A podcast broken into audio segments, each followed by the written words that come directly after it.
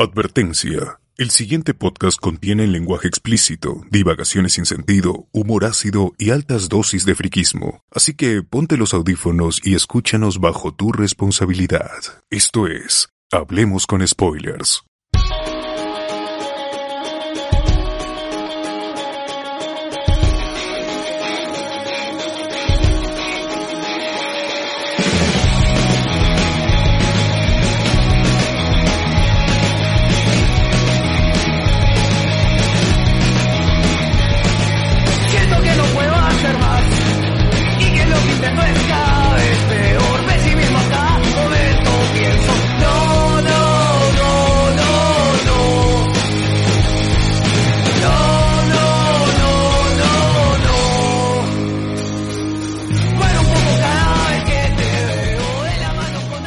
Bienvenidos a Hablemos con Spoilers, el podcast que te habla desde el origen de los superhéroes, grabando hoy, eh, domingo 17 de mayo de 2020. Seguimos en cuarentena y somos... César Vilches, arroba C- César VO en Twitter y César Vilches en Instagram. Alberto Escalante. José Miguel Grey. Alexander Peña. Y tú, Luen, pues, ¿no? Preséntate. ¿Esto sí no está? Está Todavía, muteado, todavía. está muteado. Todavía no viene Ah, está muteado, ya. Ya, y Lube Mendoza, arroba Lube Mendoza en Twitter. Así es. ¿Y qué tal, Luen? ¿Qué tal la cuarentena? ¿Qué tal esta semana? Bien, tranquilo, más bien agradecer a... la semana pasada no grabamos Hablemos con Spoilers, pero sí Noches de Discordia y, y hice un pedido, ¿no? A la gente y, y he tenido una grata respuesta, la verdad, ya conseguí una persona que me apoye con, con lo que requería en esa ocasión. ¿Gracias a tu Este, pedido en el podcast o fue por, por otro lado? No, gracias al podcast, gracias al podcast, Ah, gracias man, al podcast, ¿no? Sí, no, justamente a Miguel Domínguez, que es oyente de, del podcast, ¿no? Y, y él se dedica a dar asesorías, clases de inglés, ¿no? Ahora con todo el tema de educación virtual. Él se contactó conmigo, me dijo, "He escuchado el podcast, puedo ayudar con esto, ¿no? Llegamos a un acuerdo económico, hablamos del tema y sí, ¿no? Agradecerle un gran abrazo a la distancia a Miguel Domínguez, gracias por el apoyo y, y por ayudarme, ¿no? Con este requerimiento que tenía. Así que por eso dije que hablemos con spoilers, este no tiene no tiene escuchas, tiene hinchas, la verdad. Saludos, entonces. Por eso escucha. Saludos. A ver, bot, ¿cuáles son los Patreons? ¿Cuáles son los Patreons? Sí, Patreons, por favor. Ya, los amigos Patreons que nos acompañan esta semana y que han iniciado el, mes con nosotros son Aldair Cortés, Cristian Jaro, Diego Cárdenas, Diego Sousa Reina, Iván Goicochea, Reinaldo ML y Will Camac. Saben que nos encuentran en Patreon como Hablemos con Spoilers para apoyar este proyecto y que sigamos produciendo un episodio a la semana y entre otros spin-off. Y a partir de esta semana también pueden unirse al podcast, pueden ser miembros de- del podcast, también hay tiers de un sol, tres soles y cinco soles. El, con el un sol los, los vamos a, mencionar en, en cada transmisión. Con tres soles estará, ya será a nivel Patreon, porque desde el Patreon es desde un dólar y estarán en el chat privado que tenemos con los amigos Patreon. Y si dan cinco soles en YouTube pueden participar con nosotros más activamente ya en, en el podcast como los chicos del Patreon, que ellos también pueden entrar, ellos también pueden participar en el podcast hablando ya más activamente. Así que estamos ahí en Patreon como Hablamos con Spoilers y en el canal de YouTube ya está activado la, la opción para ser miembro. Jaipazo, gente, jaipazo. Así es, ¿no? Eh, era- Hablamos con spoilers te da poder. Siente poder gracias a Hablamos con Da spoilers. que el, bo- el bono spoilero, weón. claro, hizo Sur, preséntate. Oye, este, ¿verdad, gente? ¿Cómo están? Soy Figueroa, buenas noches. Hoy 17 de mayo. este, tengo frío, ya, ya tengo frío. Nada más. No está haciendo frío, Sí, ya, oye, está haciendo frío. ya. sí, Tu frío, ya, el clima cambió ya. Bueno, está bueno. Hace frío y estamos dentro de casa. Esas referencias. En- en- barras pensalas, barras pensalas. Claro. Oye, verdad, este, justamente esta semana, bueno. y vean que es importante estar dentro del Patreon, todo, ¿no? Eh, dentro del, del chat, eh, de- del WhatsApp, ¿no? Conversaba con Sociur, le iba compartiendo algo de data, encontré un artículo de podcast de Sudáfrica, o sea, de la tierra del gringo Carp, increíble. Y esta semana me puse así a buscar información sobre ¿Encontraste un podcast de ¿no? Sudáfrica? No, no, no. Un paper, un artículo que habla sobre el uso del podcast es, que ha sido escrito en la Universidad de Pretoria en Sudáfrica. Y le pasé a Sosur. Este, bien, esa- esas infos. Y, y lo último que hemos estado por el chat de del WhatsApp es eh, justamente he escuchado un episodio de Aprendo en Casa el podcast y la verdad, pucha, mucho que desear desde el tema de la expresión oral por parte de, de la locutora, ¿no? Socio, creo que tú compartes también el- esa posición o, o qué crees Sí, que, bueno. que puede mejorar? Es complicado porque, o sea, si es alguien que escucha, pues un ajeno podría decir, este, pucha, estoy bien aburrido y de verdad, porque se, no sé si cuando, no sé si ustedes detectan que cuando alguien narra algo, no, no debería notarse que está leyendo. Sí, obviamente lo está haciendo, pero para eso, pues, no hay cierto entrenamiento, pero entiendo que no ha habido tiempo, imagino que con la premura y con- no han, no ha tenido ni siquiera las, quien ha leído, no, no, no tiene ni tiempo para poder dar una, una lectura base para, para la locución, ¿no? Claro, era primero de secundaria, era primero de secundaria, o sea, Sí, el necesita, necesita algo que, que, le, que le llame la atención, ¿no? Entonces, si tú vas a estar... pueden, sí, o sea, a mí, a mí me, a mí me, me molesta el miedo a la, a lo, a lo, a lo informal. O sea, si hablas en lenguaje eh, formal, un chivolo pucha, difícil que te atienda.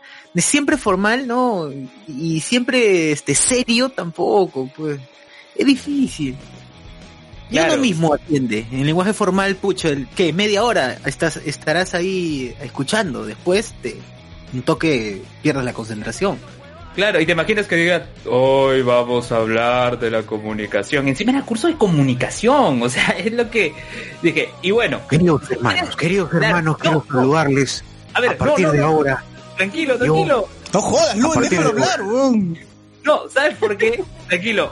Chicos, únanse al Patreon, porque en el Patreon, en el WhatsApp, hay un audio de el hermanón haciendo aprendo en casa. Pero eso no quiero que spoilee. Únanse al Patreon, por favor. No quiere que pelees. ¡Hala! Material exclusivo. Material exclusivo ahí, solo para la gente del, del WhatsApp. Pero sí, está el hermanón haciendo aprendo en casa en, en el grupo de debería WhatsApp. ser, ¿ah?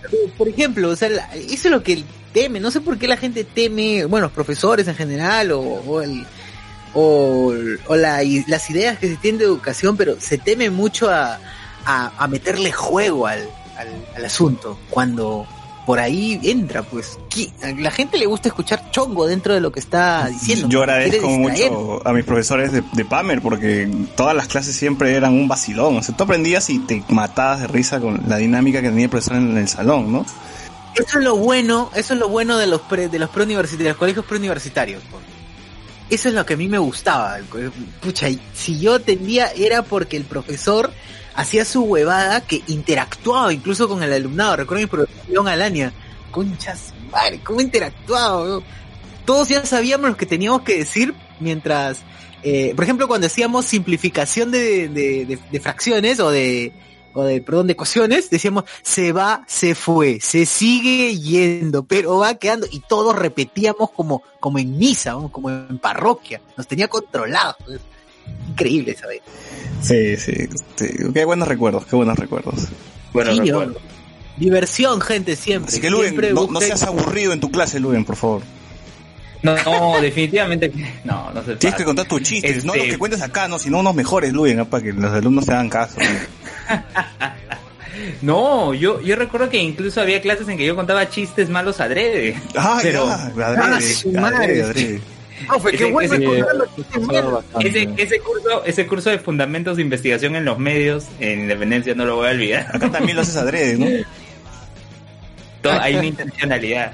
Este, Claro. no, pero esas, pero esas referencias, lo que sí siempre mantengo son esas referencias de este GG, este Luen, ay, Luen, no todos cosas, entienden que es GG, weón.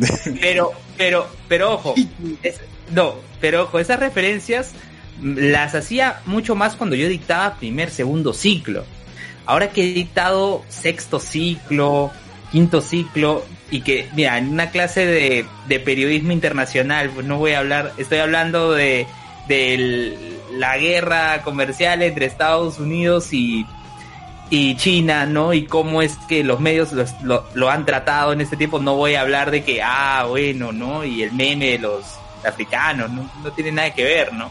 Entonces, eh, ahí sí digamos que tengo, en- que entiendo, ¿no? Que este contenido es para otro público, es diferente, ¿no?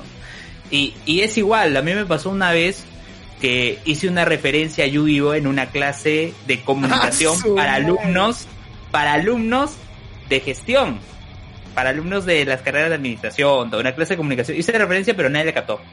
Nadie la captó. Claro, seguramente o sea- porque hiciste referencia, tú dijiste voy a hacer referencia a Yu-Gi-Oh y hablaste de César Franco. No, no, no, no.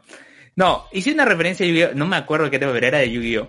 Bueno, y la- lo había hecho la clase el día anterior en una clase para los alumnos de comunicaciones, otra sede. Y yo dije, bueno, ¿no? Y, y curso de comunicación, ¿no? Para que algo de dinámica, ¿no? Pero nadie manchó la referencia. Ah, ya, le- y les expliqué, sí les, sí les dije, no, es referencia. es ¿Fue una que serie- eran muy chivolos o qué? O- Eh, no, era, yo creo que es el tema de la carrera.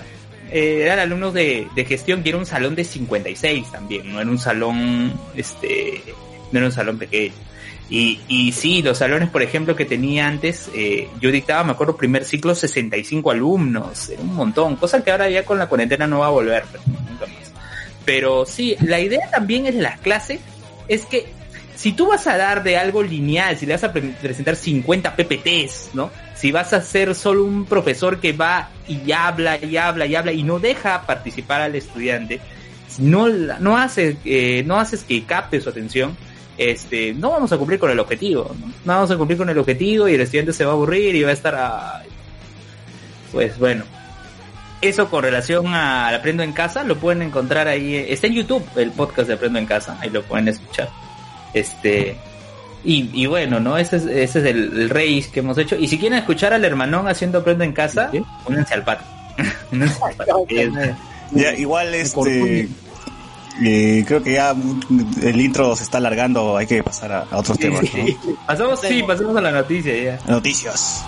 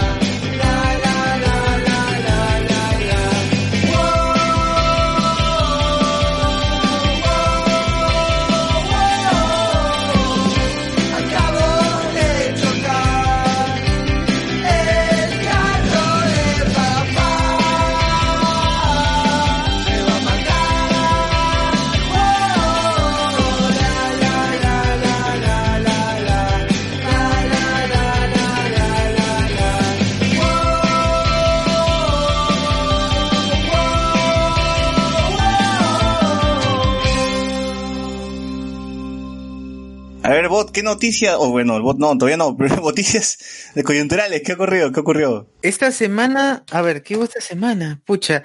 Bueno, lo de, ¿se acuerdan que también con el tema de Aprendo en Casa salió, salieron, salieron a, a- a rajar de, eh, de- del, ¿cómo, se llama? Ay, se me fue. Se, salieron a rajar de una de las Ah, la clases de Aprendo en Casa. Claro, por el tema de la discriminación lingüística, ¿no? Exacto, por el tema de la discriminación lingüística, diferentes, diferentes tipejos del, del ambiente de la comunicación, estuvieron, claro, como Philly Butters, eh, el mismo, creo que el mismo Hanrod Gieser, ¿no? Estoy, no estoy seguro, no estoy seguro si Hanrod Gieser, Pero eso no era por... eh, pero, ah, también el, el rector del ISIL, perdón, el dueño de la ISIL también fue Ah, otro de los tipos Raúl que- Canseco también. sí, Raúl sí. Canseco, que empezaron a, empezaron a decir que el, te- el video en, en este caso generaba ese eh, odio, resentimientos hacia las personas, que como hablaban de los grupos de poder, que, que los grupos de poder intervenían de alguna forma en la discriminación lingüística, eh, estos patas lo tomaron de esa manera. Decía, "Eh, el gobierno rojo, pues no, ya le estaban diciendo Vizcachamo, a, a Vizcarra, Vizcachamo. Sí, pues en, ese tema, ese tema fue el que principalmente estuvo eh, centrándose la semana, ¿no? Sí, pues, este, y, o sea, la cuestión aquí era que eh, Raúl Díaz Canseco eh, es- manifestó, ¿no? En contra de esto, pero USIL es quien ayuda, o digamos, tiene un convenio con el Ministerio de Educación para la producción de Aprendo en Casa, ¿no? Entonces, el, el tema ahí es que justamente él, eh, digamos, no es que, bueno, sí es que se ha sentido aludido, ¿no? Por el tema del grupo de poder, pero lo que ellos entienden de que, ah, no, este discurso está enfocado, ¿no? De manera sutil para que se presente estas ideas. Pero lo que fue descarado ya fue la portada de Perú 21. No sé si la viste, Sosur. Ah, sí, también. eh, lo compraron acá en casa, acá en casa la compraron. Y bueno, o sea, uno ya con eso, gente, no, no compren, no compren toda esa empresa de. Toda esa empresa. Este, este es el Perú 22 es el comercio, ¿no? Perdón, la Sí. República, ¿se me equivocó? No, Perú comercio. 21 es comercio, comercio. Comercio, sí. Pucha gente, estas cagadas, de verdad.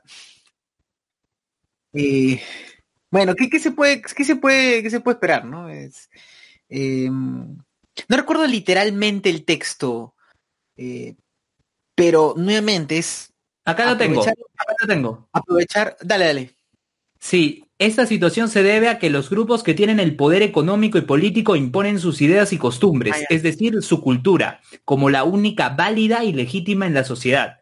De esta manera, las manifestaciones culturales que son diferentes a las de los grupos de poder son juzgadas negativamente. Entre las manifestaciones culturales juzgadas, así se encuentran las diversas variedades de castellano que no coinciden con la de los grupos de poder. La variedad lingüística de estos grupos la, llam- la llamada variedad estándar es una variedad social a la que se accede a través de instituciones educativas privilegiadas. Ese es el, ese es el texto. Texto como tal, tal cual, ya está. Como tal, tal cual. Y bueno, ya está. Perú 21 saca pues su portada grandaza, exagerada, dice el Minedu no aprende, aprende en casa, difunde contenidos confusos e ideologizados. Hoy Javier Alonso, Vela- bueno, eh, algo, hay algo que hay que tener en cuenta. Prim- eh, primero, que ese video, por si acaso no ha sido grabado ni, ni producido en este año. Esa vaina es antiguísima. O sea, ustedes, si ustedes van y chequean el video y el audio del video, es una cosa que se escucha incluso como, como se escucha la película, del sonido de la canchita de la película, es tan viejo que es ese video. Ese es un primer, en un primer punto. O sea, quiere decir que esa cosa ya ha sido, ya ha sido de alguna manera, este, mejor dicho, ya ha sido visualizada en algún momento. No, el Estado no lo está, no lo está creando, ni lo ha creado para la situación. Y segundo, pues que si bien hay mucho énfasis en, en el video eh, respecto de los grupos de poder, pues, pues es claro que es- eso pasa. Y veámoslo rápido, facilísimo, ¿no? Uno, uno cuando, uno, digo, y yo lo digo porque en algún momento yo también lo he hecho, eh, cuando escucha a alguien ah, de la sierra hablar español, alguien que alguien de la sierra que sabe quechua escucha hablar español, uno eh, ha descaradamente ha hablado y le ha dicho, esta persona tiene mote. Y usar esa palabra, entonces como usar ese término es obviamente discriminación de alguien que cree que habla el, eh, un mejor español, ¿no? Y que raja de, este, de alguien que está eh, en proceso de aprendizaje, ¿no?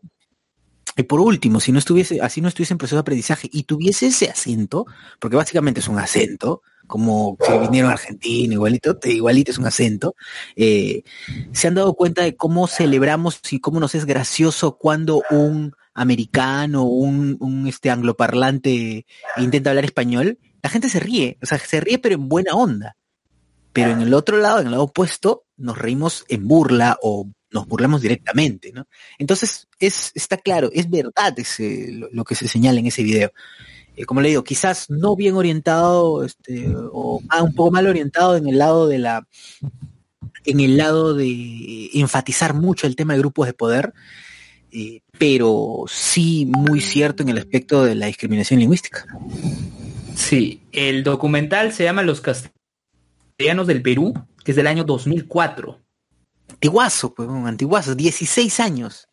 Sí, imagínate. Imagínate, pero eh, a lo que vamos es que, uy, acaban de poner super chat, me parece. Hay varios, hay varios. Después, puesto- después lo leemos, después lo leemos, Luis. Continúa, cierto ya. Ya. Ya, bueno, no, el- comparto lo expresado por Saussure, ¿no? En este caso, eh, miren, yo no soy lingüista, soy comunicador, este, pero desde mi perspectiva entiendo de que sí, o sea, hay personas que tienen un poder político, económico, ¿no? Y que constituyen lo que es un grupo como tal, ¿no? Y tienen ciertas expresiones, ¿no? Que se pueden percibir en sus discursos, en las declaraciones que dan. En todo caso, existe un grupo de poder, pero ¿qué afán de que no se denominen ellos como grupos de poder? ¿Qué, qué objetivo hay? ¿Qué, qué, qué hay más allá? ¿No? Según lo que dicen, no, este documental, este video está haciendo que haya una ideología que, que quieren ver, o sea, están diciendo de que de repente con ese video eh, estamos generando personas que para ellos podrían ser denominados entre comillas resentidas, por así decirlo, pero eh, vamos, es una realidad, ¿no? Y es un documental elaborado por profesionales en la lingüística, ¿no? Se está hablando del castellano en el Perú. No, yo no podría eh, hablar de física cuántica, química, si yo no estoy preparado en, en el tema, ¿no? Es lo mismo que pasa acá. Muchas personas han criticado, han cuestionado, pero digamos no tienen una formación eh, especializada en este tema. Yo recuerdo esa vez que me invitó Sociur a, San Marcos eh, en diciembre del 2017 eh, y recuerdo que hubo trabajos de estudiantes de lingüística que, eran presentados ahí, ¿no? Lexicografías de, de, ciertos temas. Ahorita recuerdo, recuerdo más que todo las presentaciones como tal, ¿no? Y Saussure me comentaba casos anteriores, incluso que una vez hicieron la lexicografía de la iglesia de Betel, ¿no? ¿Recuerdas, Saussure? Este, Claro, y bueno, es que el tema de, el tema del, del uso del idioma es riquísimo.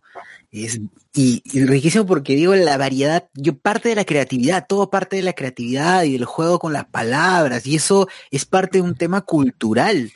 Y es bonito, eso, eso, debes, o sea, eso de verdad es bonito porque se- eso preserva de alguna forma la idiosincrasia de las personas, la forma de ver el mundo.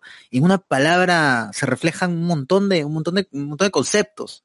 Es, justamente in- interviene ahí el tema del significado del significante, ¿no? O sea, la carga que tiene eh, la palabra como tal es valiosísima. Entonces, por ejemplo, los diversos usos que se generan en, en diversos contextos, por ejemplo, sin ir muy lejos, en el, en el nuestro, para nosotros, eh, para el exterior, eh, el uso de hype puede ser como expectativa, pero nosotros, por ejemplo, hemos modificado un poco eso y usamos hypazo, ¿no?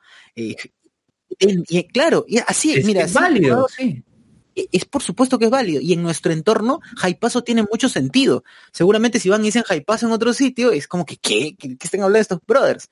Pero justamente es parte de la riqueza, ¿no? Este, hay, hay diferentes manifestaciones de la lengua en, en varios contextos socioculturales y ahora virtuales, ¿no? Oye, y si, y si se habla de español, no sé, original, como, como mencionan, o, el verdadero español, ¿no deberíamos estar hablando como, como está escrito todo en las crónicas de Guamán Poma de Ayala, así todo hasta el pincho? Claro, o sea, es pedir, pedir algo que es ilógico, pues, ¿no? Y por último, deberíamos estar hablando, entre comillas, si es que se busca el purismo, ¿no? Como, pues, como españoles mm, peninsulares, ¿no? Claro. Eh, si es que exageramos, incluso el español peninsular evolucionado y todo es, no, es parte de ellos, es normal. Pedir que una pers pedir este que no haya diversidad lingüística, decir que la lengua como tal es una única y que no puede haber modificación y que sea hablar bonito, entre comillas, pues es limitar todo, limitar a la cultura, limitar la, la, expre- la comunicación, la expresión de la gente, eh, y, y por ende, eh, de alguna manera, gobernarla o someterla. Claro, por eso debe volver la clase de las palabras. Este coche es un... Ah, ya. Puta bueno, en fin. En comentarios. No, oye, pero Ya, mire, pero si quieren, ya, no vuelva. Escuchen los episodios que ya están en Ivo, o sea, a, nuestros oyentes. Escuchen esos episodios que elaboró este contra- junto con la lingüista este, Luisa Portilla. Lo pueden escuchar ahí. Está en Evox. Y para que entiendan quizás algunos de estos temas que, digamos, no somos especialistas, no soy lingüista, creo que ninguno estamos acá, y sería errado de nuestra parte emitir un juicio re- respecto a ello, ¿no? Lo que sí podemos decir es que eh, ese, ese video, ese documental ha sido elaborado por especialistas, por gente que sabe este tema, ¿no? Entonces, ellos son los que han expresado esto en base a su expertise, en base a lo que saben, no tanto porque, ah, me ha parecido o he interpretado algo, ¿no? Es parte de un estudio que se ha hecho. Y por favor, gente, no se burlen de, de Gilberto del fondo de sitio. Que, por ejemplo, ¿no? E- Ese, ese es claro, toda esa vaina, pucha, toda esa vaina es interesante. Ya en algún momento hablaremos de, de eso cuando se presente alguna oportunidad. Las, eh, eso genera estereotipos. Y la verdad también este, estereotipa, ¿no? Siempre hacemos de, de alguien que viene de la ciudad, ¿qué habla Papeto? ¿Qué habla así? Cositas. Esos gestos, esa forma. Ese es un estereotipo pues, maleado. No pasa, no es eso. Así, así no es, ¿no? Hay variedades. Y, y bueno, es parte de parte sí, pues, de- del manejo del poder. Ya bien, gente. Ahora sí, pasemos otro. Diego Sousa Oh, dice, comentario. uy, el podcast más esperado de los domingos de noche. David Gamboa nos dice, ¿a qué hora abre el kiosco? Ya está abierto ya. Eh, Jesús Lara, el podcast de la gente decente. indecente, este es el objeto indecente. Eh, Latin Millennial, justo en mi cuadra ya llegó el COVID y enfrió a mis vecinos, dice Aso, que era uno Ah. albañil y el otro policía. Qué terrible, qué terrible. Wilson Porta acaba de retirar su mensaje, pero sabemos que alguien de Wilson está por acá. Eh, saludos, saludos a la gente de Wilson. Joao Sousa. Ah, por cierto, este, Víctor, Víctor de Wilson Podcast me acaba de seguir en Twitter, este, pero no usa el apellido de su Ay. hermano. O sea, se- se ha- Déjale, weón. sí, Se escucha también le reclama. ¿Por qué no usas tu apellido, hermano? ¿O qué? Lo que lo o sea, me costó, me costó identificarlo. Joao Joao Sousa. Yo, hoy ya hay contagiados en los con spoilers. Todavía no. Todavía no. No, no, todavía no. Todavía no podemos confirmar. Yo, Jonas Bernal, este es el podcast número uno del Internet humorística. Rasmat, hablen gente. Miguel Domínguez, ¿en qué universo paralelo estamos? ¿En dónde empiezan tan temprano? Hoy hemos empezado a las 10, como de costumbre, pues. Olis Luen, no olvidar ese. Rasmat, Luen, te van a pagar en Intis. Jesús Lara, gente, soy nueve, soy nuevo. Estuve escuchando algunos episodios en Spotify. Siempre veo que joven con Moloco, que, fue- que joden con Moloco, me imagino, ¿no? Algún buen soldado que me explique. Ah, o sea, ¿quieres que te explicamos que jodemos a Moloco? No, no, en realidad la jodes con, con, ¿cómo se llama? El, el- con Orozco, pues, ¿no? Con, con el tibio de Carlitos Orozco, ¿no? No- no, nada más, nada más. Nada más, claro. Sí, sí, sí. Diego Sousa. Bueno, porque en, en particular porque cree que él ha inventado el podcast y, y, y porque realmente el podcast le importa, en el fondo le importa un dos soles, le importa dos soles y lo que quiere es ganar plata nada más. Claro. Mamá huevo. Sí, oye, y, y pucha, hace poco, mira, y justo César, esta semana, yo ya había dejado un comentario en el grupo de Podcast Perú hace ya un par de semanas y recién lo aprobaron. Era respecto a una nota que salió en este programa Huella Digital, que la transmisión en latina, y la verdad, sí, oye, y la verdad, esa nota sobre qué es el podcast y todo, la verdad que deja mucho. Que desear. consultarte, ¿sí o no, Luis? Ah, Tú como autoridad no, acá de no los solo- podcasts. No, no solo que, que, que me consulten a mí, o sea, pueden haber consultado a cualquier otro podcaster peruano para que les explique exactamente qué es esto, no simplemente agarrar lo, lo primero que encuentro en la red y decir, ah, bueno, este uno y otro podcast he encontrado acá en Spotify y ya está. No, pues, no se trata de eso tampoco. Vean si quieren, había un programa en TV Perú que se llama Umbrales. Umbrales y hay un programa dedicado, sí, sí, hay un programa dedicado al podcasting y habla- ahí está, hablan con el pelado gamer, con Berteman, hablan con la gente de la guía escéptica, Nación Combi. Claro, o sea, los podcasts otros peruanos no existen a partir de Moloco para adelante, ¿no? O sea, hay más, hay más, ¿no? Claro, no, nada. pero no sé si saben, pero el término podcast nace justamente en uno de los capítulos de Moloco, ¿no?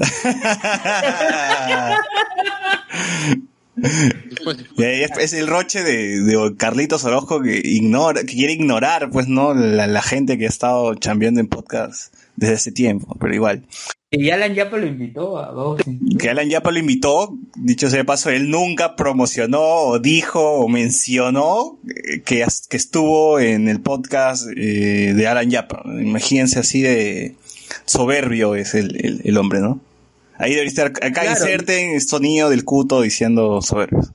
Ah, soberbio. Jonas Bernal ahora pues, nos ha dado cinco lucones y dice, no puede ser, no puedo ser Patreon, amiguitos, pero siempre en mi super chat respectivo, todo por la consola. Por favor, Luen, hay que saludar este a Jonas Bernal y a tú, tú que trabajas con él, por favor, menciona su su marca.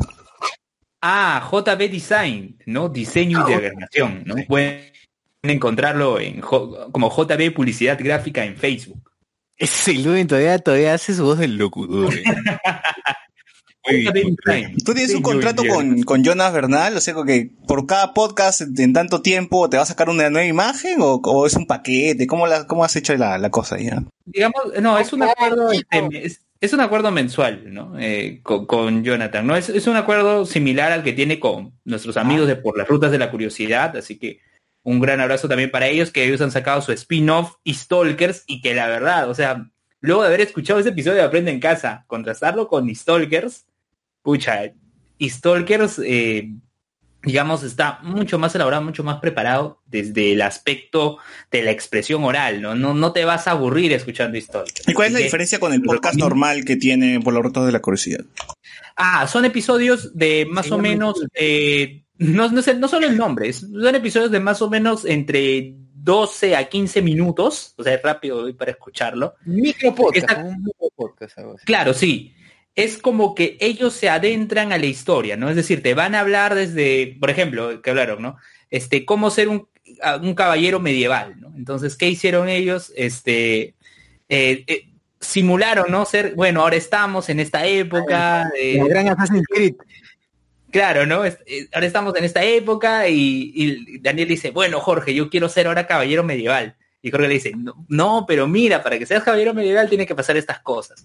Y no se trata de que, oye, ¿en dónde está esto dentro de la currícula, no? Sino que lo que me explicó Jorge es que en, ese, eh, en esta semana tocaba el tema del feudalismo, ¿no?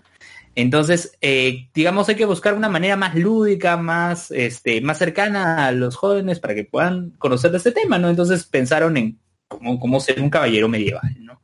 Entonces, eh, escúchenlo, y Stalkers lo pueden encontrar también ahí en sus plataformas de podcast, en Evox, Spotify, Apple Podcast, eh, un- el pequeño, el hijito, o miren, usando ya, ¿no? Este, eh, términos, ¿no? Que de repente son más cercanos, son más cercanos a nosotros, ¿no? Un spin-off, ¿no? Un spin-off de Por las Rutas de la Curiosidad. Claro. Ya, a ver, este, seguimos con los comentarios. Eh, bueno, ya respondimos al amigo Jesús, que era nuevo, ¿no? O que es nuevo. Sí, sí. Debajo De nuevo. todos los comentarios debajo de Jonas Bernal. Exacto. Eh, ah, verdad, verdad, tiene razón. Latin Millennial dice, chicos, ¿creen que lleguemos al top 10 de COVID esta semana? Pucha, mano, no lo sé, pero... Igual siempre duda de China, duda de China, el Latin Millennial. Duda de China, de Chile, de Ecuador, Sí, de... duda de esa gente, mano, de México, duda de México. México ahorita ya debe ser una ciudad zombie, ciudad fantasma, todos muertos. Sí, porque raro, ¿no? Raro, raro, sí, raro con mi tío, este, mi AMLO. tío, AMLO. exacto, mi tío AMLO, mi tío AMLO, Mm, Manuel López Obra- Obrador. Latimillennial dice, ¿para qué sirve la consola? Para hacer nuestras reuniones en vivo cuando nos volvamos a juntar. Así que mira, tenemos tiempo, tenemos un par de años más como para poder juntar. Así que la consola es para... sí la- Se conecta con los micrófonos y de, los, de- y de ahí se conecta a una interfase y de ahí a la computadora, pues, ¿no? Y, ahí podemos grabar todos con micrófonos y toda la, la cosa, y con buena calidad y todo. Obviamente no solo esperamos comprar la consola, sino Micrófonos. micrófonos, también para que sea chévere, ¿no? Para poder invitar a- también a los Patreons, evidentemente, y puedan ahí compartir con nosotros. Claro, claro. Cargolazo dice, jajaja, contenido de calidad. Como debe ser, hermano. Diego Sousa Reina, nuestro amigo Patreon que está también aquí ya este, escuchando nuestras bambalinas, ¿no? Eh, lo único que escucho en el grupo de WhatsApp son los gemidos de socio, dice puta. Oye, no spoileé, no spoileé. José Miguel, creo que eso amerita un... Dale, dale, dale. nota, José Miguel, por favor, necesito escuchar tu... Tu parada tuya, ya. Ya, nada más. Eh, Cero nos dice, no spoilers Diego. Eh, hola gente, dice RJ. Lati Millennial dice, estoy contento. Recuperé 31 cocos en criptomonedas que tenía congeladas. Ah, la mano, ya pues, deposita acá, mano. No. Miguel Gómez dice, háganse un aprendo en casa imitando a Urresti hablando de la cosa sexual. Ah, la que Eh, forcha. Miguel Domínguez, Miguel Domínguez. Miguel Domínguez, Miguel Domínguez. Miguel Domínguez, eh, Prier La Rosa dice, chistes malos, adrede, dice. Reina, para eso pago mi Patreon, coche su madre. El de Ir Cortés dice, buenas gente. Luen 65 dice, Gambang dice, no entendí esta parte. Betty Millennial dice, ¿qué opinan que las combis no respetan los protocolos y menos en las noches? Uf, mal, ¿qué- sí lo de siempre. ¿Qué vamos a hacer? Foco infeccioso. Pues no eviten, si tienen que salir, eviten irse lejos de, de su casa, ¿no? Eviten tomar combis, transporte público, lo que sea. Sí, de verdad, eh, yo eh, salí a mi paradero para comprar cosas, artículos de primera necesidad, unas cositas y cerveza, y eh, he visto los carros reventando, de verdad, los carros están llenos. La gente está con mascarilla, sí, mm, es verdad, pero están llenos, la gente sigue pegada, es un metropolitano, lo de siempre, ¿no? Pero con mascarilla. En el metropolitano, dices, pegados en el metropolitano. No, no, no, no, en, eh, es, es como en el metropolitano, digo. Ah. O sea, es, es así, ¿no? Porque en teoría el tren eléctrico y el metropolitano sí están como que manteniendo algunos sí, sí, protocolos, ¿no? Ellos sí. Bueno, diferencias Bueno, de- verdad- del transporte formal con el informal, pues. Ah, exacto, exactamente. Jonas Bernal dice, yo cuando hacía radio para mi chamba hice una referencia al Chavo y Chespirito y mis jefes me dijeron, ¿qué chucha has dicho? Me llegó. Total, con eso no me iban a votar, dice. Claro, hizo su... Pucha, ah, es que se ven en la mierda, la, que se la mierda la gente que quiere que todo sea serio. Ah. Eh, que Latin Millennial, es cierto que... ¡Ay, carajo! Se me fue, Es cierto se me que me Philip. Butters es el único que dice la verdad sobre el COVID en el No, vas a creerle a Philip Butters, el profesor de Luen. Rasmat. Lo más ridículo fue que el mencionado Hans ra- rajaba en base a un video que no era de aprendo en casa. Sí, sí, sí, sí. Ah, acabo- en sí, Twitter el tweet. sí, compartió este un compartió un tweet que luego el Ministerio de Educación puso este este tweet es falso. Al mismo, al tweet de pucha, sí, qué palta. Con mi tío este musculoso, ¿no? ¿Cómo? Con el tío musculoso. ¿Quién es este tío musculoso que sale en la que, que comparte el video? Porque Luis Arbaiza. ¿no? Ya, dale, dale. Luis Arbaiza.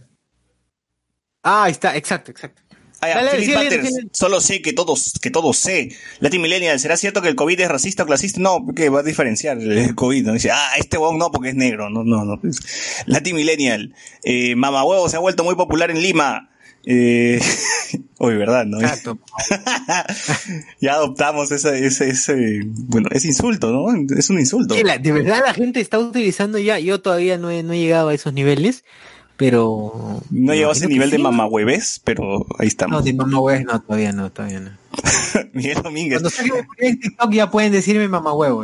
La gente que se asusta por la influencia de un documental es la misma gente que cree que un libro de educación sexual te vuelve gay. O exactamente, o Ah, sexualmente activo. Claro, Sí. claro, claro. Oye, por cierto, hoy es el Día Internacional contra la homofobia, la transfobia y la bifobia, ¿no? Así que Saludos, saludos.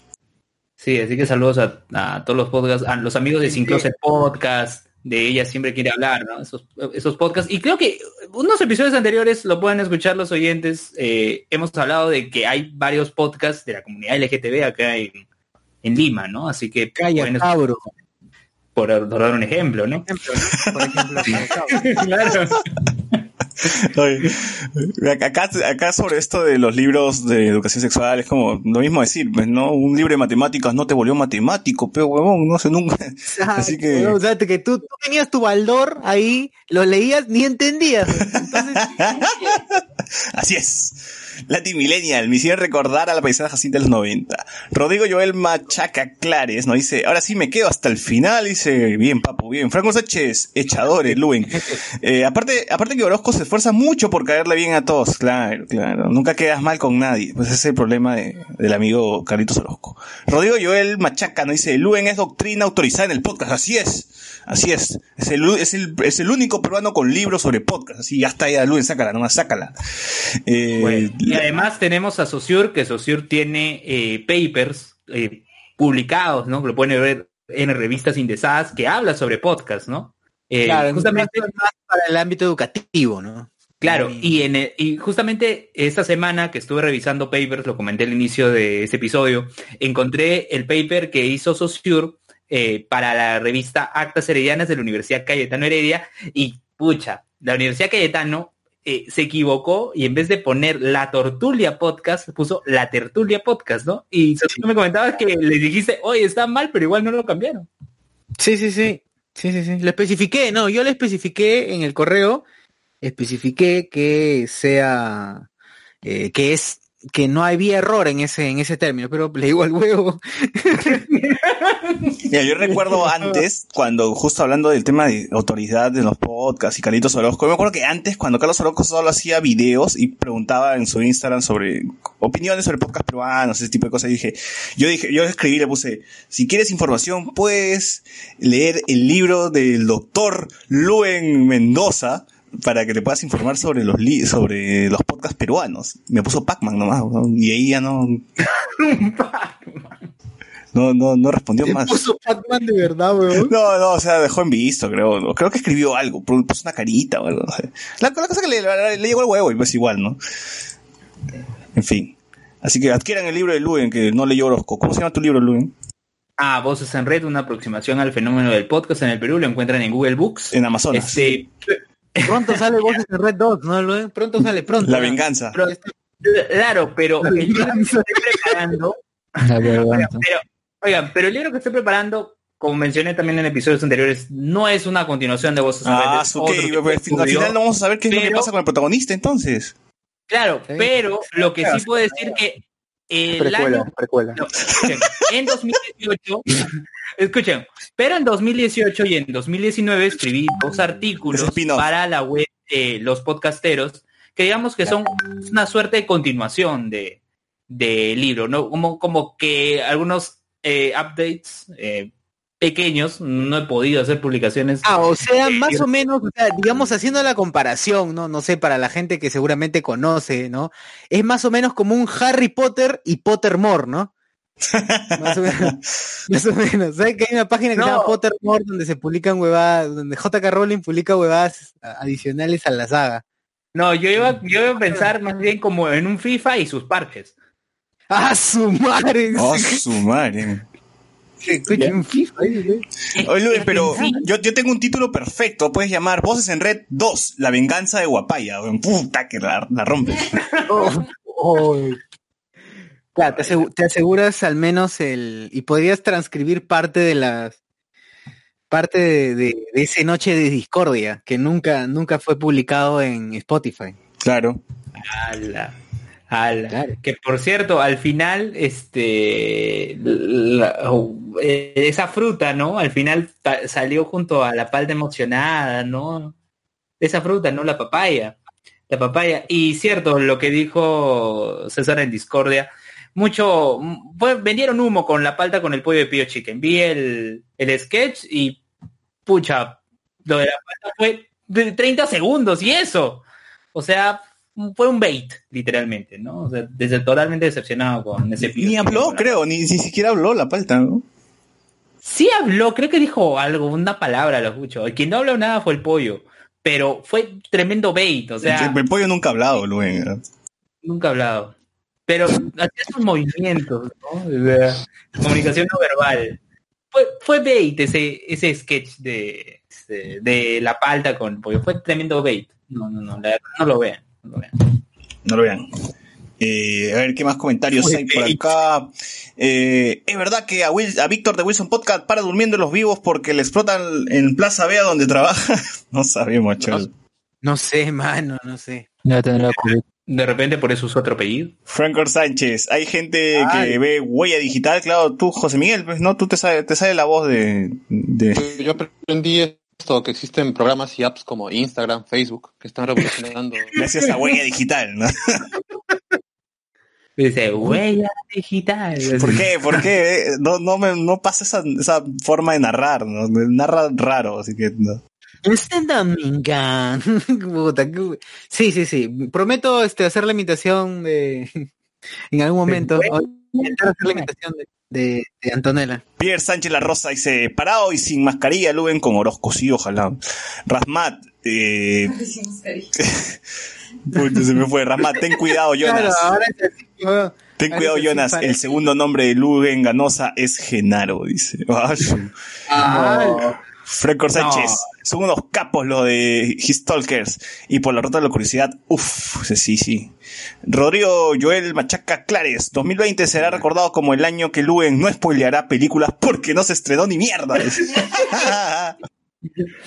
Spoileré animes nomás. Franco, maestros y alumnos pueden usar History Stalkers como apoyo a sus clases. En estas difíciles épocas todos. Oye, Claro Canal 7 debería comprar por las rutas de la curiosidad.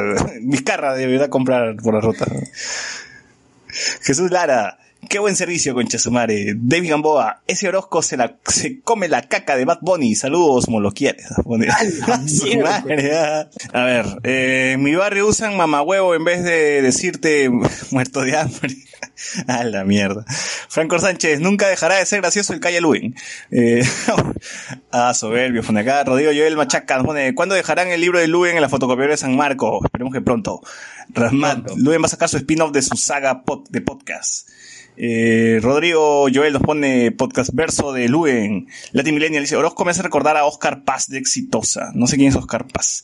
Oscar Paz es que estaba con Silvio Valencia, con Gonzalo Núñez, ¿no? Este, es uno un flaco de lentes.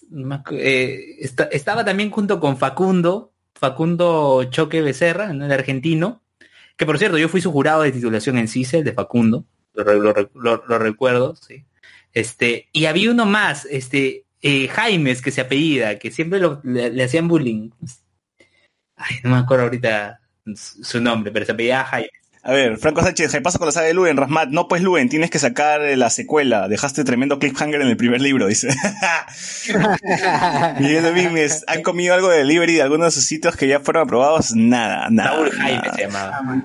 Nada, manito, todavía no, pero justo hablando de eso, se hizo viral esta semana, ahora que ya algunos restaurantes pueden hacer delivery, que Bembos publicó, no, bueno, quiero creer que es Bembos o que ha sido pagado por Bembos, porque no creo que sea algo espontáneo. Este video donde sale el delivery de Bembos haciendo como media hora lavándose las manos y lavando Qué fea vaina. su Esa vaina caja. no, primero, no puede ser cierto. Esa vaina no puede pasar en la vida, weón. Madre, es imposible.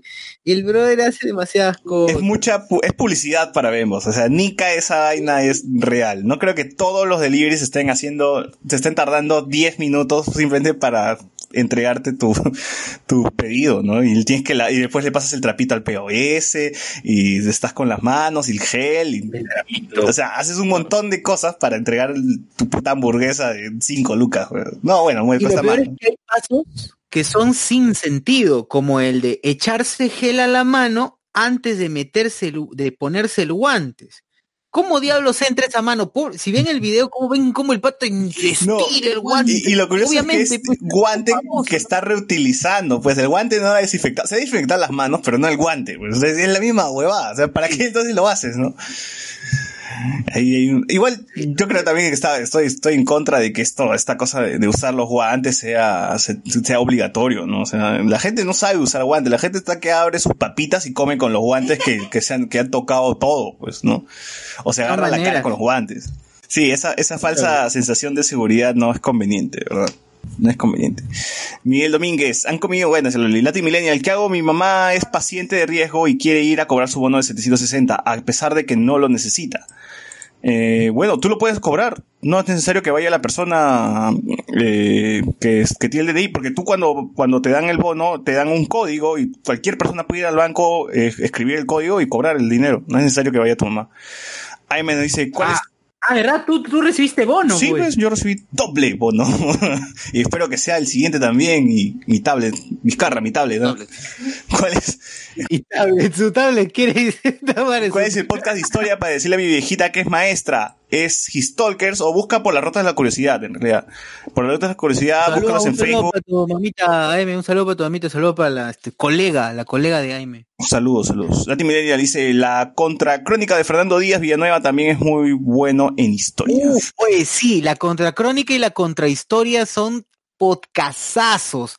Están solamente en Evox y tienen capítulos que son premium también. Tienen sus capítulos bloqueados de este Evox, pero los gratuitos son buenísimos, son cortos. eh, hablan de coyuntura nacional, así muy, muy similar a Visual Politic, pero un- eh, digamos un toque con un toque más de seriedad, pero que no aburre, es curioso, una seriedad que, que no aburre, creo que también es por la forma en cómo narra el señor. Entonces entras en, entras en el, juego de la forma de contar eh, la, tanto la historia como eh, opiniones personales, ¿no? Que es más de coyuntura que otra cosa, Ah, que es contractórica. Sí, acá dice Fernando Díaz Villanueva es periodista, escritor, conferencista, columnista y director de varios podcasts. Ah, ¿verdad? Lati Millennial dice, el SIBA va a poner luz ultravioleta en sus buses para desinfectarlos de COVID. Franco Sánchez, mi viejo no ha recibido ningún bono, Tamaria, esperar por el Universal nomás, pero ya se les está ingeniando poniendo su mini bodega en casa. Sí, ojalá que las municipalidades no estén cerrando ese tipo de, de, de bodegas, ¿no? O sea, hay gente que, no sé, eran zapateros y ahora, o sastres y, ahora están poniendo su, su bodega y los están cerrando, ¿no? Pero, pero pucha, Platanitos hace eso y ah, sus le aplauden, ¿no? Qué bacán, qué bacán, los platanitos son este, eh, me- me- son, eh, vieron el futuro, vieron el futuro, ¿no? Jodan, pues. Lati Millennial, eh, Fernando Díaz Villanueva también está en YouTube, ponen. A ver, muchachos, entonces pasamos a noticias frikis.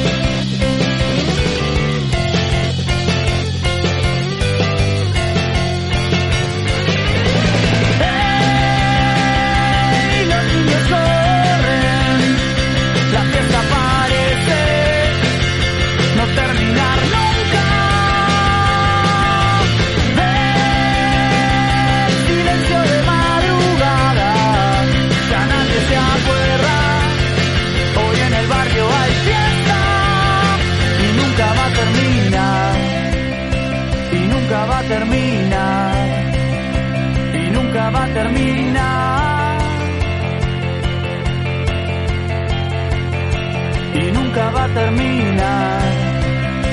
Y nunca va a terminar. Y nunca va a terminar.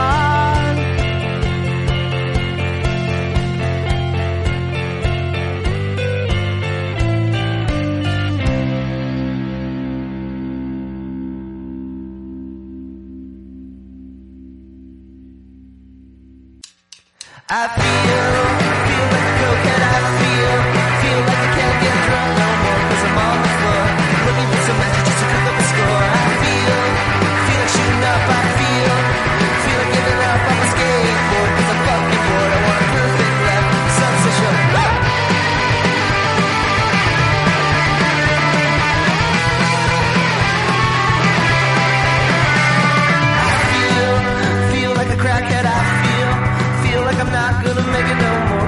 on the floor. Just pick me up and give me some more. I feel, feel like a grandpa. I feel, feel like I'm already 80 years old. But my skin's so cold. I need a new body and I need a new soul. A ver, Bot, inicia, ¿qué tienes? Ah, en, la- en la semana se estuvo, se estuvo hablando en canales de YouTube, en, en, en prensa especializada de cómics y en la prensa y en el internet en general sobre las últimas declaraciones que dio Robert Pattinson, que es, como sabemos, es el protagonista de, de Batman, la película de Matt Reeves, que tiene su estreno programado para el 2021. Y se estuvo hablando de sus declaraciones porque él siempre ha sido un poco un poco troll desde que lo fastidiaban por su participación en la saga de Crepúsculo ya hace más de 10 años, ¿no? Y, y gente que desconoce sus papeles, sus distintos papeles con Cronenberg y este la última de Lighthouse también, ¿no? Y lo fastidian porque eh, por por eso pues, básicamente. Entonces él en forma de troll, según según mucha gente, es que ha soltado estas declaraciones para la revista GQ en las que dice que él que va a interpretar a Batman no se está preparando físicamente en nada. pues. No está haciendo pesas, su alimentación es un poco de proteína con, con fruta y, y nada más. Y él se toma unas fotos, como estamos en cuarentena, él está en su, en su vivienda en, en Londres, creo, y él se toma fotos a sí mismo, pues, ¿no? O creo que está viviendo con su pareja. Y se ve que está flaco, pues está flaco. O sea, él siempre ha sido una persona flaca, si recordamos Crepúsculo, él se, se saca la, la camisa en un momento y se ve que es una persona delgada, tampoco es que esté gordo, tampoco es esquelético, pero es una persona delgada. Y parece que a muchos fans de, de Batman y de los superhéroes en general, pues no les atrae ese tipo de ese tipo de cuerpos, de fisonomías para un superhéroe y ellos quieren que estén que, que el personaje est- esté muy eh, que esté hipermusculado, ¿no? Esa fa- esa fantasía que tenemos de desde los cómics, que son personajes idealizados con sus con supermúsculos, en- incluso en donde no hay músculos, quieren que saquen músculos. Entonces, se, se le critica a, a Robert Pattinson que cómo va a ser Robert Pattinson. Pues si quiere interpretar a Batman, tiene que estar hipermusculado, tiene que entrenar en, tiene que dar, este, eh, entrenar en cascadas, en, en el desierto, arrastrando rocas. ¿no? Con el maestro, con el maestro Karim, con este, ¿cómo se llama el maestro de Shiryu? Claro, que, que dé la, no, no recuerdo, no recuerdo cómo se llama, que este, que cambie el curso de la, de la cascada, ¿no? Claro, que entrene cuerpo y mente, no, no sé, en, en- en la habitación del tiempo quieren que esté para que saque un super cuerpo. ¿Te acuerdas de que Michael Keaton está, está medio panzón y con entradas en, con entradas ahí casi pelado y hizo un buen Batman? Claro, él, él hace referencia a que en los años 70 y antes también actores como James Dean, que en paz descanse, este, no hacían e- este tipo de, de, rutinas para estar definidos, eran personas atléticas y este James Dean era una persona atlética, delgada, atractiva, pero mm, pues no, no, no estaba súper musculado y que si él se él que si se mete a esta rutina va a dar un, un mal mensaje, ¿no? Que él, él va a ser parte de un, de un mensaje equivocado según él. Y también comenta de que su coprotagonista, Zoe Kravitz, que va a interpretar a Selina Kyle, Catwoman, ella sí está entrenando, pero ella siempre, ella es- una actriz de acción, básicamente, o sea, ella tiene que estar entrenando siempre, más allá de que vaya a interpretar a, a, a, Catwoman, porque ya dieron en, en, donde están filmando, creo, en, en, en Europa, ya les han dado este, permiso para que puedan seguir las grabaciones en, en julio, en, en agosto. Ajá. claro. Y, En Uzbekistán, weas así, ¿no? Corea. Corea. Corea. Claro. No sé cuál es su opinión porque pues, a mí no me fastidia tanto porque al final van a usar un doble y Oye, pero vos, en, teoría tú que sabes que Batman es un tipo que entrenó, se entrenó para pucha luchar contra Claro. la, la injusticia, ¿no? Entonces, si tú estás entrenando, obviamente que tu cuerpo va a tener un cambio, ¿no? Entonces es natural. No, Claro. pero, o sea, creo que el problema está en el precedente que ha tenido el personaje de Batman. Eh, y ahí yo creo que parte del público que, bueno, eh, no le gusta que Robert Pattinson esté interpretando este personaje y que no le gusta cómo eh, esté en su apariencia es porque yo creo que la mayoría de estos vienen también de, de los Snyder fans. Porque y ese problema pues que tuvo un poco la, la actuación de ese Batman. O sea, dicen, ah, no, que ¿Qué, es accurate, ¿no? ¿no? que la gente quiere su Batfleck?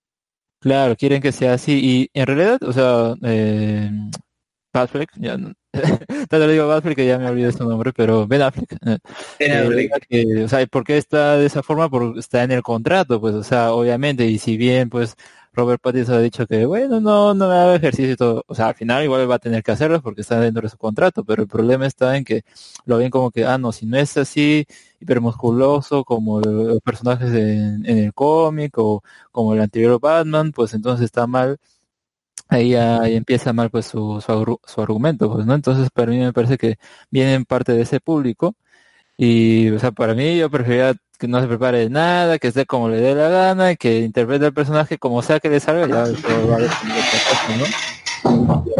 La gente que termina odiándolo tanto. Oye, eh, ya está esperando, creo. Están tomando la. Carlos, Sí. creo que está ahí haciendo bulla, como siempre. No, no, Carlos. Ah, eh, Carlos está entrenando. Carlos quiere ser. No sé, ya, la- Batman. ya, a ver, para terminar, No, Batman.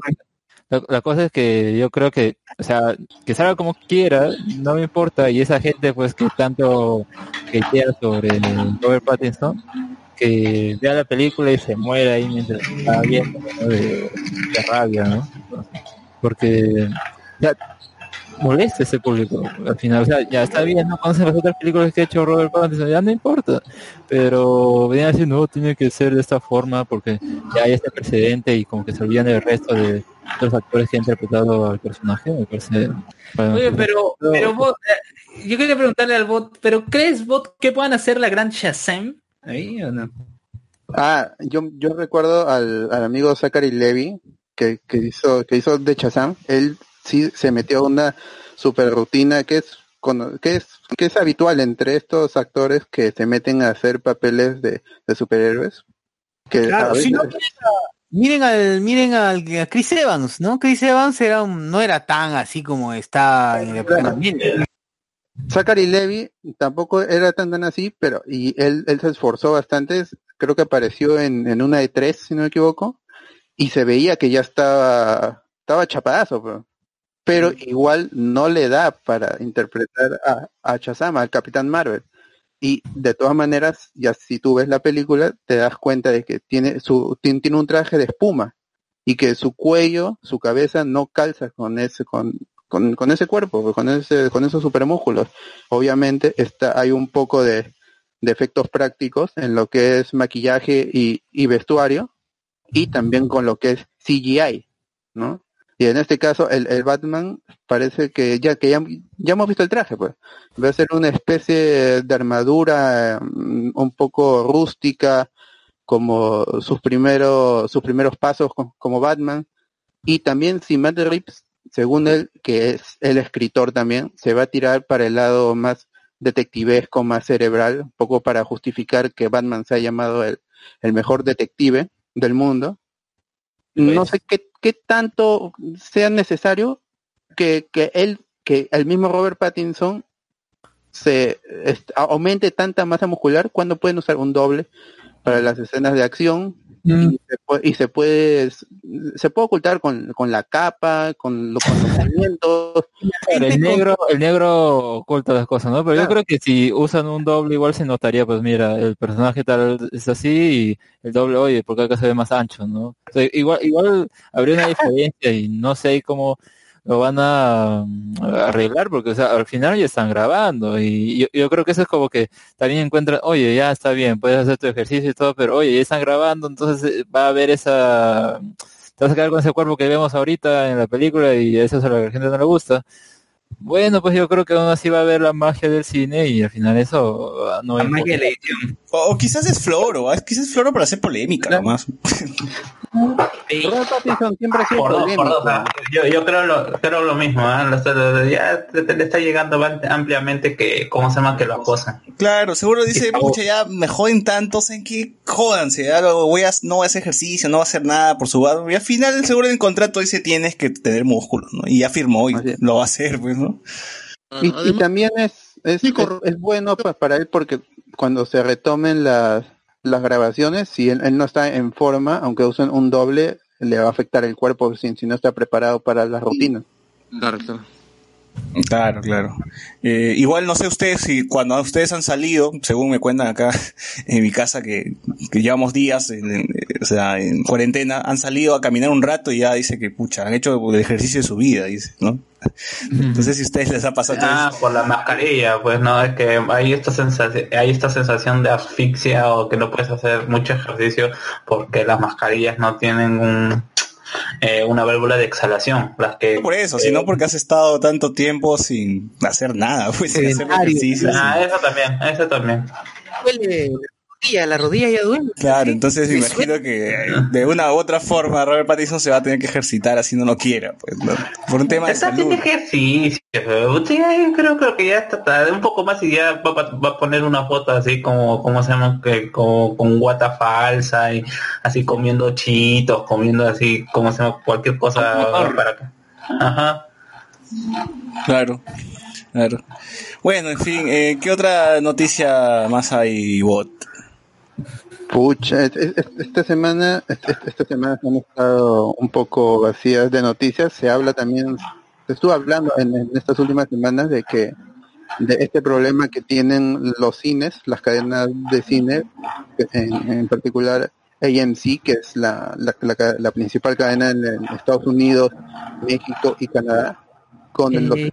Universal que ellos, después de que han tenido este éxito, entre comillas, de la película Trolls, en donde han recaudado casi 100 millones de, dólares por el formato casero, igual no se compara con la primera Trolls, que llegó a unos 300 millones, ¿no? Y era otra, era, era otras circunstancias, fue una circunstancia más, más común en, su estreno en, los cines, pero ellos el estudio Un- Universal de manera unilateral han declarado de que a partir de ahora con, con el ellos que le llaman éxito al, al estreno de Trolls, la segunda parte, en formato PVOD, o sea, Premium Video On Demand, no es Video On Demand, ellos le llaman un Premium Video On Demand, y ellos dicen que como con este presente, sus futuras películas, y ellos no mencionan sus películas, pero está claro de que el tema va por, eh, por Fast and Furious, que se Uy. tenía que estrenar este año. De hecho, creo que este mes o el mes pasado se, se tuvo que haber estrenado o, está, o estaba pronto a estrenar, pero pues ya se pasó para el 2021, donde creo que ya se, se cumplirían 20 años de la saga. Entonces, más o menos la Uy, qué funcionado por ahí. coincidencia. 20 años, a la mierda. Pero eh, eh, ellos, lo que ellos dicen es que sus películas, eh, algunas las van a poner en este formato Premium VOD para en, en ciertas plataformas o en su propia plataforma. Y esto atenta un poco al, a este trato que manejan todos los estudios Disney, Paramount con, con las cadenas de cine, en donde le- ellos le dan la, la ventana del estreno, pues ellos le dan ciertas películas, la gran mayoría de películas, para que las estrenen en cines una, cierta cantidad de semanas por contrato y luego ya se pueden publicar en plataformas para su compra o su renta y en las plataformas de streaming como Prime Video, Netflix y las demás que en Estados Unidos hay, otras, Hulu, ¿no? están allí, o Disney Plus. Pero pues parece que Universal ha roto este trato y se ha puesto un poco be- belicoso con las con las cadenas de cine que son muy importantes para el para el negocio y ya han, han decidido ellos que si Universal continúa con estas declaraciones no van a pasar ni una sola película de los estudios Universal. En cambio le van a dar prioridad a los otros estudios, estudios como Disney, aunque Disney sí tuvo un estreno de Onward en su plataforma. Que dicho sea de Pero paso, Disney- Onward ya está en Amazon, en Prime Video. Ajá. Y Disney ha, ha declarado de que ellos van a seguir, una vez que acabe esta, esta situación, su, su trato con las cadenas de cine va a seguir como siempre. Ellos van a tener la, la prioridad a la hora de estrenar sus películas porque así funciona el negocio y, y los demás estudios pues no, no quieren que eso cambie, no es un beneficio, es, es un beneficio mutuo y y ahí está, ¿no? El problema va a ser un poco con, con Universal, ver cómo actúa en, en- las siguientes semanas, una vez que ya empieza a, a reiniciarse el servicio, porque en Estados Unidos, que es el mercado más importante después de, de China y Bollywood, parece que sí o sí, es a fin de mes o inicios del próximo mes, los cines van a reabrir con una política touchless, es decir, que no se va a necesitar de tocar nada, y, y ya así y, va a iniciar y iniciaría sin películas de, Universal si es que no se calma la, la situación. Pero pues no no, no sé al, al final es, al final esto se podría apaciguar en las próximas semanas sí porque no creo que los cines no, no quieran tener a una saga como Rápidos y Furiosos en, en- su estreno en el 2021 que es ya el este año está muerto y 2021 tienen que levantarlo con todo. Y, y Fast and con las películas de Marvel, las películas de DC, son los, los blockbusters en donde en los, son los picos de, de recaudación en, el año. Pues. Es- Este año está muerto y el otro hay que recuperarlo, sí o sí. El amigo, el amigo Iván Goicochea nos habla por, por ahí, por el, por el WhatsApp exclusivo del grupo de amigos de los Patreons, y nos dice, según reporta el sitio Heroic Hollywood, se llevó a cabo una proyección del Snyder Cut de Justice League para los directores de Warner, de Warner DC durante la primera parte del año. Eso no quiere decir que se haya aprobado su lanzamiento, pero ese al menos estaría o estuvo en conversaciones de Warner. Bueno, eso, es una captura la que nos manda, ¿no? Pero leyendo igual su... Bueno, o sea, mira, está bien que estemos en cuarentena, pero no hay que perder el eh, en qué día estamos, ¿no? O sea, todavía todavía estamos en mayo, no estamos en 28 de diciembre, ¿no? Así que por favor no creo El, el April, el April Fools ya pasó también. Weón, vamos a, vamos a llegar a mitad de año, junio. Falta dos semanas ya. Y llegamos a mitad de año. o sea, todo. Dos semanas. Hay que leer comentarios, comentarios. Sí, sí. Eh, y hablar de la pollería, bueno, que la gente se cava sus calzoncillos en la brasa del pollo. Oye, si vieron esa nota, Ah, ¿vieron esa noticia? Maleado, ¿ah? Rodrigo Joel nos pone, le pongo la fea Bat Battinson por sus otras películas. Que chucha le pongan relleno. Sí, sí, vean su película. Ah, se me fue el nombre. ¿Cómo se llama? Light, Light. El Faro, el Faro, ya está. El Faro y la otra que eh, no me acuerdo su nombre, pero que es buena también. Crepúsculo, bueno. No, no. Claro, pues, Twilight, Twilight. Vean el Faro y. Ah, ¿Cómo se llama la otra bot? Tú la debes saber. Highlight, Cosmópolis. Cosmópolis, creo, con la de, de Cronenberg, ¿no? Ajá. Claro, con- Así es. Edwin Alba, el maestro de Shiryu es Doko. Pone.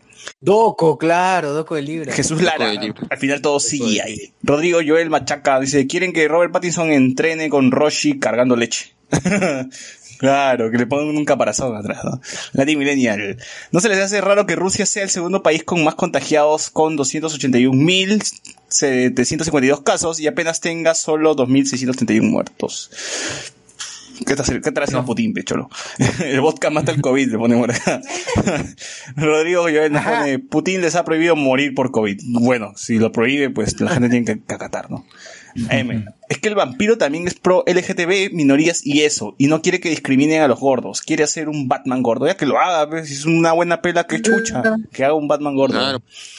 Diego Claro, es una buena historia que justifique la situación, chévere, ¿no? Sí es. Sí, manito, no hay que ser también tan puristas como dice, como, como, como estábamos explicando al principio con el, con el, con el español. Ah, igual, igual con las pelas. O sea, si hay un Batman gordo, flaco, negro, rubio, pelirrojo, lo que sea, que importe más la película, si está buena, si es redonda, más que si es que el Batman es, es el Batman que yo conocí cuando era niño, si es el Batman que yo, que, yo creo que es. no, es irrelevante. Este ya, ya cuando salga la película esa vaina va a ser irrelevante. Hay que juzgarlo por lo que es, no por lo que decíamos que, como hubiese quedado.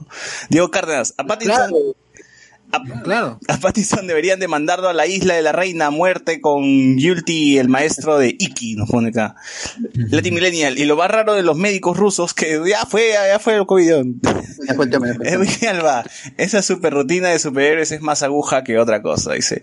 Rodrigo Joel Machaca, super agujas. Patricia Infante Castro me pone, ya después de Thor Gordo, no, ya no me importa nada, dice, pero después que no se queje al usar el traje de espuma. Miguel Domínguez, Pattinson tranquilamente puede hacer un Bruce Wayne de puta madre, y si lo enfocan en la parte de detective, va a ser algo increíble. Oye, pero no sé, yo siempre tengo mi rollo con Batman. Si es detective, porque tiene mucha tecnología, o básicamente tiene una computadora que te dice qué es lo que ha pasado en la habitación, weón. No, Entonces, a ver, me da a ver, pena. el, el punto con Batman no es tanto, o sea, bueno, sí, hay historias en las que es detective y todo, pero en realidad el punto es que tiene un plan para todo. ¿ya? Y bueno, es también que se explota mucho en distintas historias con él y bueno, de ahí viene el hecho también pues que investigue y todo. Pero ¿no? sería O sea, paja que sea detective sin tecnología. ve, Ahí te quiero ver, puncha, madre, a ver, ve si lo puedes hacer. ¿no? Que se.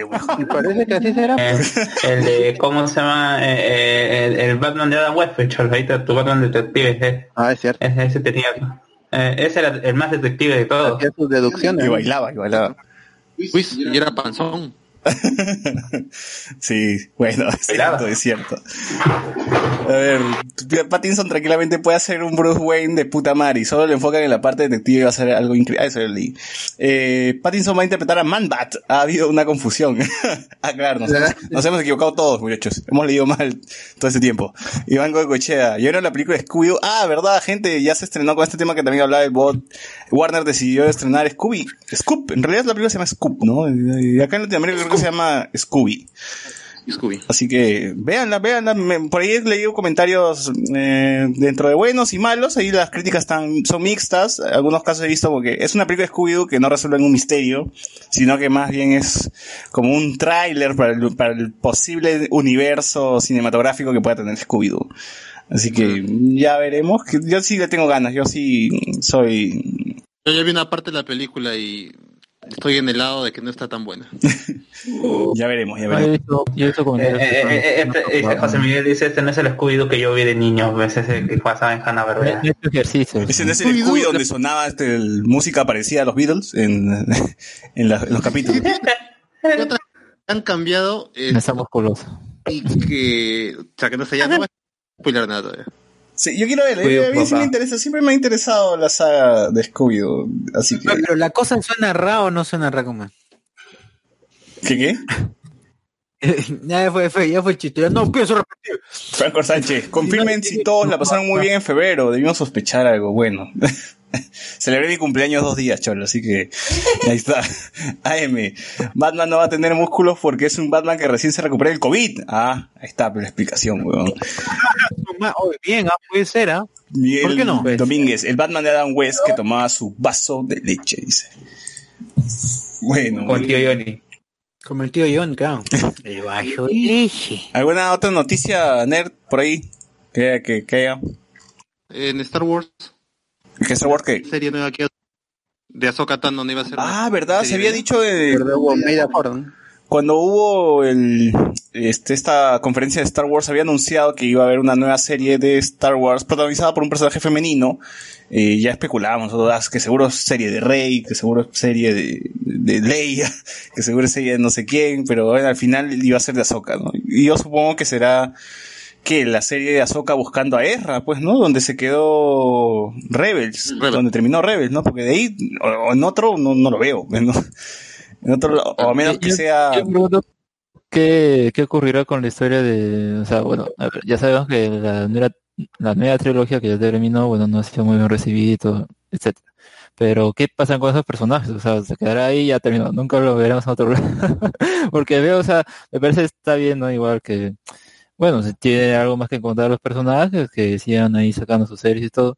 Pero es como que sa- sacan más de esas partes, pero de esas nuevas ya no, ¿no? O sea, creo que aún así, pues pueden haber cosas en, o desarrollar cosas en los cómics, pero nada más, pues no, yo no he visto, ah, serie de algún personaje de ahí, ¿no? O sea, creo que quieren cerrarlo ahí por el momento tal vez para que se las cosas y Igual esos Ya, personajes sí han tenido participación, al menos algunos, en la serie de Star Wars Resistance. Pues Paul Dameron ha aparecido en la serie. Ahí por ahí creo que Leia también. Entonces, reconean. la cosa sería ahora que, que, claro, que vayan más allá, ¿no? Si es que o se van a sacar una nueva película como Star Wars eh, 10, 11 y 12 o, o planean, no sé, esos personajes que tengan serie o algo por ahí. Ya veremos, ya veremos. Eh, tengo por acá, ya como no hay muchas noticias, tengo por acá el top 10 de, de Netflix Perú para ver qué, qué ha estado viendo la gente en Perú. Sorprendente. Dime que ya se fue sin mi amor. ya. Sorprendentemente, Todavía sí. sorprendentemente y por primera vez creo, hay un anime en el puesto 10 de los más populares de Perú y es Parasite, eh, un anime de qué, de qué año creo que es 2000, desde 2014, un, un anime del 2014 que ha Parasite de llegado a Netflix con doblaje también latino y un japonés original. Me parece raro que la gente haya estado viendo Parasite, no sé por qué, me imagino que dirán, pues, Oh, pero habrán pensado que es la película, la ganadora Oscar. Eh, por- Ah, por- claro. por el- para, No, no es por el- pero- Ah, Creo que estado buscando científicos han estado buscando científicos y han, ya, ya han visto Parasite. ¿no? Claro. Esta debe ser la coreana, la película ganadora del Oscar, han dicho, ¿no? Pero ¿por qué está dibujada? Que- La vamos a ver. Hay un, o- hay un documental del COVID y también se habrá confundido. pero no Claro, sé. pues, seguro, bacteria, Pero, virus, parásito, ah, es lo mismo, es lo mismo, ¿no? Y ahí, pues, Yo pienso, yo pienso lo de Alex, ¿ah? pienso lo mismo que Alex, es cierto. Deben haber buscado COVID y ya salió Parasite. claro. Extraño, extraño que un anime del 2014 lo hayan estrenado con doblaje, porque no, no tenía este, este anime doblaje. Así que bueno, ahí está. En el puesto 9, eh, gracias a no sé qué, o no sé por qué, otra vez Space Jam está en el top, está en el puesto número 9, la gente está, ha vuelto a ver este clásico de 1996. Su madre tenía tres años cuando lo estrenaron, imagínense. Y ha envejecido bien, ¿ah? no ha envejecido tan mal, todavía se ve bastante bien la, la animación tradicional con, con, con, con el live action, pues, ¿no? Con Michael Jordan. Claro, y ahora se viene la película con LeBron James. Así es. En el puesto número 8 está una película llamada Secuestro, que es un thriller del 2017 protagonizado por quién más que Halle Berry. Pues Halle Berry todavía hacía cine, increíble. Así que ahí está. Este, en el puesto número 7 está una película de Bruce Willis que se llama Death Wish, Deseo de Matar. Claro, como es, como es este, Bruce, Duro de Matar, acá es Deseo de Matar. Debe ser lo mismo, ya pensó la gente y la ha visto. En el puesto número 6 está Pelea de Maestros, no sé qué es esa vaina, cholo, pero, pero bueno, está por ahí. En el puesto número 5 está una serie llamada El Rey, el Eterno Monarca. Así que, bueno, ahí está para la gente. Es una serie china, me parece, coreana, china, no sé qué cosa es, pero bueno. Qué raros gustos que tenemos, ¿no? Sí, los peruanos. En fin. En el puesto número 4 está una. Chino coronavirus, papi. Una- Chino coronavirus. Ah, ah. ya está Ah, relacionado, dice, ¿no? Vamos a- Es, es coreana, es coreana, es de... Es de Lo mismo, pero Claro. Están ahí nomás. Diferencia. Oye, es sci-fi con Eso, ¿eh? fantasía, no puedo creerlo. ¿Qué? Ahí dice, en un universo se parece a Corea moderna.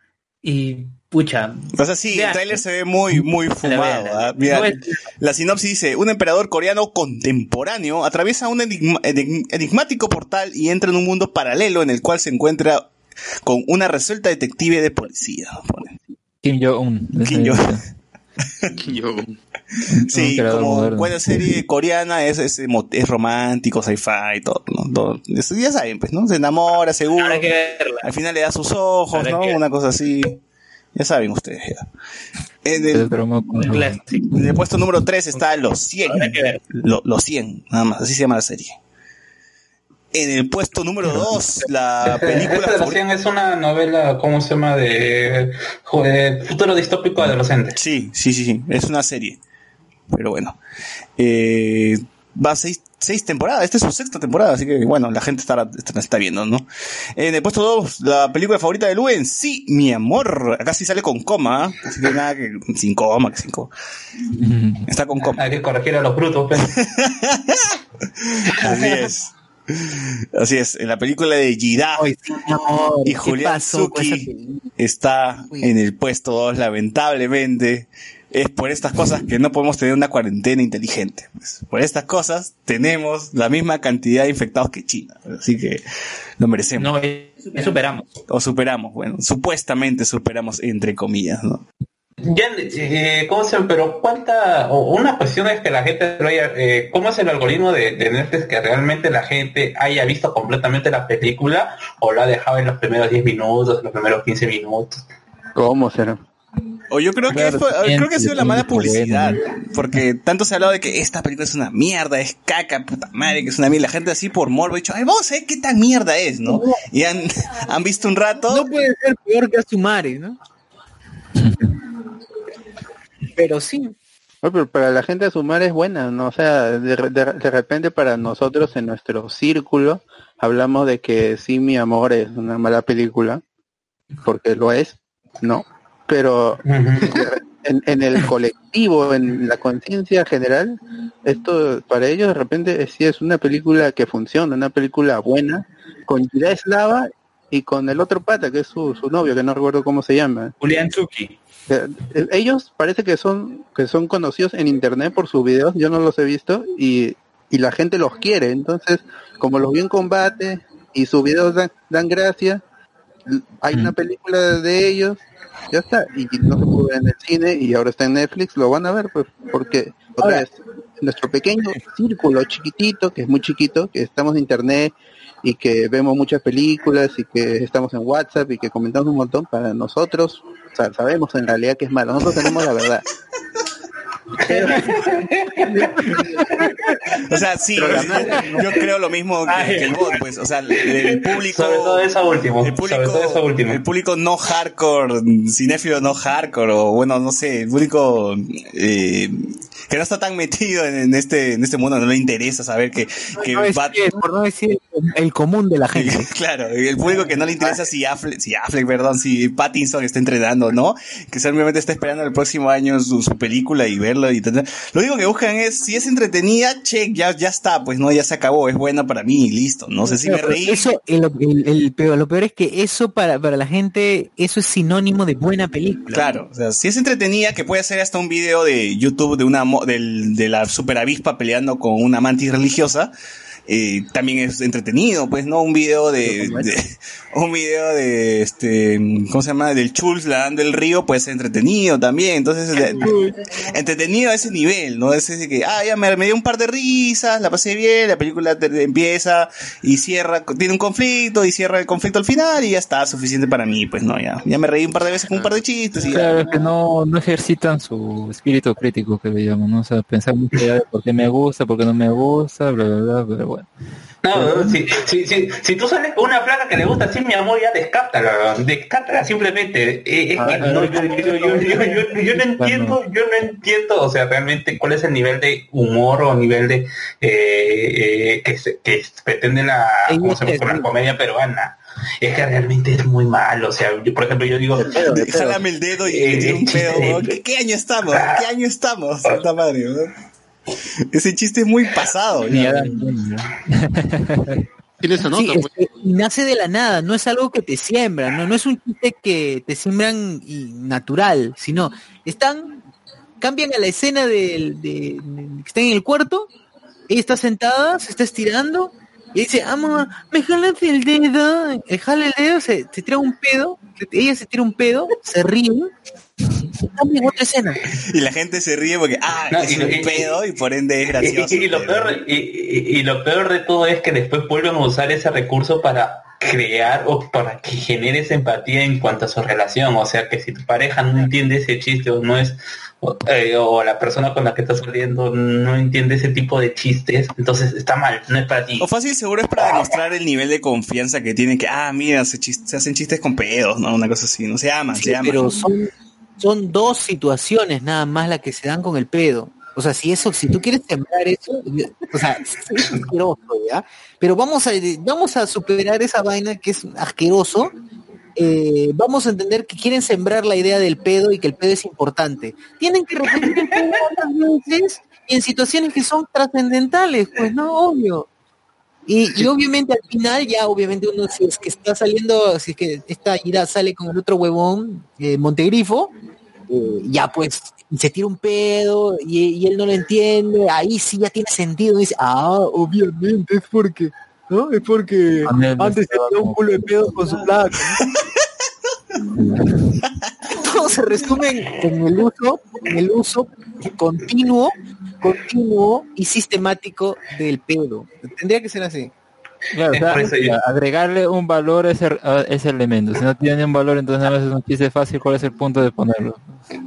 Ya, eh, es que ese es el eh, que todos los que hacen comedia aspiran a ser los Guayan, pues, ¿no? O sea, hacer ese tipo de chistes y ser y, y tener un mega éxito y, y hasta los Guayan se han reinventado, o sea, Hasta Adam Sandler, weón. O sea, miren gemas, miren gemas en bruto, carajo. Gran película. O igual, igual Girard debe tener, debe explicar el pedo, pues, ¿no? Girard debe tener algún problema estomacal, pues, ¿no? Algún, algo, algo que, que le ayude a controlar sus pedos o algo así, ¿no? A ver. Debe haber algo, una explicación ahí, ¿no? Bueno, Rodrigo Joel dice, ¿quién es más detective, Batman o Scooby-Doo? A ver, vos, esa, esa, esa es para ti, ¿no? No, han hecho crossover todavía, para unir fuerzas y, descubrir un enemigo. Ay, ¿verdad? Tienen crossover, ¿ah? Y ahí puedes ver, ahí, ahí puedes sacarte esa duda de encima. Matileche. Jesús Lara. ¿Aparecen los niveles de poder de Shaggy? Debería, debería haber, po- debería aparecer en, el- en, el- en la película. Miguel Domínguez. Shaggy haciendo ultra instinto. El mejor detective es Truquini, dice. Bueno, no, no puedo, no puedo, Go Go Gadget. no puedo ir en contra de ese argumento. Edwin Alba, gente, me imagino que ya habrán descargado su GTA V con sus tostadores para saltar todos los bancos y agarrar con vasos al COVID en su nueva expansión COVID Tour 2020. Así, gente, que ya como lo menciona Edwin Alba, eh, GTA V, uno de los juegos más importantes de la década pasada, bueno, de esta década, pues en teoría, ¿no? Todavía no termina la, la década, supuestamente. Está gratis eh, en Epic Games, la gente se volvió loca y Epic Games se cayó, pues porque, porque en fin, todo el mundo quería descargarlo, ¿no? Es un juego que está costando actualmente que 40 dólares por ahí, más o menos. Así que, y que es muy importante porque todavía está muy activo, tiene un montón de jugadores activos y, y todavía la gente sigue, y se sigue actualizando y sigue dando contenido a, a sus fans.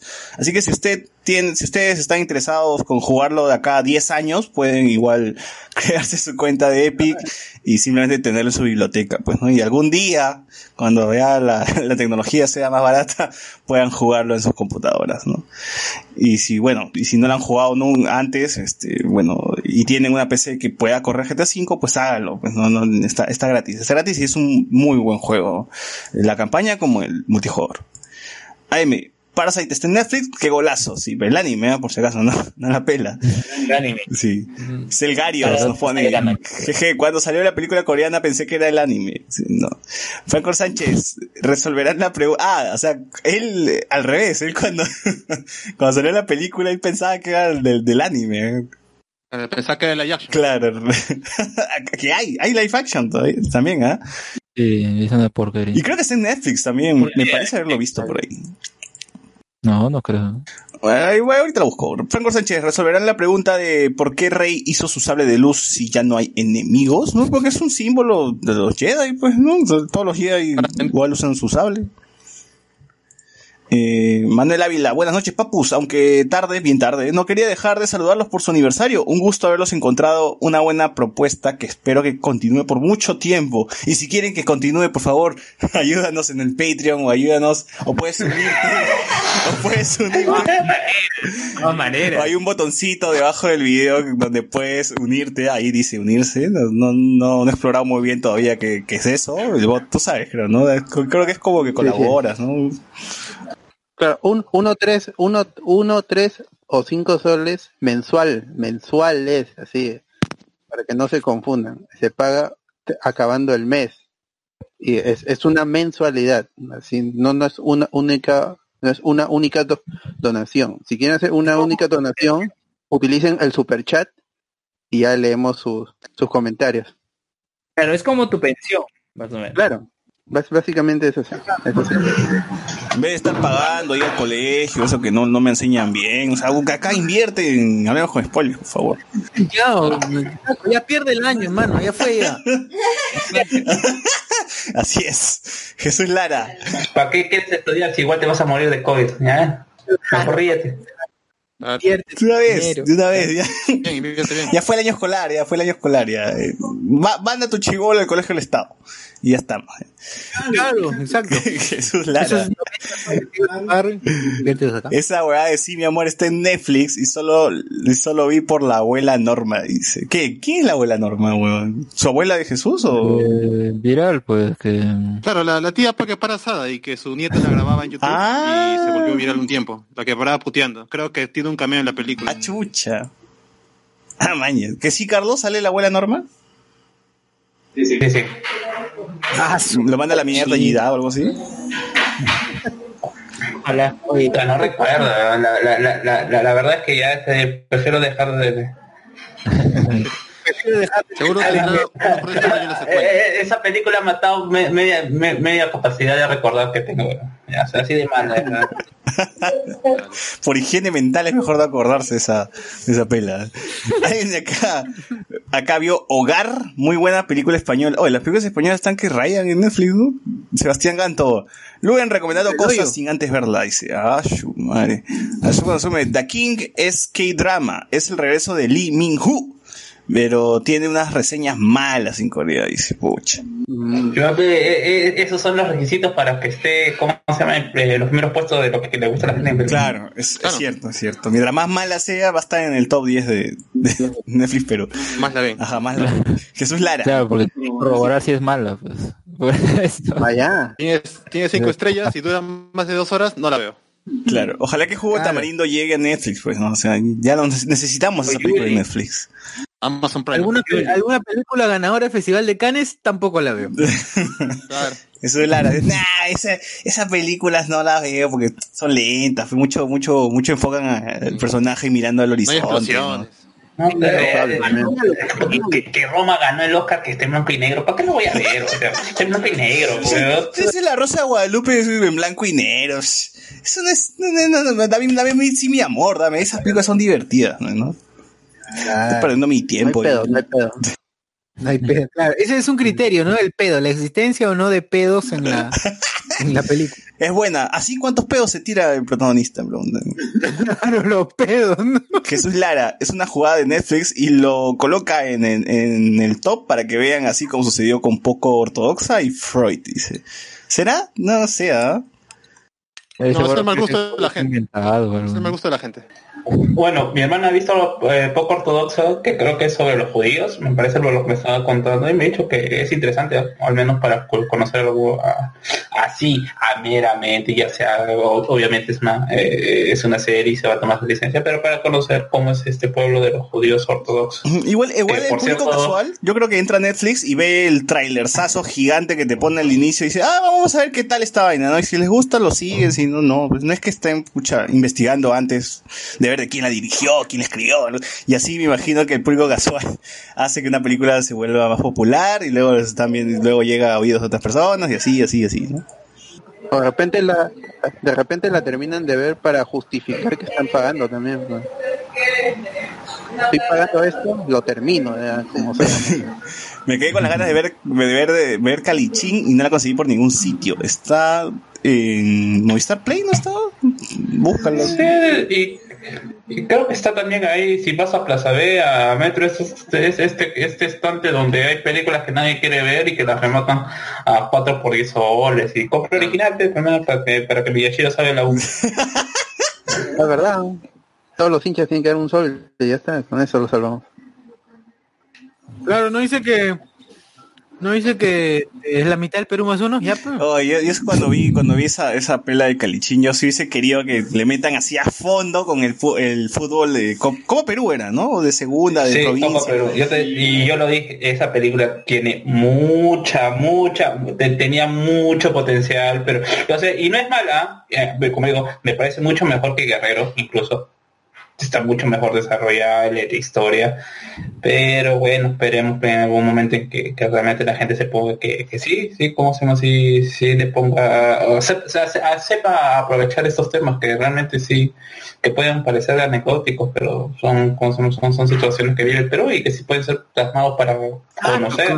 Era interesante, pero era, era, se volvió una mierda, pero era interesante como propuesta, ¿no? Un jugador de una división de mierda dentro de un, o sea, de un equipo. Claro, y era de- paja porque tenías escenas de puta, hasta partidos de fútbol en canchas de tierra, pues, y lodo, y así todo con la lluvia, y tú decías, puta, qué, qué bacán esta representación, ¿no? Que no, no, no, no es usual en el fútbol eh, convencional o en películas sobre el fútbol donde todo el pastito estaba verde, el estadio es bonito, pues, ¿no? Acá es distinto, pues, así como Shaolin Soccer, que, que el primer partido era un arenal, básicamente acá era Claro. lo mismo, ¿ves? ¿no? En el lodo, una cosa así. Y por eso tenía potencial que Sí. si hubiesen apretado ese ese acelerador de vamos de fondo al fútbol macho, bueno, fútbol, fútbol provincia en realidad, hubiese sido más redonda esta pelada. Pero bueno. Cae, cae en lo convencional y en la trama de no se aceptan devoluciones, ¿no? Y ya, pues. Claro, ahí se volvió una película, una comedia de Adam Sandler. Sí, de, de Derbez, de Derbez, una cosa. De Derbez, más de Adam Sandler de Derbez, fue, que creo que es nuestro Adam Sandler latinoamericano. ¿no? y, y, y, y, y Cachín quería ser nuestro eh, Derbez peruano. Claro, una cosa así. Somos, ¿no? Ah, Quiere ser nuestro del, el Derbez peruano, es cierto. es cierto. Ahí me dice mi viejita que es maestra, puso sí mi amor y me dijo con razón en mi salón, esos que hablan de combate son los que tienen los padres más burros. ¡Ah, su madre! Pues no puede A la ser. mierda. Por eso ahora los niños ven aprenden casa. Rodrigo Joel lo dice la gran, la gran conspiración de Netflix para meternos mierda por los ojos. Franco Sánchez, eso es cierto, la mayoría de gente que le ha criticado dicen que le dejaron a 10 minutos. Jonas Bernal, por favor, la dosis de imitación de Saiter.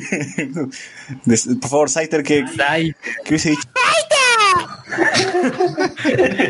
Para los premios de spoilers, para los premios de spoilers, es La imitación de dosis, la dosis, dice. La dosis, ¿qué mierda es esta gente? Sí que pajea Por con favor, la Luen, por favor, ¿puedes seguir eh, los comentarios? ¿Tú los comentarios?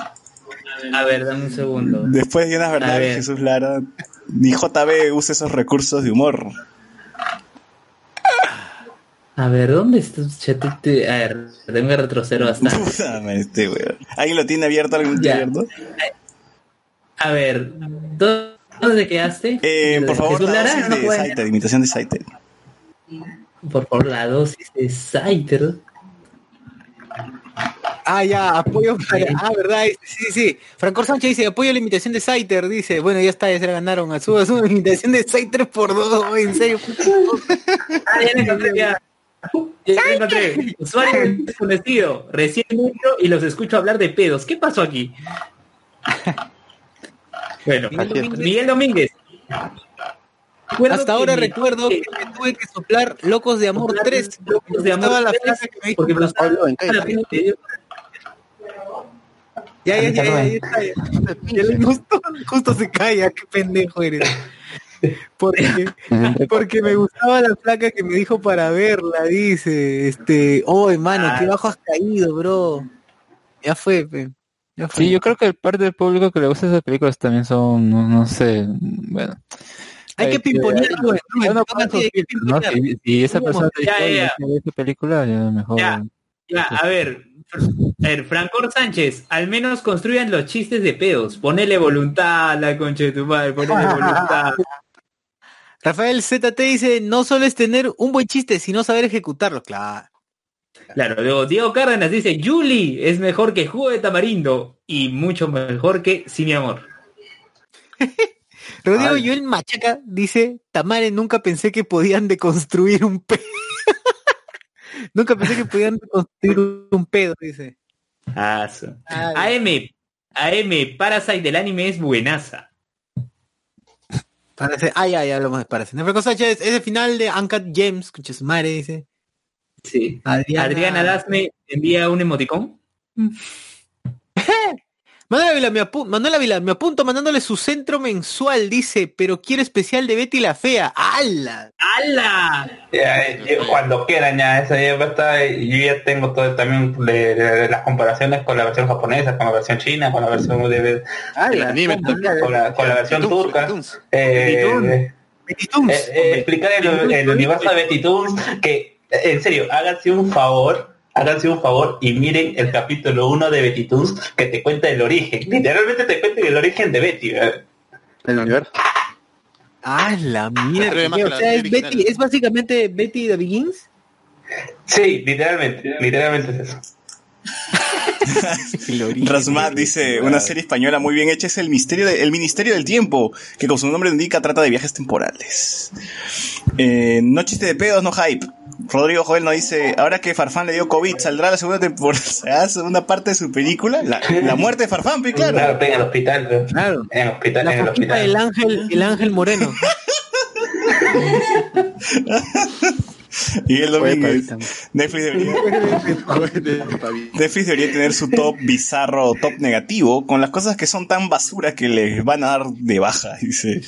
Bueno, Eh, también Franco nos pone Netflix quitó Shaun of the, Shaun of the Dead. Qué cólera, gran pela, vean. Sebastián Ganto dice imitación de Saiter cuando se loquea, por favor.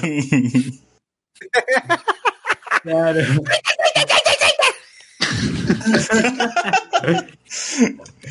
A ver, AM dice, hasta los chistes de hablando huevadas son mejores que los de IA. claro. ¡Hala! Siempre. Y Imagínate. Latin Millennial dice quisiera ver Betty la fea versión blonde. ¿Cuál es esa? Bueno, con esto cerramos el tema, eh, la sección de temas nerd y vayamos ahora sí al tema de fondo.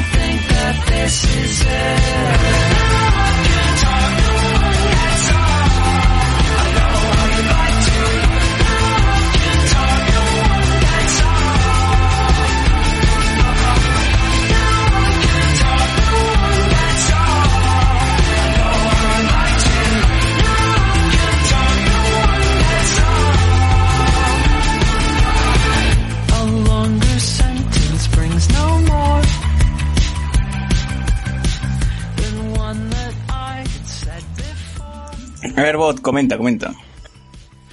Ah, ya. Ah, Ah, ya. para un- un- uno de los beneficios que para la gente del, del Patreon era elegir un tema y se pusieron cinco temas, no voy a decir los otros cuatro, pero el que ganó, y ya se lo debíamos para este mes, era el de las películas. Las películas de superhéroes que se lanzaron en, entre la de- entre esta este lapso del 99 que inició con X-Men hasta el 2008 que es cuando Marvel da inicio a, su universo y luego DC se intenta copiar, bien o mal, pero se intentó copiar y era un inicio de los universos. Pero en un inicio las películas de superhéroes eran que los estudios tenía- tenían estas, esta- estas propiedades intelectuales y de algún modo tenían que sacarle el jugo. Principalmente porque como vamos a ver, las películas han sido de Marvel. Y eso fue justamente porque la editorial Marvel tuvo que vender el derecho de, sus personajes y se fueron distribuyendo en distintos en distintos estudios. Al contrario de DC, que DC es adquirido por Warner y posteriormente por AT&T y ent- entonces Warner tiene el control total del universo y los personajes. Pero incluso en ese entonces y teniendo a todos los personajes en su poder, no hicieron un universo. Entonces, Fox en el 99 lanza X-Men, luego Spider-Man, luego Blade, pero todas estas películas y sus micro universos, sus pequeños universos son individuales, no se cruzan. No hay esta, es- esta voluntad de unirlos, incluso cuando algunos estudios como Fox tenía a los X-Men y a los Cuatro Fantásticos, no había una ambición y se puede revisar que en, las notas de prensa, en todo lo que se hablaba, no había una, una, una voluntad de Fox que tenía a estas dos agrupaciones de personajes, no las quería unir, simplemente no las quería unir, no se, no se les ocurrió, ni a, ni a Warner tampoco se, se le ocurrió. Algunas películas fueron buenas, algunas películas fueron malas, al- la gente pone a X-Men como la película que inicia esta, esta nueva, esta nueva etapa de las películas de superhéroes, porque antes del, del 99, con está Blade también, se hicieron otras películas, ¿no? Que eh, desde los 30 que nacen los héroes de, de DC Comics, en los 60 que nacen los héroes de, de la Marvel, pero se habían, todos estaban en películas para televisión, en miniseries o en, series animadas, ¿no? Y este termina esta etapa en que incluye a las películas de a las películas de Barton, al universo del, del Batman de Keaton, que tiene dos películas y luego la, de Val Kilmer, la, de George Clooney, está la, la Superman, las cuatro Superman de con Christopher Reeve, la primera de Richard Donner y Marvel no no tuvo tantas películas. Eh, si tú revisas su su claro su, historia, la, la primera película de Marvel Studios sería eh, eh, no Howard the Duck. Howard the Duck de si no me equivoco escrita o dirigida o producida por George Lucas es la primera película que Marvel Studios produce, pero eh, esta película tampoco está en un universo. Entonces, eh, eh, había una forma de hacer estas películas que era un poco un- más campi, más, más ¿no? Tomando la, este lado de los personajes mucho más caricaturescos, más, más cómicos, más brillantes también, que es algo característico en los superhéroes. Los superhéroes tienen que ser brillantes, tienen que ser heroicos y su, y su moral tiene que estar por encima de los demás porque son un faro, ¿no? Y en este, el más característico es Superman o Batman que no mata, aunque el de, el de Barton sí mataba, ¿no? Pero da- esto se quería dejar atrás para darle cierta validez. Y con X-Men de Brian Singer, con el Hall de Ang Lee, Ang Lee que es un director mu- multipremiado, multinominado, con películas de Oscar, este, el Spider-Man de San Raimi, San Raimi venía del, del cine eh, de, de clase B, el cine de horror, este, Ash y Evil Dead, ¿no? Y, y se le dio a, a un personaje como Spider-Man y él plantea su visión, pero luego ya, ya vimos lo, lo que pasó, lo, Dick Warner tuvo a su Superman Returns y también vimos lo que pasó.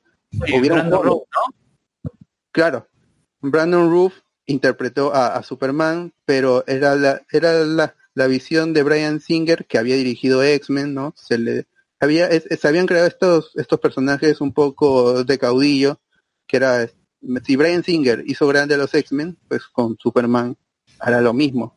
Entonces hay que meterlo. Pero él en su mente tenía hacer este homenaje a lo que vio de niño, que era el Superman de Christopher Reeve. Entonces no es una no es una película original, es una visión muy personal del, del director y queda como un homenaje. Y pero tu- tuvimos lo que cambió la visión de los personajes casi al final de esta etapa, que es el en el 2008, tam- en el 2008 cuando se estrena Dark Knight, ¿no? Que ahí, ahí es el final de las películas, el, el- o el, inicio de estas películas como universos in- in- individuales.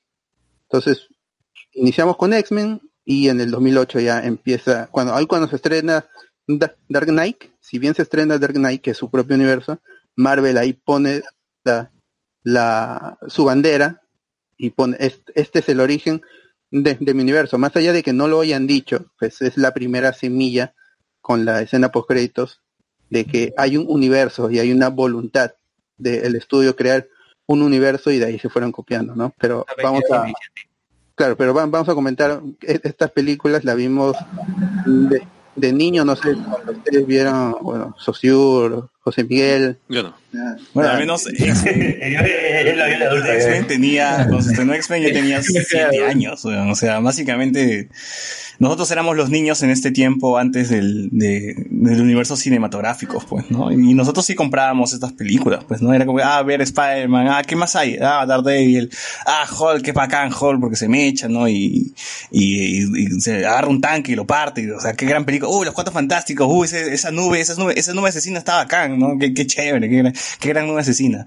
Este, Spider-Man 3, uff, Venom, el, el romance entre, entre este, Jane Franco con Mary Jane y Peter Parker, o sea, qué bacán, o sea, ya compramos todo, pues tampoco es que teníamos un, un sentido crítico co- como el de ahora, pues, ¿no? Ahí nos gustaba ver la acción y, y se acabó, pues, o me vas a decir, Alex, que tú a los siete no años creo, decías, ¿ah? puta, Ahí Spider-Man". difiero, ¿eh? porque yo recuerdo esas películas, la de Hulk, la de la segunda de X-Men, la tercera de, no, la tercera de X-Men, la segunda de Cuatro Fantásticos, que, o sea, to- la tercera de Spider-Man también que pss, recibieron críticas negativas, todo. Yo, las que vi en el cine creo que fueron eh, de, de Spider-Man fue la, la última, la tercera, y de X-Men también la tercera, así que sé que fueron horribles. Así que yo igual encuentro su, su, su atractivo en ese momento, por ejemplo, los X-Men, porque a me gustan las historias cuando hay personajes con muchos poderes, ya eso tiene los X-Men y bueno,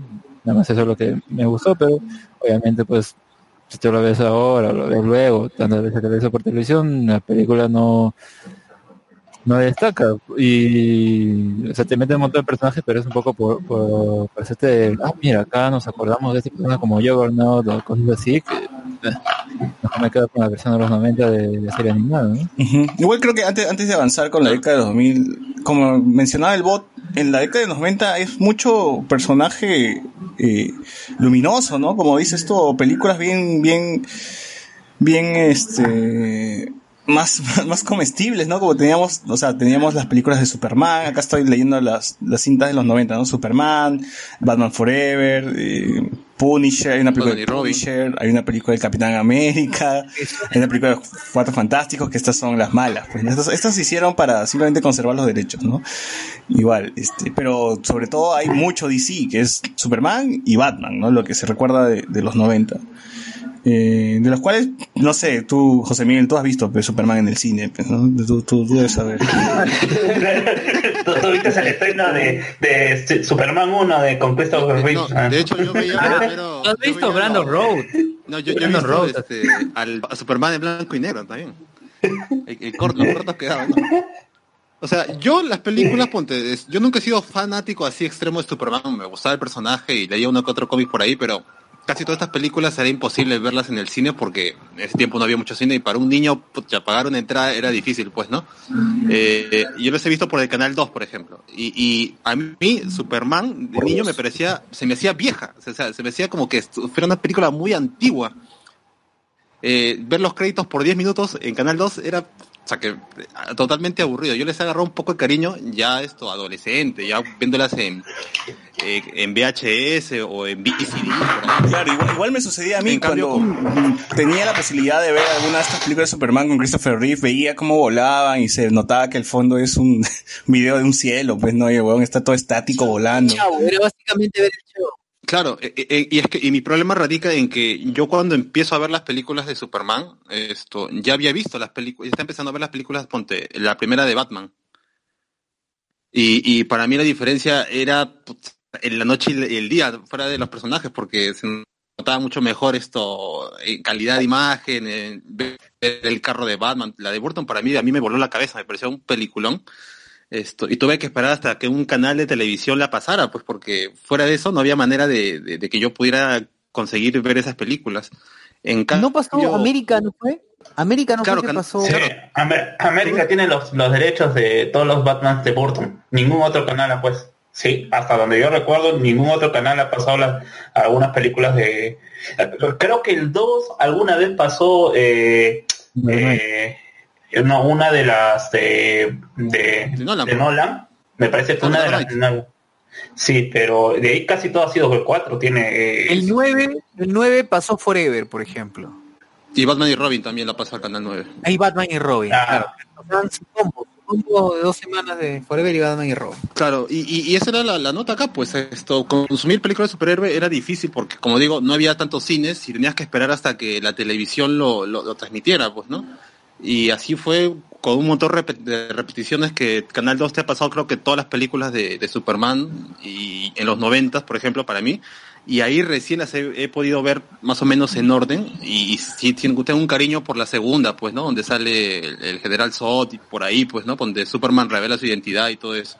Pero aún así se me hacían como que muy viejitas, pues, ¿no? Y actualmente, ¿crees Eh, que han envejecido mal? ¿Han envejecido bien cuando las ves hoy, hoy, hoy en día, 2020? Por ejemplo, ahora le tengo un poco de cariño más a la primera Superman y no sé si es porque porque los productos más nuevos de Superman no han sido los mejores, o sea, esto de todas la- las películas que ha sacado DC en los de los 2000 para adelante en su microuniverso, ahorita la de Man of Steel eh, creo que es la más o menos esto la mejorcita de todas, pues.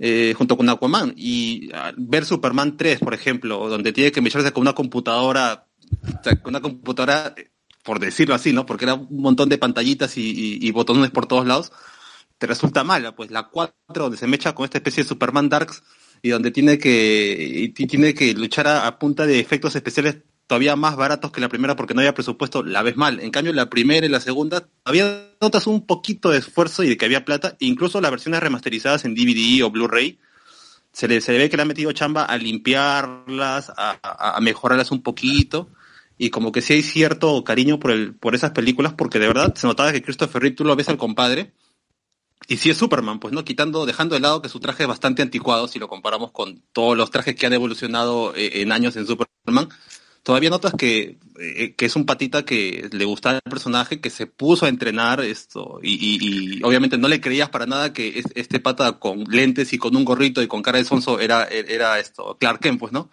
Pero era el, espíritu del tiempo, pues la gente poder ver a, a Superman en pantalla gigante. Pero hacía bien su tonto, ¿no? Hacía su versión de tonto.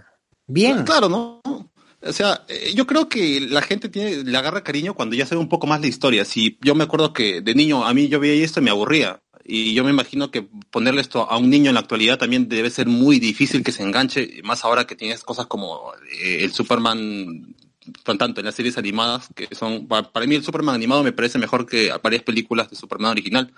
Pero para un chivolo meterse así de lleno tendría que ser muy, muy fan del personaje y querer Sí, aprender. igual, Yo, yo recuerdo, por ejemplo, que de niño no era muy fan de Superman, inclusive me acuerdo mucho de la serie, esta serie que pasaba a Canal 4 en las mañanas, no, no, me, no me acuerdo el, el nombre de la serie. La de los 70, los de 70. La de los 70 donde Superman no hablaba mucho, era más música de fondo, instrumental y veías a Superman pues este, haciendo... Eh, ah, pa- parando un tren, pues, ¿no? O sea, estar cargando el, el planeta del diario El Planeta, pues, ¿no? Porque te, te dicen te dicen el diario El Planeta. Y a mí también me gusta mucho, ¿eh? creo que, que incluso me gusta mejor mucho, a pesar de que, que es el que tengo más recuerdo, que es el de eh, Justice League. O incluso su serie animada, que todo Superman, de, de esa Ese temporada. era mi acercamiento con Superman, que Superman salvando gente y no había como que un SOT, no había... Pues no sé si en esa serie se lle- llegan a presentar los villanos de Superman o simplemente era él contra malhechores que estaban, pucha, ¿no? robando un banco, incendiando, ese tipo de cosas. Sí, sí, sí. Esas series eran solamente poner a Superman contraponte, esto, un bandido X o alguien que secuestrara a Luisa Lane y esa era la misión nada más. No había Chapulín, ninguna Chapulín. trama. Chapulín. Era el Chapulín Colorado. Sí, yo también vi esa serie, pero el problema para mí era que se volvía aburrido cuando te repetían los mismos cinco capítulos, pero no sé. Claro, claro. Yo- que claro, igual a la final es, el atractivo de Superman como personaje se perdió para mí porque, vamos, estábamos hablando de un tipo azul con una capa que se ponía un sombrerito y lentes y la gente no lo reconocía, ¿no? Y es ahí cuando llega a los 2000, llega Spider-Man y llegan los personajes de Marvel al cine. Ya, yo en ese tiempo también era fan de los de las animaciones que pasaban por Fox Kids, pero ya cuando llega Superman, los X-Men, llega toda, toda esta nueva ola de películas de superhéroes, y ya es cuando yo de lleno me, me vuelvo muy fan de Spider-Man, muy fan de, de Hulk, muy fan de, de Marvel, ¿no? Te Eh, hypeaste. ¿Cómo? Te hypeaste. Sí, o sea, ya me, me gustaba muchísimo. Y mira, imagina César que recién se metía eh, poco a poco esas películas. Yo, yo de chivolo tuve que consumirme todo lo que había de Spider-Man, que era poquito, que era la serie animada en Canal 9. Porque Ah, Spider-Man y sus amigos, el hombre de hielo y estrella de fuego. No, no, la noventera, la de que era... No, no seas tan caca. No, aunque también, aunque también he visto. Aunque también Oye, yo he visto también el del hombre de hielo Ese, ese es el que han pasado más por más canales. porque Recuerdo que, que en Arequipa había un canal que los pasaban. Pero por ejemplo, Qué esta serie, por ejemplo, yo, yo, yo he coleccionado casi todo lo que he aprendido de Spider-Man, poquito bastante, de chivolo ha sido por los Petsy Cars. Ahí te daban un poquito de información y yo ya sabía quién era Venom, por ejemplo. Sale la serie animada en Canal 9 y ahí ya más o menos conocía más a Spider-Man. Cuando se anuncia la primera película de Spider-Man, bueno, Sam Raimi a mí no me sonaba de nada más que que fue el director de Darkman, que me pareció un peliculón, pues no dije, ya si este compadre ha hecho Darkman con Liam Neeson, fácil que va a ser una buena película de Spider-Man, pues no. Este, y, y ver el tráiler de Spider-Man en ese tiempo, pucha, en Canal 4 por lo menos creo que sin escape o algún programa por ahí lo habrá pasado.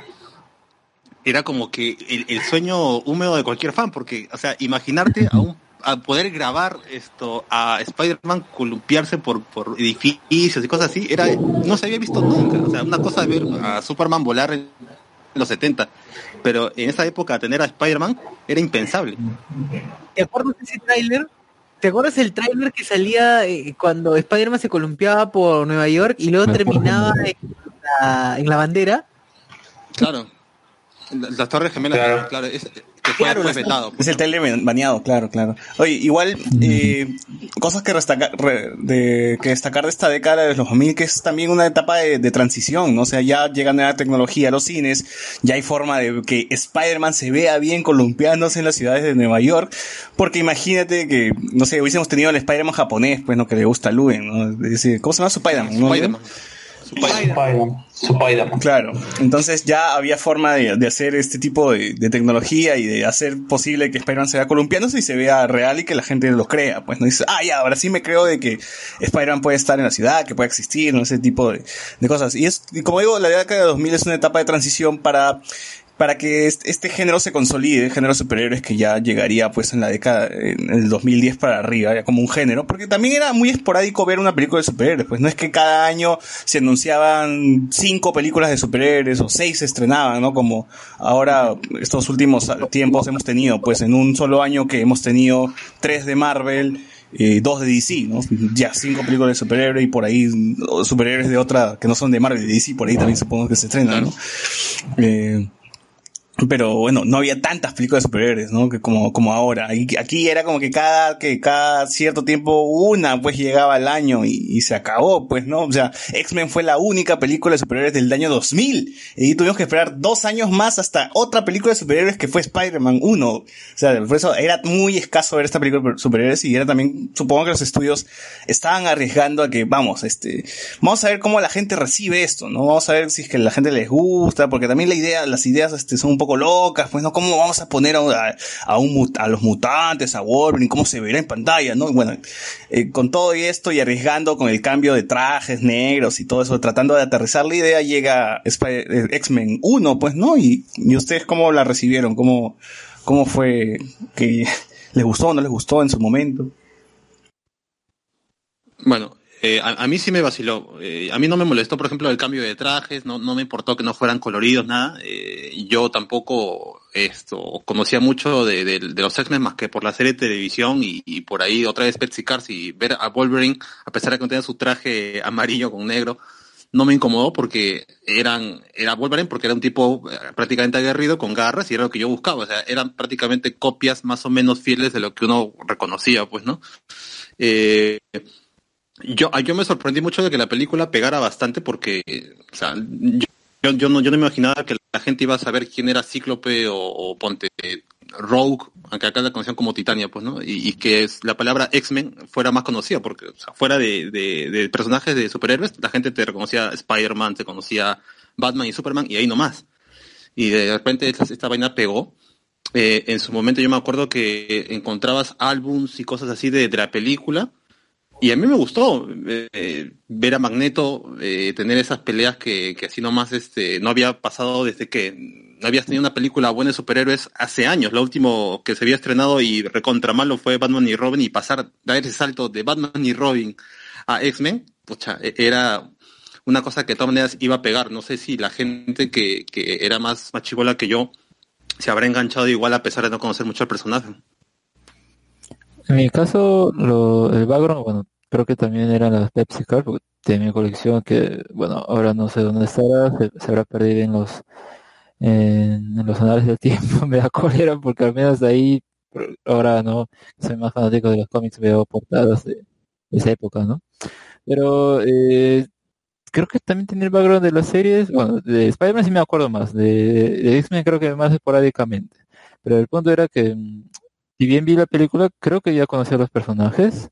Eh, y es cierto, creo que uno de los elementos más que se resalta ahorita como que no era bueno, eran los trajes, ¿no? Que todos usaban negro, bueno, eso también se presentó en Blade y era como que Blade, X-Men, bueno, Blade nunca la vi, pero la cosa es que eran, que marcaban tendencia de los personajes usando un traje más así, eh, grim and gritty y que bueno incluso esa época al principio de los 2000 también se, se era característica de eso porque tenemos Underworld no sabe de vampiros hombres lobo que también eran ah, Matrix también personajes así con látex negro entonces era como que poco la, moda, ¿no? Entonces yo creo que más iba por ese lado que tal vez por representar exactamente a los personajes del cómic, que bueno, ahora con más películas y todo lo demás, se, se quiere que ahora una próxima adaptación que tengan, tengan los trajes como, como se re- recuerda, ¿no? Que sean más pintorescos. Pero creo que en ese momento no había tanto, tantas pegas con ese elemento. Creo que también la primera es una buena introducción, ¿no? Creo que viendo la retrospectiva, como que se queda muy corta la historia. Eh, lo que sí recuerdo era más que nada cómo transforman al senador, creo que era, ¿no?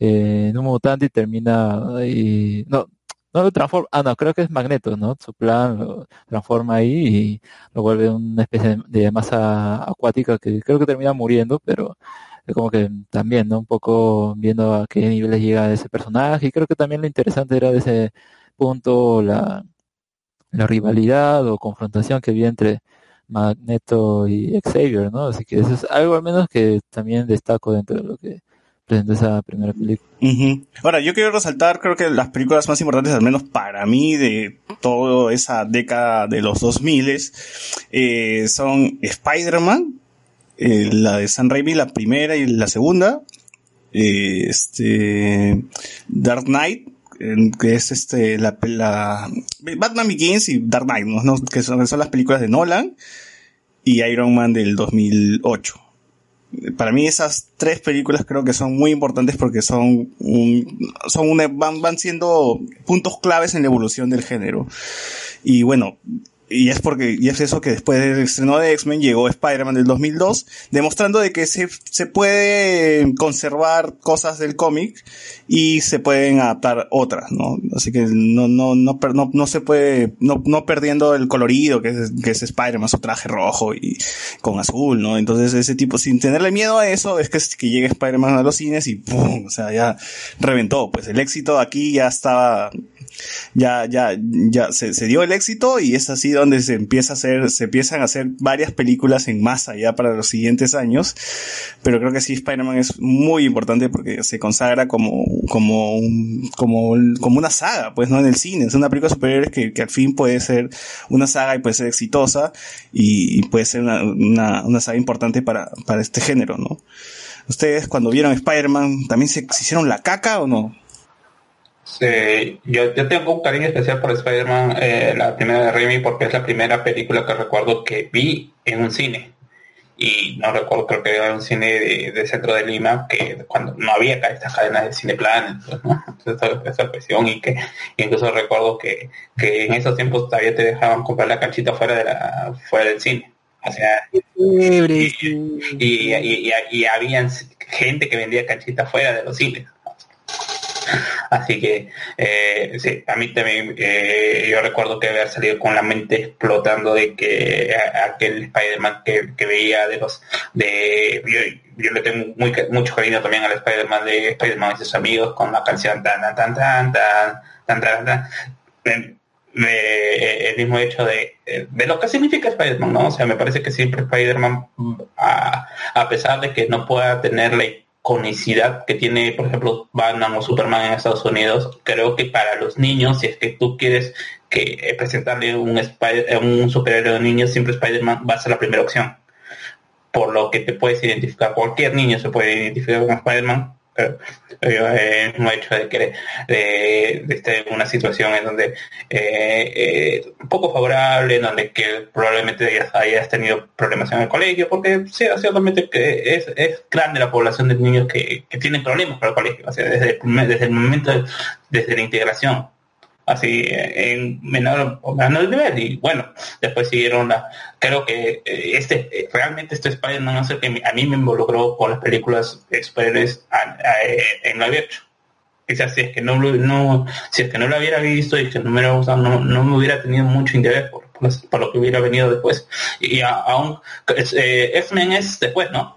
No, X-Men fue antes, 2000. Antes, ¿no? Por ejemplo, X-Men, eh, yo lo he tenido que ver todavía después y aún así eh, me cuesta ver las primeras X-Men. O sea, eh, sí o sí tengo, tienes a, ¿cómo se llama? Magneto, eh, en, la torre, eh, eh, eh, queriendo queriendo secuestrar a, o sec- secuestrando a Kitty Pryde para poder utilizar Kitty Pryde, ¿no? No, eh, Eh, no, Kitty Pryde no es. La- Rogue, la- Rogue, Rogue. Titania, Titania, Titania, Titania. A pesar, a, a- a- a pesar de que a mí, me, a mí también yo fui un niño que creció viendo eh, eh, los X-Men de, eh, de la serie de los 90 y que me- a mí me gustaban los colores, pero después vi este, este- más que por los colores creo que el mismo hecho de que para un niño no tenías tanto tanto el interés por lo que significaban los X-Men en ese momento que era una cuestión de reivindicación social contra lo que era contra lo que contra lo que ellos trataban de mostrar que era lo diferente en, una, en una forma alegórica de los poderes pero que realmente si eras un niño de los 60 no- o mejor dicho un niño de los 90 no le ibas a tomar por esa parte. Y es por eso que creo que eh, eh, la, película de X-Men, quizás para el adolescente, pudo haber tenido un mayor efecto, pero para el momento que salió y donde yo era un niño, en donde realmente no me interesaban esas cosas, lo pasé por alto. Claro. Y en ese tiempo no había Twitter, pues, para que alguien escriba y diga, esta película de X-Men es muy para niños, ¿no? O es, o es muy, o es muy adulta y tú que eres niño no la vas a entender. Pues, No, no había, no había esa gente que se quejaba, pues, ¿no? O quizás sí había. Iván Goicochea, no. eh, Iván Goicochea nos da, nos da una donación linda de cinco luquitas, cinco luquitas. Dice, Spider-Man 2 fue la primera película que vi en el cine. La escena cuando el cine, el tren es la mejor, siempre la recuerdo visualmente. Justo iba a mencionar eso de que quién hubiese creído que una saga como Spider-Man hubiese sido tan cinematográfica, o sea, trasladarlo al, lenguaje cinematográfico eh, tiene sus características y que hasta ahora siempre se sigue, como es una saga, obvio, una saga, siempre se sigue eh, utilizando, ¿no? Esta, la, la, forma que se, que se, que se pasea Spider-Man en la ciudad, ¿no? Siempre tiene, siempre tiene este, una buena fotografía. Estamos hablando de la música, que siempre es muy importante para la saga de Spider-Man, ¿no? Ese tipo de cosillas todavía se mantienen, al menos, ¿no? Y, y llevando al comentario el hecho de que tú sabes que la imagen del superhéroe sacrificándose por, por un bien mayor en el cine eh, de los superhéroes eh, en live action no es Iron Man haciendo chasquido, no es Superman eh, la- eh, siendo asesi- o, eh, muriendo asesinando a, a- a- ¿cómo se llama? A la, tortuga ninja. Eh, es, es, es, es, es como se llama el Spider-Man Tobey Maguire deteniendo el tren tirando las, las telarañas hacia los costados. Esa es la escena, e- e- esa es la escena de, de superhéroes sacrificándose por los demás Ujú, Porque tiene más contacto igual con, con, con la gente, pues, ¿no? Con, con la persona que está salvando, con la víctima, en todo caso, ¿no?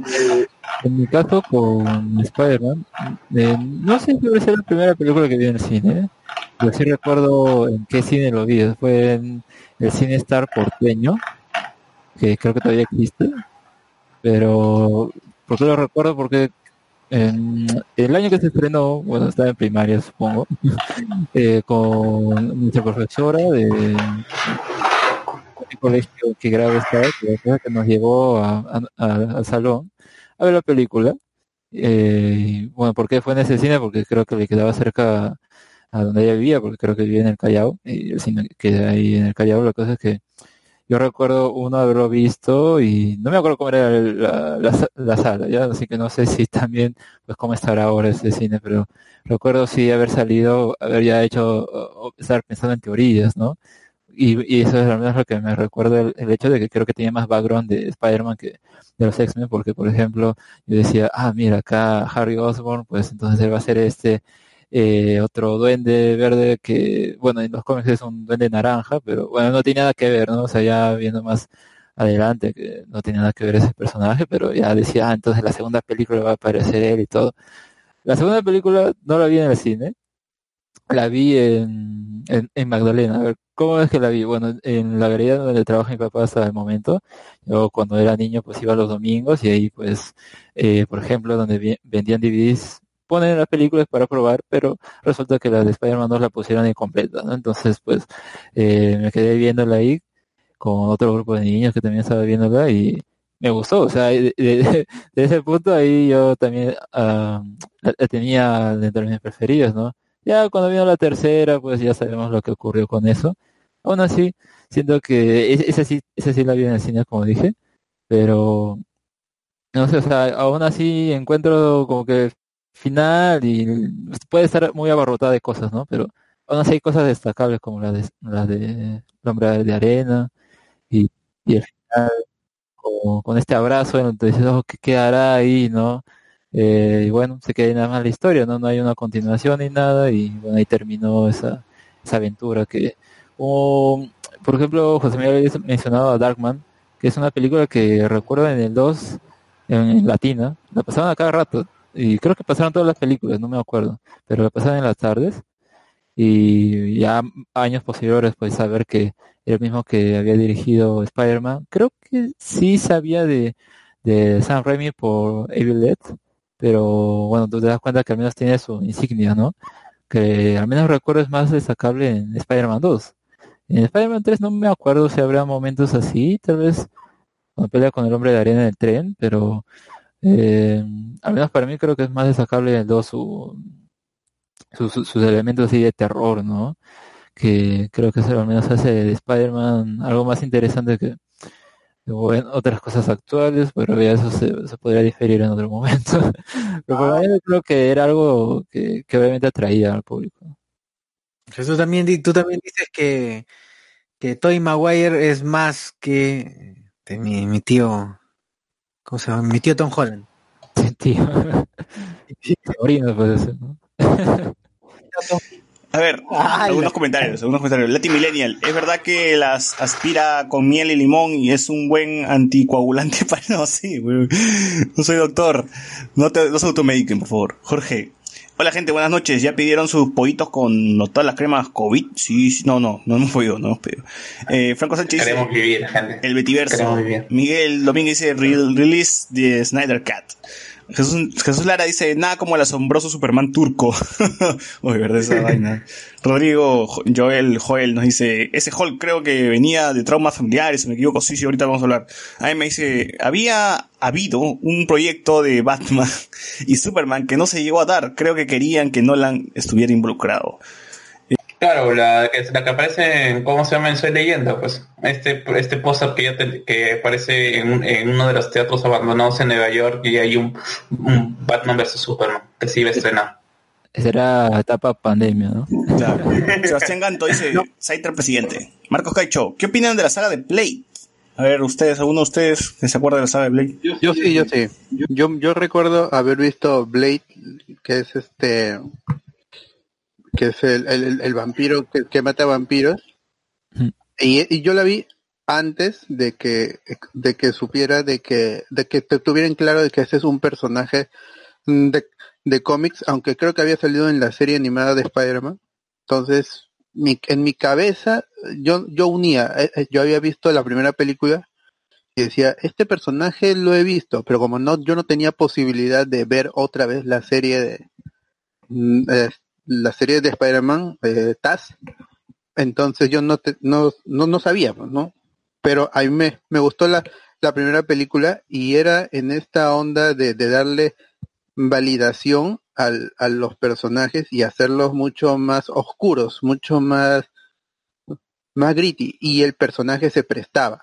O sea, no, no es todo convertirlo a oscuridad, porque es una oscuridad vacía, cuando no, el personaje no te da, el personaje en su esencia mm, no alcanza, pero Blade sí lo hacía más allá es un personaje oscuro, ¿no? No sé, sin, Mm. sin otra Sí. intención. Es, es- es una historia, es, es una historia oscura siendo un, un vampiro que mata vampiros. Eh. Y la primera es- está bien, yo Es como un judío que mata judíos. claro, Un, un negro que mata negros, no lo quería decir, pero ya. Y no, Y la primera, la primera al día de hoy, yo creo que sí funciona como una película de, de acción. ¿no? Eh, Cambia muchas cosas del, de lo que es el, el, el- el personaje en los cómics, pero está bien. La segunda y la tercera, ahí creo que la segunda y la tercera es, es la de Guillermo del, del Toro, o la primera es, no recuerdo bien, la, la verdad, no he visto la ficha técnica de hace años. La segunda y, y la tercera, esas sí no son buenas, se, tiran mucho a la comedia y el personaje de Wesley Snipes, el, el, actor Wesley Snipes, más allá de que él sí como, como actor en, en comedia sí te da, el personaje no lo hace, entonces las películas caen decaen, son un poco más cursis, ya no, no son tan interesantes com- como la primera. Está este el, el amigo Deadpool está ahí, el, el actor, ¿cómo se llama? Ryan Reynolds. Ra- Ryan Reynolds participa en Blade, está Jessica Biel también, entonces no, no hay un, un nivel de- en, en todos los personajes que, que mantenga o que soporte a las otras dos películas. Pero Ah, ¿quién- mira, sí, ¿Quién Aún- diría que, que- ¿cómo se llama? Que David Goyer escribió Blade 1, pero también escribió Blade 2 y, que, y, y Blade 3, así que ya sabes de dónde comienza Claro, el decaimiento de Goyer. Goyer siempre ha estado metido en, en lo que es esto, es- en esta visión oscura de los de los personajes y como dije, algunos personajes te dan en- por sus historias y otros personajes no. Ya vimos lo que hizo en, DC. Entonces, si ven Blade 1, que es la única que recomiendo, al- algunos, no, yo creo que sí los efectos les va a molestar, pero la historia y Wesley Snipes como Blade es muy buena. Ojalá regresara, aunque sea un Blade viejo y que tenga a su hija. Que sea el papá, que, que, que sea el papá de Machahala Niva. Claro. Uy, puede ser. Puta madre, qué Ah, bueno. los vampiros no envejecen tanto, pues, y, y ellos, ellos como personas tampoco han, han, han- Yo han envejecido. No, no, no, no, ¿Por qué? Porque son negros, vas a decir, por eso no envejecido. ¿No? Oye, había. Blade tenía, tuvo su serie en el 2006, weón. Ah, no sabía. Qué fea serie. Qué feo se ve, vean. imag- busquen imagen Blade serie, qué horrible. Ah, eh, por cierto, ah, hablando de Blade, ah, es bien interesante este Blade 1 que habla el bot, eh, la dirigió eh, Stephen Norrington, que, que ha dirigido Blade, ha dirigido, aparentemente eh, en Wikipedia dice solamente cuatro cosas. Eh, antes de Blade, Death Machine, y en el 2003 su última película, La Liga de, eh, del Hijo of Extraordinary Gentlemen, esta película de, basada en la eh, cómic de Alan Alan Moore. Con, con mi tío Sean Connery y que realmente no lo he visto, pero dicen que es, es desastrosa. Sí, a, a mí no me gusta. A mí creo que el principal pecado de esa película es ser aburrida cuando tiene a los, per- a de los personajes más interesantes de la literatura. En el cómic su historia es mucho, es oscura, es, es in- interesante, entretenida, pero la, la película es, es muy aburrida y en ese entonces se dijo que Sean era su última actuación de, de Sean Connery. A mí me gustó cuando cuando era niño me divertía su James Bond pero a, a mí me aburrió la película. Yo he leído el cómic ya hace unos años nomás, hace, ¿qué será? Dos, dos, tres años. Pues, no, es, es mala. es- y, ahora yo hago las, las comparaciones con el Doom Patrol y todas esas cosas que tiene, tiene algo ahí, pero no es, no es una buena película, la Liga de los Caballeros Extraordinarios. Lean el cómic, eso sí. Y lean los libros de que, los personajes que adaptan. El hombre invisible, el, el doctor Jekyll, el, Y, y sabe que busquen imágenes de Blade, la serie 2006, hasta que parece una parodia porno esa vaina. Edwin Alba nos dice, Superman en cine millonario, función estelar. Uy, qué difícil. ¿Y qué lo pasaba? Función cine millonario era las noches del domingo. Y función estelar, ¿cuál era? La de todos los días. En la tarde, hay dos, en la tarde a las 6 y a las 4. Claro. Pero que lo han reemplazado por Latina, no sé qué cosa. Se cine en latina y hay el, eh, la película saliendo de una tina, pues, ¿no? Puta madre. Franco Sánchez, hasta de niño me llevó el pincho la novela que hicieron con Spider-Man 3. Rasmat dice, no olviden mencionar la saga de Blade, que fue de las primeras, ya le dimos ya. Edwin Alba dice, no se olviden de mencionar a mi tío Dolph Lundgren con su adaptación de Punisher. Ahorita vamos a hablar de eso. Luisito Perú dice, Latina tiene los derechos de Batman y Robin de JB. claro, eh. Edwin Alba. Que vuelvan las Pepsi Car, compró. Rojas R dice, en los alrededores de Amazonas había unas tías que vendían juguetes viejos y una de ellas tenía el álbum de las Pepsi Cart casi lleno. Solo faltaban un par de tarjetas. Dice, "Uch". Luisito Perú dice, bien que aplaudías cuando aparecían los gemelos fantásticos y usaban su poder. Antonio Gallego dice, la primera peli de superhéroes que vi fue Spider-Man y tenía como cuatro años cuando, pa- cuando pensaba que Toledo era, era presidente del mundo. Toca, ¿no? Toledo presidente del ¿Que no mundo. era? Era sano y sagrado. Dice como, como Dragon Ball, el presidente del mundo. Y que Spider-Man existía en Lima, dice chucha su madre. Franco Sánchez, el primer, peinado, el primer peinado de Hugh Jackman, nomás dice. Ah, claro, recontra ridículo, ¿no? Ya después ya lo arreglaron. Y, y en esa época Hugh Jackman, si te das cuenta, su- su- los momentos que estaba sin camisa, mm, eh, normal, no, ni fornido ni nada. ¿y ¿Cómo terminó musculosazo en Venoso. Venoso, recontra Venón del Win. En Logan estaba venosazo, pero ya, ya. Oye, pero yo he visto lo, lo eh, ¿cómo se llama? Eh, Wolverine Orígenes. Oye, qué mal, qué, qué mal CGI, ¿no? Eh, cuando salen sus garritas, ¿no? Con las garritas es terrible, ¿no? Parece- no sé dónde, parece CGI de JB, de Pataclava. Yo vi, yo tuve la fortuna de ver un leak de, de Wolverine Orígenes Sin efectos. sin los efectos especiales, sí. Qué increíble. Qué buena mierda era. A ver, Luisito Perú dice, de Spider-Man del 2000 solo quedó el meme. Claro, hasta ahora ya es por eso es buena pela. Mientras más memes, la gente se acuerda más de los memes, es buena. Eh, es proporcional a la cantidad de memes, ¿no? una cosa así. Alberto Córdoba nos dice, para mí fue Batman de Tim Burton, me encantó el lado oscuro en que los villanos aparezcan más que el héroe, dice. Alberto Córdoba también nos dice, los cómics de Perú 21 ayudaron a generar una nueva oleada de fans de Spider-Man, la saga de Mephisto es incomparable. Eh, Miguel Domínguez dice, ojalá que vuelvan a hacer Spawn y que Constantine le guste más al de la película o el de las... Ah, ¿qué Constantine les gusta más, el de la película o el de la serie? de la película. Es que son muy diferentes. ¿Cuál? ¿El Spawn? No, no, este, el, el Constantine de, Ah, de Keanu Reeves versus el Constantine de Matt Ryan. Es que son diferentes. Eh, es que a, mí me gustó, la verdad es que no he visto la serie de Constantine, la de Kenny Reeves, eh, me gusta, pero no es, no, no es wow, pero yo le doy más a- al otro pata por sus, eh, sus animaciones, creo que le, que le pone más energía a la voz o creo que, que la animación ayuda para para la actuación del pata. Y, y además ese se, se cacha al tiburón, pues. ¿no? Punto sexto. Punto Sí, sexto, claro, punto sexto. A- a- aunque por ahí dijeron que era el pasivo de la relación, así que era revés. Igual, se, se- se- Igual, se cachan igual, pues no, no, no hay que disminuir, no, no hay que penetra, no pene- el que penetra no es el que se cacha, ¿no? Igual, igual, los dos.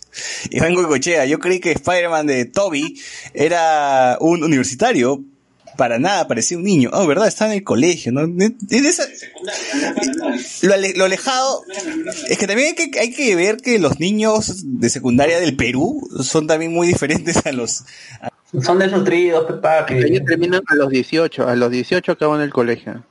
Eh, los bullies de los estatales. O sea, no compares, no compares a, tu, a tu causa cofla de- del cole desnutrido con puta gente de Estados Unidos, pecho. Por eso, ah, por eso para, a pesar de que a muchos no les guste el Spider-Man de Tom Holland, tiene mucho más sentido que todos sean flaquitos, desnutridos, todos, todos, todos son nerds, porque están en un colegio privado. Y el bully también es diferente. Claro, es un bully genio pe, también, ¿no? Es- porque es la beca que les dio, beca 18 que les dio Tony Stark a, a- a Tom Holland, pues entonces, Es el colegio mayor de Nueva York, ¿no? claro, una cosa así. Claro, una Ah, exacto. De la República. de- Claro, presidente de la República, una así. Ah, eh, me dice, mi viejita dice que Spider-Man 2 es demasiado buena película. Hasta sus alumnos les hace ver en clase de formación cívica y ciudadana. Ah, a ver, ahí está. Para Sí, eh. los superhéroes. Está bien, está bien. Que, que, que le suban, que le den bonos extraordinarios a esa persona. Cero Las, Con eso- Toby es el que más parecido tiene al Spider-Man de Stan Lee por su personalidad, situación. El nuevo parece usuario de TikTok y fanboy de Iron Man, pues porque, bueno, este, ese Spider-Man ha nacido en otra era, pues en otra época. ¿Qué, qué vamos a hacer, pues, no?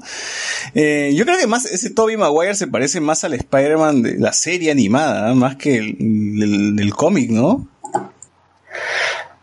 Eh, no sea, no sea. Porque Spider-Man es un niño, pues no estamos hablando de, de aspecto, ¿no? Ah, Aspecto ya, ya, físico. ah, ya, sí, claro, está más la adelante. apariencia física o el, el- el personaje como personalidad es- sí yo sí siento que es que es igual a los primeros cómics de, de Stan Lee y de Steve Ditko sí el, el personaje es muy similar en cómo en, el, el Peter Parker el Peter Parker es muy muy parecido o sea es yo sí siento que es el mismo Peter Parker Con el Spider-Man es en donde tengo problemas.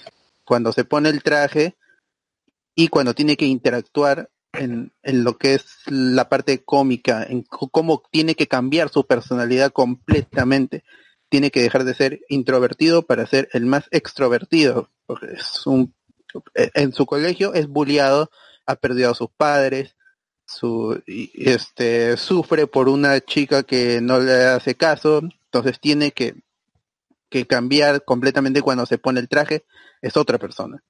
Y el, el de Tobey Maguire mm, no captura eso, el, el Spider-Man, pero el Peter Parker a mí me sigue, me sigue gustando y me convence. El problema es el visual, pues, cómo se ve Tobey Maguire para estar en, incluso siendo de 18 años y estando en último años de, de high school, no, e- esa parte no me convence. Por eso, es- pero también es algo que pasa al toque. La primera película, al toque, antes de la mitad ya está fuera del, del colegio, está buscando chamba, como Claro. fotógrafo.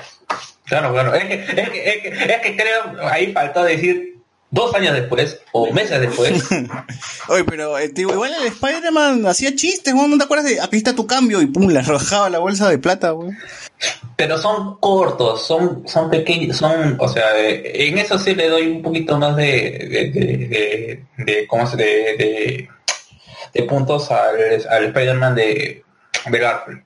Que a mí no me gusta su Peter Parker y yo creo que eh, Spider-Man tiene que, o sea, eh, el corazón de Spider-Man es Peter Parker y mientras no hagas un buen Peter Parker, lo demás puede pasar, puede, puede, puede pasar, pero eh, la película se tiene que centrar en Peter Parker. Sí. Igual, igual recuerdo que hace programas atrás mencionabas el, el tema de que más que que sean dotes actorales de Garfield es un tema de dirección de, de actores, pues, ¿no? A Garfield Sí, le dijeron, sí. sé el tipo cool y ya está, pero tú ves la película de... eh, ¿Cómo se llama esta película de la guerra? Eh, de, ¿cómo se llama? Hasta el último hombre, Howard Rice, creo que se llama. Y ves que básicamente eh, Garfield está haciendo de un Peter Parker en la película, un Peter Parker soldado. que... Es un Peter Parker que, que, que no cree en la, en la justicia, sino cree en su Dios, ¿no? Y defiende, y defiende sus creencias hasta el final. Ajá. Hasta el último. Entonces ahí, claro, y- ahí se ve que Garfield pudo haber sido un buen Peter Parker, pero bueno, o sea, la dirección que tomó esta película fue otra. Y dijeron, no, pues es el tipo chévere, pues no. En fin. Eh, Fernando Chávez dice, Tamar, estaba viendo las coreografías de escándalo y me olvidé del podcast. me, me decepciono a mí mismo. Ay, ay, dice. ay, tiene- yo, yo hubiera querido un lagarto con el CGI de escándalo como el de la culebra. Eh, sí, Oh,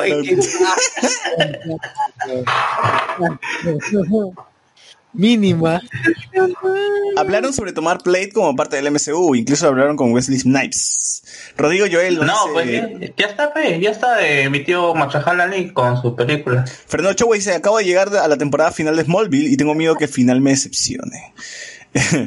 y ven con Cochea, los capítulos de Blade, la serie están en YouTube completo.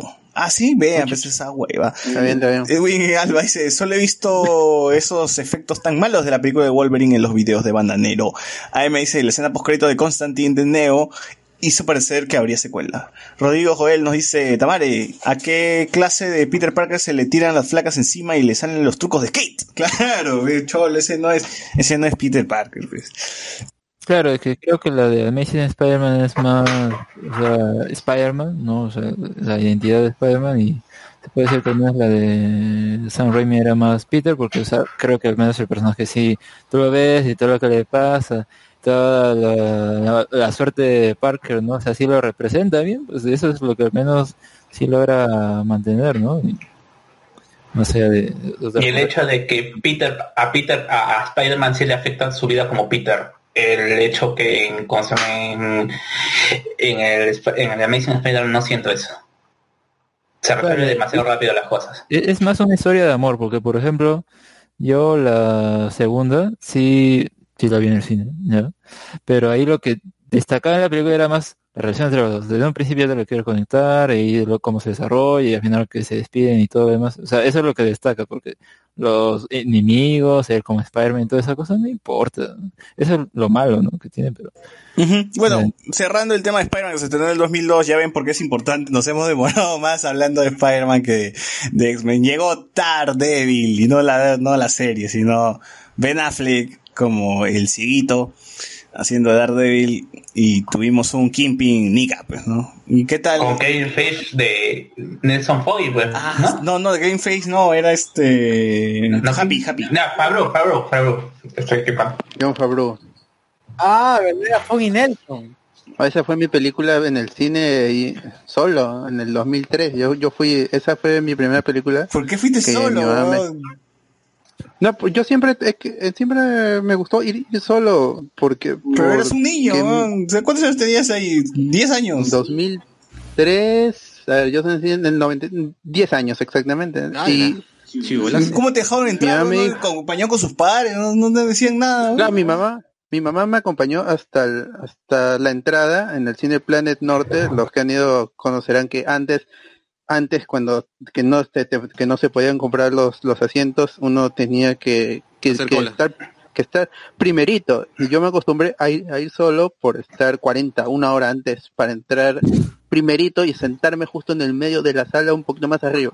Ahora llega cinco minutos empezado la película. Claro, y, y sí, pues, hasta tarde, hasta ya cuando Hacía su tarea en el piso. Ah.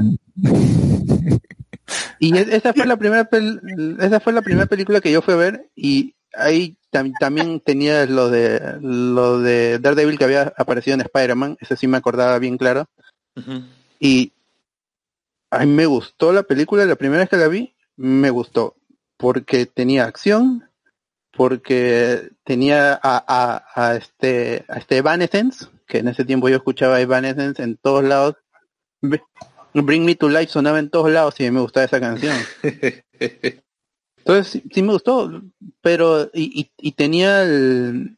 Ahora yo eh, ya veo que es una mala película, pero aún así aprecio, por ejemplo, la muerte de Electra, ¿no? que es, es tal vez muy apresurado para una sola película, pero en ese tiempo pues se tenía que quemar todo, ¿no? todo, todo, todo, todo se tenía que quemar y mataron a Electra, pero tal como muere, es tal como en el cómic. Entonces, es- eso, eso es el uni- ese es el, el único detalle que yo aprecio mucho en la película. Luego, Eh, y Michael Duncan como Kingpin, Kingpin.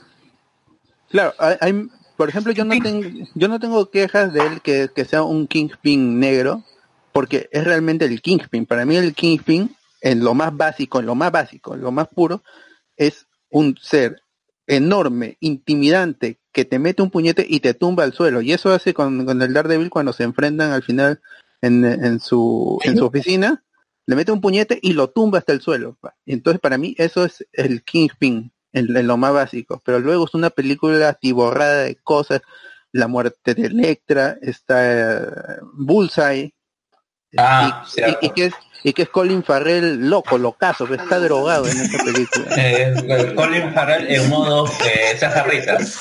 Claro, está ya- e- e- está al top el, el, actor. Yo no sé qué, qué dirección le dieron. La actriz que hace de Electra, que es que fue la esposa de, de, de Ben Affleck posteriormente y después Jennifer Garner es sí Claro. y, y, y- y después se divorciaron. Como, esa película. Por esa película seguro. no, se casaron, de- se casaron después. Jay pero- no tiene la culpa. Jay- No, no, pero ya estaba destinado ya, ya estaba destinado. ya. No, fue por, una- por un trasero, así es. No, así es. Y, y era muy boba, pues, porque se pelean en el, en, en este, en los columpios, en, en el sub y baja. Frente a niños. Claro, Eh, y- eh, eh, que vuelve a pasar en, en Gatúbela, la, la misma escena. que- Ah, no, en pues. en clase con, con qué chévere. ¿no? Qué chévere cómo se mechan. Y Yo recuerdo que es cuando yo la vi, yo la vi pirataza, la compré, recuerdo que la compré en Wilson en dos CDs, la compré en dos CDs en Wilson, eh, y pucha, la vi en la noche, la vi tres veces, me encantó esa. Eh, eh, esa pela no se llamó Daredevil, se llamó acá El Hombre Sin Miedo. claro, porque Claro, es, el, es subtítulo Daredevil. del cómic más famoso. Es el, su- es el subtítulo del cómic. Claro. Claro, Eh. The Man Without Fear. en ese tiempo no, no ponías ahí el título principal del personaje, pues que es Daredevil, ¿no? Porque Eh, puedo- la gente no consumía mucho. pues. Puedo, puedo ser peor, puedo ser tan defensor. El nombre O doble ciego. Oh, pero es que también en Latinoamérica qué tan famoso o qué tan marketeable es el nombre Daredevil, pues, ¿no? Tenías que llegar con un título en español para que la gente lo vaya a ver, ¿no? Para que el público que, se- que sabía y que no sabía, que no sabía en realidad, porque estas películas eh, apuntaban a ese público, ¿no? el público que no conocía el personaje y que querías atraparlo y engancharlo, ¿no? Para tu, para tu saga. Ahora, el colmo, el colmo de la, de la pendejada en esa película es cuando con, con gasolina se pone a dibujar en todas las calles. Claro. Ah, la escena de la doble D.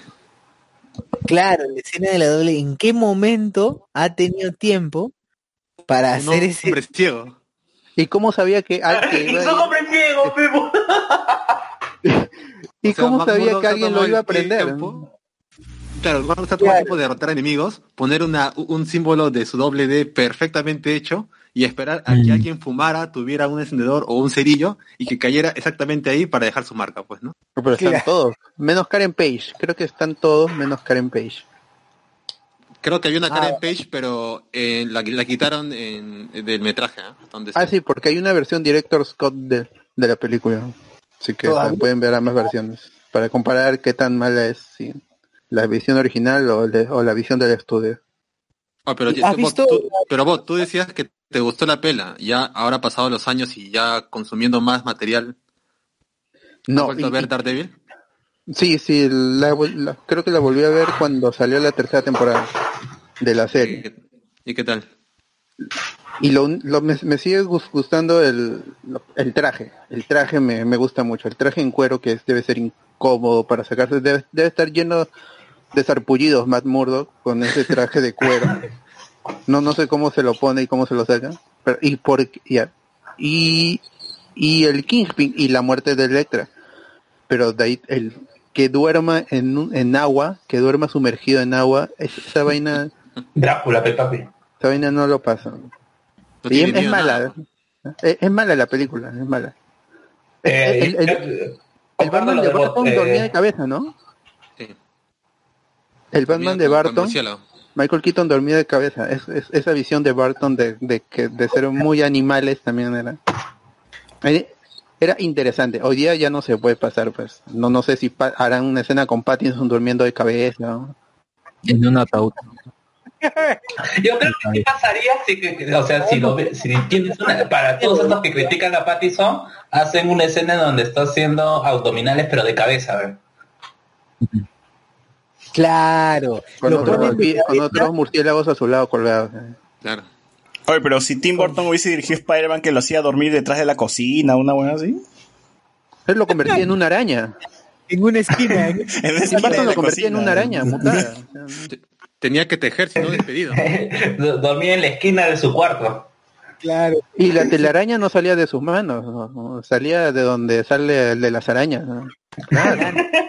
Ahora, eh, como habíamos mencionado, X-Men y Spider-Man, dos eh, propiedades de Marvel que estaban eh, a cargo de Fox y Sony, respectivamente, terminaron siendo un éxito y bueno, pues ya era hora de sacar a los demás personajes de Marvel y pucha, explotar pues este esta nueva esta nueva este nuevo género que se está, que estaba empezando a, a- a surgir y entonces por eso en el 2003 salió Daredevil, en el 2003 también salió Hulk, Catwoman llegó en el 2004, eh, Los Cuatro Fantásticos llegó en el 2005, Que tengo que defender los cuatro fantásticos también, que me parece que es una película que tiene aciertos, que, que termina matando la, la, la Fantastic Four 2. espérate, y entonces, pero antes de eso, ese mismo año de Daredevil también se estrenó Hulk de parte de Universal, ¿era, no? Ah. Sí, sí, Universal. Que hasta ahora conserva los derechos. Y yo recuerdo que cuando lo vi de niño sí me gustó, como digo, el tema de la acción, pero sí sentía que era muy larga y que tenía muchas partes lentas, sobre todo es- cuando trataban de explorar la psicología del personaje y luego que tenía un conflicto con el padre, y entonces tenían otra, tenía otra trama, parecía que terminaba una trama y aparecía otra trama y así seguían y no se resolvía la trama principal de la película. Pero Pobre, ese, ese pobre Bruce Banner peleaba con su viejo y con, la- con el viejo de, la, de su flaca. Y, y con los perros mutados, esto, que de su viejo también. Ah, con los poodles, con los poodles Con los poodles hol- hulkescos. ¿no? A, a mí, yo, yo lo que más me acuerdo de ese Hulk es que cada transición era tipo cómic, ¿no? Por cuadritos, por viñetas, así. Ajá, ajá, sí, sí, sí. ¿Qué habrá entendido Ang Lee pues a la hora de adaptar este es un personaje de cómics? Hay que, hay que hacer eso, no, no sé. Sí. No funciona allí. Funciona en, en Spider-Man In- Into the Spider-Verse.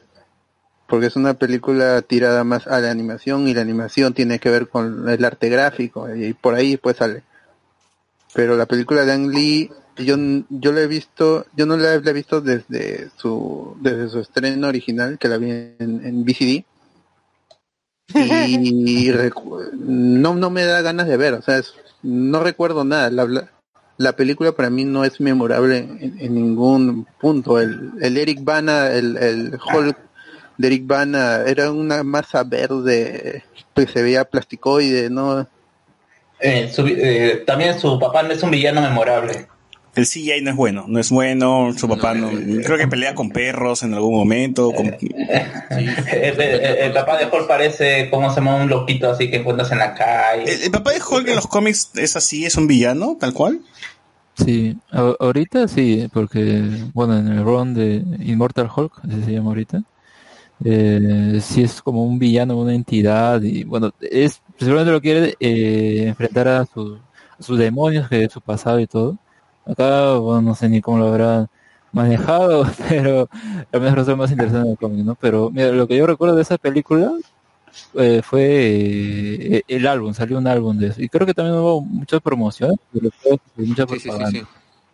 de, de- de- de la película. Y también recuerdo la escena que la escena en la que creo que se intenta suicidar, pero aparece Hulk y lo detiene, ¿no? Detiene Ah. me parece. y- Oye, ¿verdad? Esa pela no, no era, no era para niños ni cagando, pues, ¿no? Porque era muy introspectiva, muy psicológica, eh, las escenas de acción eran contaditas nomás, entonces no era muy amigable como para que un niño, y menos para vender un álbum, pues, así que la trataron de vender así, igual yo la vi en el cine, salí como que, ah, está bien, pues le sacó la mierda al viejo mierda, y ya, Y a los perros. Le, le sacó la mierda a los perros, está bien. ya está, pues es sí debe ser. Es un hueva, es, un- es una cacota verde luchando contra un montón de gente y ya está. O sea, era lo que yo vi en la serie animada y, y estaba en la pela, y ya está.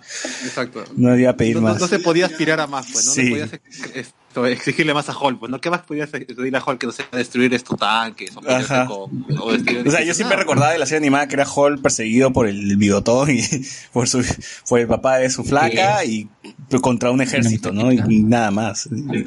Peleando contra todo el mundo. Es Hulk contra el mundo. Exacto. Lástima que no se había estrenado Shrek para ese entonces. En fin, eh, después del 2004 salió Catwoman. Yo no tengo ningún recuerdo de esta película porque nunca la vi. Y creo que eh, creo que Halle Berry murió su carrera en ese momento, ¿no? Eh, puede ser, ah, pero o sea, a mí, a, a- a- mí me gusta la actitud que tuvo Halle Berry cuando le dieron los Raspberry, ¿no? Pues dijo, bueno, pero yo también odié estar en esa película de mierda. Dijo, Literalmente fue- re- re- recibió su premio y dijo, ah, yo también lo odié. Claro, eh, es, es que Catwoman es una película en la cual tú no puedes rescatar nada bueno de esa película. O sea, realmente no hay nada bueno. Puedes decir, ya, eh, eh, puedes decir, esto se lo concedo. No, yo sí, yo sí, yo sí, yo sí, yo sí. La- el, el- el traje hipersexualizado de, Catwoman.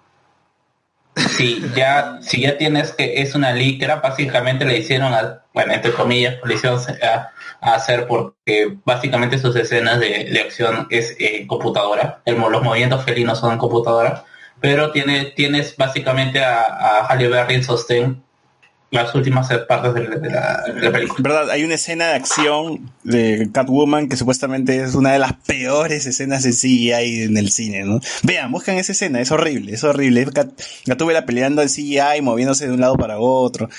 Es horrible. la, la, lamiéndole la cara, o sea, haciendo la eh, tributo a, a, al- ¿cómo se llama? A Michelle Pfeiffer lamiéndole la cara a su interés amoroso, ¿no? Ujú. Y bueno, esta Catwoman pelea con tacones, ¿no? Tenía tacones, ¿no? Sí, sí. En fin. Eh, llegó Los Cuatro Fantásticos en el 2005. ¿Y tú qué decías, Carlos, que te gustaba esa pelea? Eh, yo siento que esa película, o sea, trató de seguir lo mismo que, como es que, que hizo el Spider-Man de, de Sam Raimi. Y eh, yo, la, yo la veo y me sigo divirtiendo la primera. ¿no? Creo que la introducción de los personajes me parece bien lograda.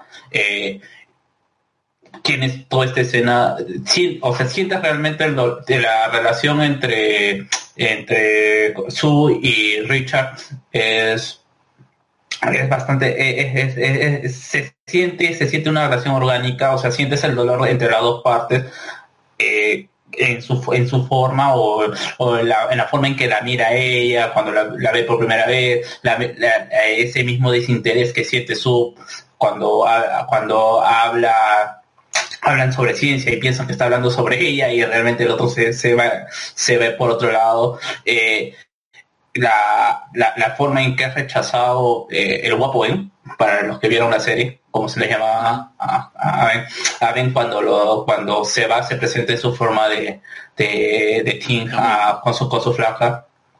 Y, y, ve, y, y su flaca lo ve y, y lo primero que hace es, y- o mejor dicho, lo rechaza, se va y después cuando, después de esta escena que también me parece bien lograda, que es, a pesar de que es una escena media tonta porque son ellos mismos los que lo originan, pero la escena en el puente, eh, a pesar, ves que están en la gloria siendo aclamados por el acto heroico y ves que lo primero que hace la flaca es dejarle eh, el anillo de matrimonio, a pesar de lo que había hecho, dejarle el, el anillo de matrimonio en el piso y él no pudiéndolo y él no y él no pudiéndolo recoger, me parece que es una escena bien lograda. Eh, incluso la, eh, Chris Evans como Johnny, eh, Johnny Storm me parece genial, o sea, eh, siendo el, el, que está fuera de toda la onda que están los otros, ese chivolo malcriado, que disfruta de los poderes, mientras los otros realmente están preocupados porque sabe, sa- saben que lo que está haciendo los, puede afectarle tanto en su salud como en, su, en sus vidas personales, en su vida personal, y cómo es que incluso el Víctor Von Doom me parece memorable. Eh, Es imponente eh, eh, desde, desde la forma en que eh, es, es un villano caricaturizado, pero es un villano que te, que te da, que, que se siente, que se siente, se siente su peso, ¿no? El mismo hecho de tratar a su como, como esa, eh, esta escena en donde el, el su mayordomo le dice, ¿no? Pero señor, usted podría tener a cualquier, a cualquier mujer. Y, just- y Doom le dice justamente, su no es cualquier mujer. O sea, y tienes este- este- esta cuestión de villano de corporación, el mismo hecho de querer, de querer, de manipular a los de manipular a, a Ben eh, en sus problemas, me lo creo como villano, me lo creo como villano. Y te pueden, pueden haber cosas que no te gusten en el hecho de cómo se desarrolla en general la trama, pero me parece que es una película con bastante brillantez, con bastante luz y es lo que te pide los cuatro fantásticos. Ya lo que hicieron en el 2 es cualquier cosa. ya. Oye, pero el traje de Doom no, no, me, no, me, no me vacilaba del todo. ¿ah? Creo que le faltaba ahí un poquito de cariño. Ni siquiera es un traje, porque el Es solamente la máscara, pues, ¿no? O sea, volviendo metálico. claro, quizás lo que te jode desde un poco que, que, que, oye, que en general hasta ahora no han podido, no han podido explamar- eh, que el hecho de que no, eh, lo- el, el- te presentan la máscara y te dicen que es un recuerdo del orfanato de la bacteria, ¿no? Y ya listo nada más. De- ya es un es un guiño nada más a que él viene de otro lado que y que, que futuramente se podría haber convertido en el emperador de Bacteria y que, que- y que, y que es dueño de las tierras no pero de ahí nada más pero pero yo lo digo como personaje. No había una representación buena del traje de, de, de Víctor Don O sea, ni siquiera en el remake de mierda este que se hizo después, que también cualquier caca. Ahí parecía Citripio emo o malvado, ¿no? Sí, puta, Ah, qué horrible. Aunque cuando aparece y empieza a matar a todos es como que ya se vuelve Psycho Killer, ¿no? La cosa, pero bueno, le, traje en sí no, era, no era mucho. Yo, yo sí destaco que desde la primera película, eh, al menos sí logra mantener el hecho de que son como una familia, hay momentos cómicos entre ellos. Eh, la interacción cuando comienzan a vivir juntos y tienes a Chris Evans haciendo de chivolo y haciéndole bromas a, a, a la mole pues no claro, eso al menos sí lo mm, entretenido, ¿no? Dentro de todo. Eso es una peli entretenida, nada más. Sí, algunos comentarios. Miguel Domínguez dice, el Spider-Man de Raimi tiene tanto peso que pusieron su traje en el juego de PlayStation 4. Así es. El Spider-Man sale, es raro porque tu Spider-Man es bien esbelto, pues, y cuando le pones el traje de Sam Raimi se, se nota raro, pues. Tú- se hace gordito no, no sé si gordito, pero tú te has acostumbrado a verlo en un Spider-Man un poquito más gordo, pues. Cero las. El Spider-Man sale en Tony Hawks esperando los mods del nuevo remake. Rodrigo Jones dice, Joel nos dice, ir al cine solo es muy Peter Parker, me dice. Claro, el bot es Spider-Man. Rodrigo Joel nos dice, ese Hulk parecía salido de Mujer Casos de la Vida Real. "Ah, sh". Alberto Córdoba, el villano era de la serie Nip Tuck. Así es, claro, me hiciste acordar. Justo estaba pensando, ¿dónde vi este, este actor también? Y nos dice, un mujeriego sin escrúpulos, nos pone. Ajá. Y bueno, después de Cuatro Fantásticos llegó Ghost Rider con eh, mi tío, pues, este... Nicolas Cage. Nicolas Cage. Esa pela sí me acuerdo que lo vi, no en el cine, pero sí me acuerdo que lo vi en DVD ni bien salió. Me acuerdo que fui a- a- al hueco, me compré mi, mi DVD de Ghost Rider y lo vi y dije, ah, vamos a ver qué tal. Y no, pues también decepcionado, no, no, no, no me convenció de- de- del todo esa pela. El motorista fantasma, pues. Yo sí vi Yo le tengo Rider cariño a esa pela, creo. Yo no sé por qué le tengo tanto cariño a esa pela. Yo creo, o será por... eh, es Eva Longoria, ¿no? La que hace de, de la flaca de ella. Del interés romántico. Claro, Sí, sí, no, sí. creo que por ella, más que, que por el mismo Nicolas Cage, porque, o sea, yo, o sea, yo puedo entender, que, o sea, que eh, el hecho de que es un tipo, u- u- un tipo que no puede morir y, y ha perdido el desencanto de, eh, de, ¿cómo se llama?, por la vida. Y si me pones a cualquier otro tipo con la cara de Nicolas Cage, le doy el Oscar, pero es Nicolas Cage con su cara de siempre. Que no le interesa la vida, pillo. bueno. Los ojos abiertos, exageradamente, y todo. Se ríe cosas raras. Yo la vi en el cine, yo la vi en el cine. O sea, yo, yo, yo lo vi a ese pata y digo, oye, ¿por qué la flaca sigue templado de ese, de ese hombre, ah? Quizás se tiene la cara de, de- tiene la cara, tiene en su mente todavía la cara de, de, de Nicolas Cage, o mejor dicho, el, el personaje de Johnny Blaze joven, ¿no? Porque después es inexplicable. O como la, el- eh, a mí me causa mucha gracia esta escena en donde la está persiguiendo, tiene un, un pleito con, no recuerdo cómo se llama su personaje de, de pero la cosa es que eh, Nicolas Cage se va a perseguirla y se hace una, una maniobra que hace un montón de, de tráfico y todos comienzan a tocar el claxon detrás del carro de Eva y y después la gente comienza a salir en mancha a querer a, querer a querer eh, por hacer el tráfico y después se dan cuenta de que es Johnny Blaze y todos se comienzan a pedirle autógrafo. Me pareció lo más la escena más random que, pudo haber pudo haber puesto una persona que cambie tan rápido de, de actitud porque simplemente es un personaje no sé hasta qué tan conocido puede ser porque me parece que no sé cómo será el, el tipo, ese tipo de espectáculos de, de, de extremos, de, de deportes extremos en Estados Unidos. Como acá, pues con el Schultz, igualito. La gente, la gente pararía ¿Quieres, quieres decir que Chus es nuestro Ghost Rider? Es Eva Méndez, es Eva Méndez, no Longoria. Eh, eh, Eva Méndez, Eva Méndez. Eva Méndez, Eva Méndez. Sí. ¿Tú qué decías, socio, que lo viste en el cine y terminaste con una moto después? Yo la vi en el cine, sí, yo la vi en el cine ya, yo quería salir manejando mi moto, definitivamente. Me compré mi Honda, mi Honda, mi moto Honda ya quería... Y te quería echaste manejar. alcohol al pelo y te prendiste en fuego. Sí, claro, obviamente, no, obviamente, sí. Oye, pero era... Te, te- te- te tiraste queroseno en la cabeza. Dije, yo voy a prenderme así también. se puso de moda a partir de eso justamente, al menos en mi colegio, los chicos tarados como siempre, eh, se puso de moda echarse alcohol a la mano y prender fuego. El, Ah, por la escena, el ah, por la escena en donde chasquea los dedos y se prende su, su dedo. ¿no? Puta, sí. Yo llegué a hacerlo, Mira, yo qué, llegué a qué- hacerlo. qué- qué bueno que eligieron a Nicolas Cage, el tipo que tiene cara de aburrido de la vida haciendo de un personaje aburrido de, de la vida. ¿no? aburrió la vida. Sí, y, como- eh, eh, y de esa película lo que recuerdo son sus músculos falsos. Hay una escena en donde se está se, saca la se saca la camisa y es como se es, el nivel de la manzana de, de CGI de la manzana en Star Wars en el episodio 2. Deberían aprender y hacer como Robert Pattinson lo mismo. ¿no? Bueno, pero antes de Ghost Rider, que ya me estaba saltando, también tu- tuvimos la secuela de Blade, Play 2, que ya hemos hablado de Blade, X-Men 2, que salió en el 2003, Spider-Man 2, que fue en el 2004, también gran película, ya hemos hablado bastante, Blade Trinity, que salió en el 2004, Electra, spin-off de spin-off, bueno, no sé, parte de Daredevil, pues, ¿no? X-Men, Sí, eso X-Men The Last Stand, que fue en el 2006, que fue quien, quien malogró X-Men. Quien malogró X-Men, literal, porque después de eso, ¿qué pasó? Cinco años después hubo una pela de X-Men de nuevo, ¿ves? ¿no? En el 2011 Sí, que yo- fue X-Men. No, pero ¿y los orígenes? ¿Los Ah, orígenes? Orígenes, verdad, verdad.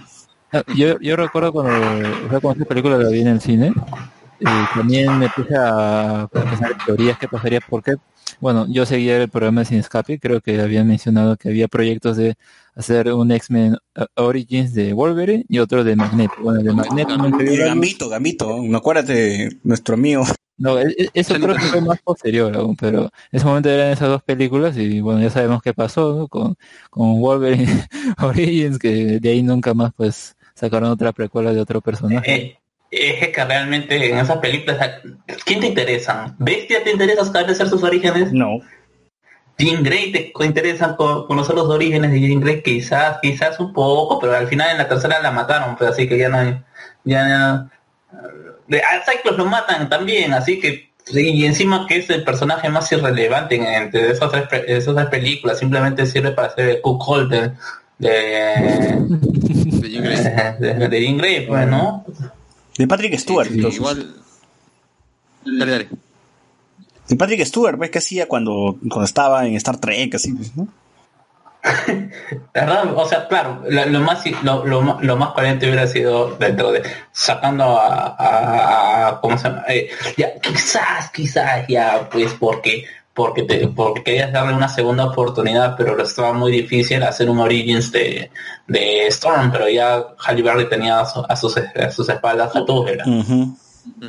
Y bueno, no ya a, a mi tío Ian McKellen tampoco no le vas a hacer a, ¿qué le vas a hacer a hacer? Un origen en si mi tío Ian McKellen Claro, si, si de por sí ya lo habían rejuvenecido en Last Stand a, a él y a Patrick Stewart, tan, o sea, que como Melcochita. Pero X-Men First Class pues, básicamente es un origen, un origen X- es X-Men Origins, ¿no? Tal Pero cual. ¿cuánto tiempo después, pues? Bueno, Claro, sí. Claro, y de hecho, ¿Y, dirigido por quién? Modificaron los proyectos, Eh, todo. eh, Claro, porque X-Men First Class era prácticamente eh, la historia de Magneto, que era la, la idea original, ya después tuvieron que meter a los demás para parcharlo, pues. Que igual se sigue sintiendo así a la historia de Charles y Magneto hasta hasta bueno hasta esa caca pues, de Apocalipsis pero, pero bueno.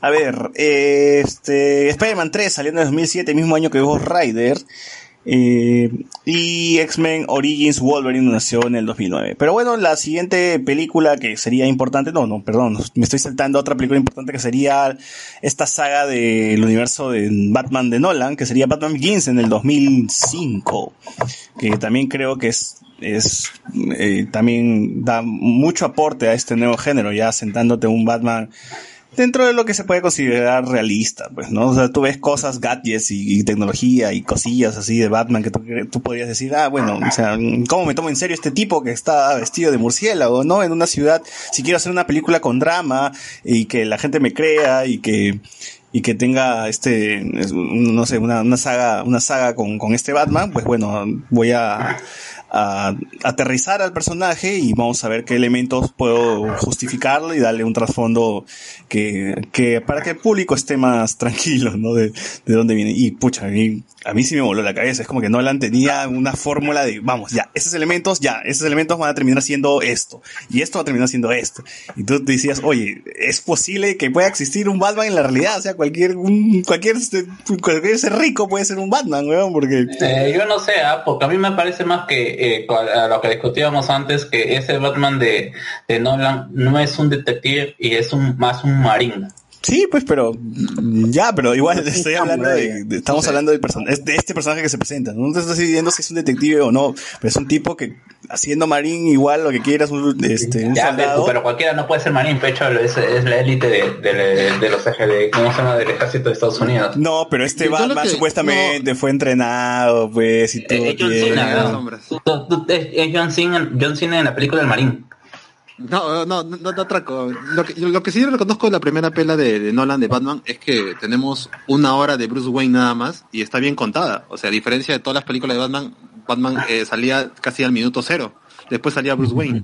Acá es Bruce Wayne como personaje millonario, hasta que, que ves a sus padres morir y ves el entrenamiento y por lo menos a los 45 minutos de la película recién se está poniendo en la idea de, de ser este vigilante y ves cómo se arma sus trajes y ves que prácticamente son armas que, que han sido para el ejército y modificadas. Pues esa parte sí me gustó bastante. Y, o sea, por, eso- por eso gente digo, esos queja. detallitos son muy pajas porque estás hablando de un tipo que ha agarrado el cómic y dice, ya, vamos a trasladar esto al cine. Vamos a trasladar entonces también a, a otra forma de ver distinta. Ya no, no voy a calcar lo que se ve en los cómics, sino que vamos a, a aterrizar la idea. Y entonces tú ves que en la película Batman tiene un- una, una sonda o algo que hace llamar a murciélagos para que pueda escapar y tú te la compras porque está, tan, está explicado de una forma que dices, ah, Claro. es cierto, ¿no? puede ser real, puede pasar. Claro, por ejemplo, el, el detalle de la capa que me parece una pastrulada, pero funciona, pues, ¿no? O sea, Claro, funciona sí, con, sí, con sí. toques eléctricos y se modifica. O sea, yo dije, y, encima se lo da a Lucio Fox, o sea, pa- Ah, la- Se lo dio a Dios, weón. Se lo dio a Dios, weón. ¿Qué más esperas? Claro. O, o sea, e- es, eso es lo que tiene bueno Batman Begins. Que, que, Sí, que yo, incluso en mi escala la personal la, la pongo por encima de la dosa. Y, y ahí voy un dato curioso, que hay mucha gente, de- hay mucha gente que yo he conocido que, que ha visto las de Nolan y no han visto la Begins. Para ellos, la primera película de Batman de Nolan ha sido The Dark Knight Returns. Hay mucha gente que no, que no sabía que había Batman Begins. Es que no les interesa, no les interesa a Bruce Wayne. Eh, Y yo creo que eso también es, es, es un error eh, al momento de, de hablar de Batman. A- al igual de que si tú, si tú no puedes hablar de, de Spider-Man sin hablar de Peter Parker y tú no puedes hablar de Batman sin, sin hablar de Bruce Wayne. Pero también son películas muy diferentes, porque en, la, en Batman Begins hay un, un tono muy claro del personaje en su Sí. aspecto de, de cómic, porque está David Goyer escribiendo ahí. Y tienes a Christopher Nolan controlando a, a Goyer, porque él es, es su historia, es, es, es la historia de Goyer, y él es co-guionista, pero al inicio él era el guionista principal pero la visión de Christopher Nolan es otra diferente, que es la que veríamos en Dark Knight y en Dark Knight Rises. Claro. Es por eso que la misma ciudad cambia.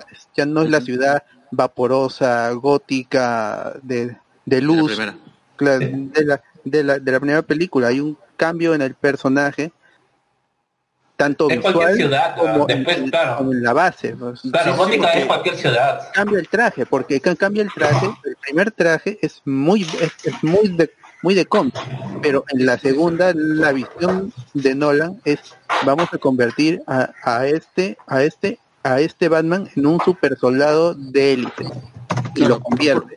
Yo, yo tengo problemas, por ejemplo, con las secuelas de, de la saga de Nolan. O sea, me gustan bastante, pero yo siento que el perdiendo esto forma es el mismo Batman. O sea, si yo Sí. pongo Batman Begins esto y la definición del personaje de Batman en, en un mundo moderno y en un mundo más o menos cercano al que uno vive, me funciona.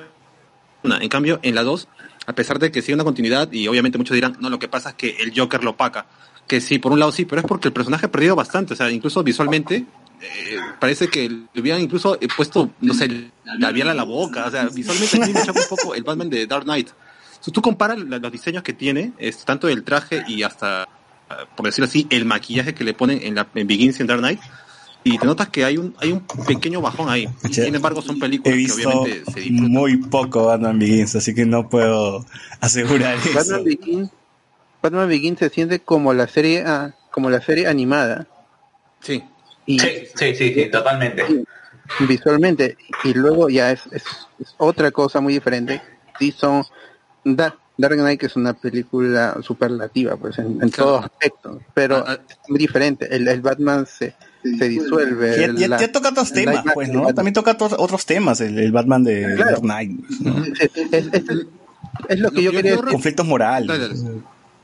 El- lo, lo que yo quería de- decir también que está cuando hablamos de lo del Batman de, de, de Pattinson es que yo estoy me, estoy quejando parece que me estoy quejando pero en, en realidad no sino que re- resalto otros aspectos diferentes es que el personaje de Batman no es único y el personaje de Batman no me pertenece y no nos pertenece le pertenece al que está escribiendo en ese momento al que está escribiendo y tiene que ver mucho con la sensibilidad de los escritores y los directores.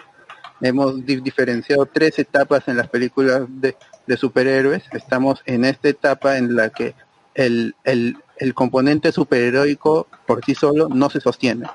Entonces tiene que unirse a, a otros elementos y eso lo entendió muy bien Nolan porque la convierte en un policial, en, en un policial de drama más, más que un, en una película de superhéroes, en una película, Claro. y, y la tercera es una película de guerra, prácticamente, en, en, en una ciudad situada, sitiada Claro. por un ejército.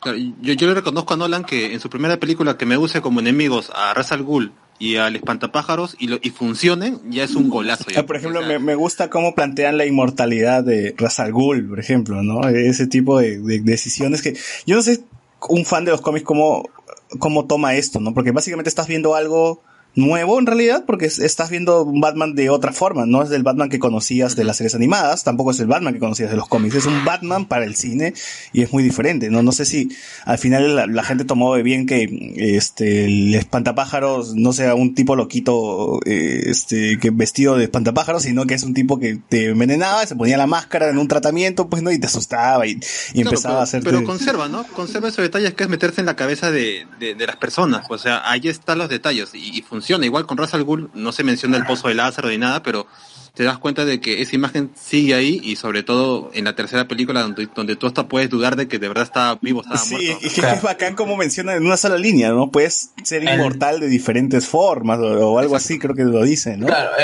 eh, el misticismo, y eso Begins lo plantea bien cuando hacen el entrenamiento, o sea, plantean el misticismo detrás de la Liga de las Sombras. Ujú. Que sin esa, sin, sin esa, de lo, todo lo que, todo lo mal construido que está, ¿cómo se llama? Eh, Dark Knight eh, eh, Rise, creo que si quieres valorar algo, tienes que re- retroceder a Begins, a cómo, constru- cómo se construyó la Liga de las Sombras para darle entendimiento a- al plan de Bane. Estaba mi tío Ken Watanabe como el al Ghul Garca, ¿no? Claro. Estaba ahí, estaba ahí. Verdad, verdad, verdad. Qué, qué buena saga. ¿eh? Igual, igual considero que es- estas tres películas son una, una muy buena saga de Batman. ¿no? Y en realidad Sí, creo que es yo- de yo- todas estas sagas de superhéroes que hemos estado viendo hasta el momento la que empieza y termina bien con todos sus efectos. Creo que es más redonda que la saga de X-Men, que son las, la de trilogía de X-Men, la trilogía de Spider-Man, que se termina cayendo en la 3. Puta. Yo no sé, ah, pucha, yo, yo, yo la 3, ya, ya- ya, o sea, tú lo comparas, eh, la 3, la 3 de, de, de Nolan y es malísima. Mm, La- sí, la- la- pero la- es, un- es una la- saga que cierra, pues es una saga que, y que tiene un inicio y tiene un cierre. Para mí lo, lo más destacable que tiene la última película es la creo que Alfred con la escena en la que creo que uno te setea el hecho de qué pasaría o sea él- creo que se plantea la- lo que se lo que vemos al final no que al final sí se cumple su sueño o bueno no sabemos si, si era verdad o no pero que lo ve ahí Y se volvió meme. Acuérdate que es meme. Alan García. eso- Alan García.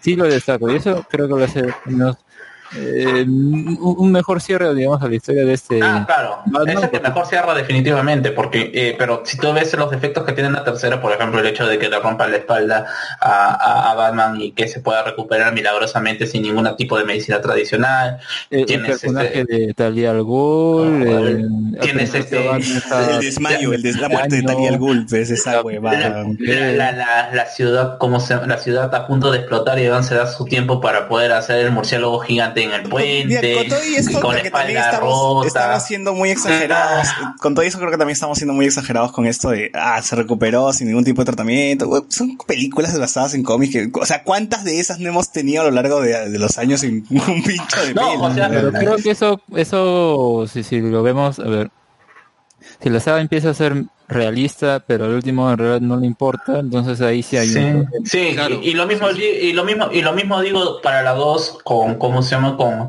con la resolución final que le da cómo se llama, eh, para, para para lo que vendría a ser el inicio de la 3 que es la ley de entonces o sea, como dice como no recuerdo que, eh, eh, y que- en qué en qué review lo escuché pero dijeron oye a todo eso pudieron decir que el guasón lo hizo que el guasón mató a su a, o, sea, mató a Harvey Dent. El hecho mismo de que tienes a, a un tipo que está quemado con quemaduras de no sé qué nivel con el ojo con el globo ocular expuesto y decir que no me puedes venir a decir que eso es realista pues. O sea tú ves la degradación de las películas esa idea inicial que decía que tenía Nolan de hacerlo más realista Claro, claro.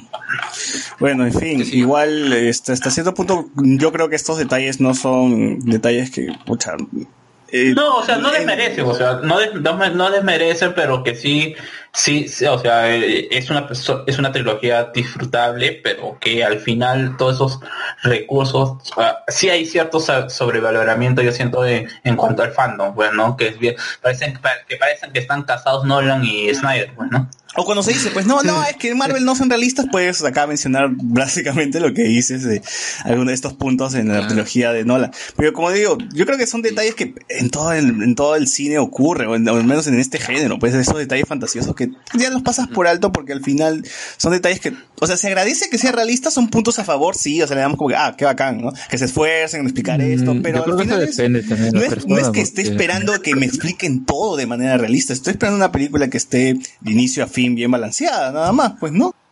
Claro, yo, yo por ejemplo he visto las tres en un maratón y obvio, ahí sí siento, digamos, e- esa, ese desfase entre una y otra, pero igual no dejan de ser entretenidas y tienen momentazos. Pues, o sea, a pesar de que yo esto me, me quejo también de que Bruce se, se- no sé, pues esto se cure tan rápido y encima tenga que brincar con una espalda recién recuperada para salir de ese agujero. Claro, O sea, y- se, me hace, se- se me hace ine- y- y extraño, pero a la vez cuando yo lo vi en el cine, puta, yo estaba hypeado de ver cómo gritaban para que se saliera de ahí. Claro. O sea, a pesar de todo eso. Claro, que Sí, el se puede- ponerlo icónico. ¿cómo pues. se? Claro, que es lo icónico con Batman y Ben, que le rompe la espalda. Bueno, pongámoslo ahí. Ya, al final, oye, pero en la historia, no me importa, ponlo nomás. Entonces, bueno, termina mm, viéndose más como un detalle que algo que es realmente importante. Y es que- lo que a lo que llama, pues no, eh, fan, ¿cómo se llama? Ser- Service, service fans, pues, ¿no? fanservice. El, el, fanservice. el detalle de Ben que es el gas veneno. También. sobre- no eh, a- acá incluso la relación con Talía me parece mm, ya de verdad no porque está bien quieres ponerte a los personajes mira por ejemplo la primera película pone a los personajes de una manera un poco rara no o sea que, que Batman sea entrenado por Ra's al Ghul, como que, ah, bueno sabemos que tiene una relación en algún punto pero ya bueno está bien no pero acá te los ponen un poco ya más forzados. Creo que ese es, ese es el punto y al final termina querriendo más. Bueno, ya si quieren saber más sobre Batman, tenemos un episodio donde hablamos del personaje, me parece, ¿no? Cuando hablamos de todas estas películas y cómo va decayendo el personaje en el cine, ¿no? Como teníamos al Batman Begins y luego termina siendo el Batman de Zack Snyder, todo en el piso, tirando, diciendo, pues sí, algo, algo sangró. Así que vean, ve- escuchen, escuchen ese episodio de- del podcast. Luego tuvimos Superman Returns, pues, fallida película, que ya lo mencionó el bot. Eh, tuvimos también El Increíble Hulk, otro intento de Marvel por eh, hacer un Hulk decente. Pero eso ya es post Iron Man. Sí, ese ya es parte del MCU. Ese es ya ya- parte sí, pero Es la segunda película. del MCU, pero es parte de la década, sí, para mencionar lo que Iron Man y The Increíble Hulk se estrenaron también en el 2008 dentro de esta década ya iniciando el MCU, pero obviamente es- en este episodio no hablaremos de las películas que son parte de, de universos, ¿no? Ya, ya hemos hablado también de, de todo el universo Marvel, hay un programa ahí. Más de un programa, ¿no? Y destacar también que creo. en las películas animadas tuvimos a Los Increíbles de Pixar, ¿no? Gran película y creo que la película de los Cuatro Fantásticos que no nos dio Fox, ¿no? Ahí está en Los, en los Increíbles. Eh, ¿quiere- qué- ¿Quieres hablar de la escuela de superhéroes de Disney también, Bot, o no, no? ¿Qué pasó? eh? Película. Está, ¿cómo se que es, ¿cómo se llama? Eh, Linda, eh, Linda Carter es la mamá de, de Pata, me parece. No es la directora. directora la del colegio. Ah, la directora, ¿no? La Que, que- directora. que tiene su línea, pues, que- ni que fuese la Mujer Maravilla, dice. Ah, eh, y- y- eh, Pernaberca creo que es la que hace, o quién es la que hace de, que después hace de, de Killer Frost. ¿Es la Ramona Flower la no esa película? Ahí está este, una de las Panabaker. Son, son dos. Ah, ya, es una de las. Eh, Hellboy, Mary Elizabeth Windsor. Hellboy entraría en el, en el género. ¿Cuál? Hellboy. Hellboy, claro. Hellboy, sí. Se estrenó Hellboy también en ese, ese tiempo. Y son buenas las dos películas, las de Del Toro. Ya hablaron las de Garfield, ¿no? La de Spider-Man de Garfield. No, ese es 2012 y 2014. Ah, ya. Spider-Man 3 estás. Bueno, entonces con eso ce- cerramos pues el tema porque en fin ya, ya hemos tocado todos, todas las películas superiores de, de esa década. A ver, comentarios. Eh, el vire- eh, Miguel Domingo dice la de fuego en la mano era para hacer el Hadouken, dice. Ah, chuch.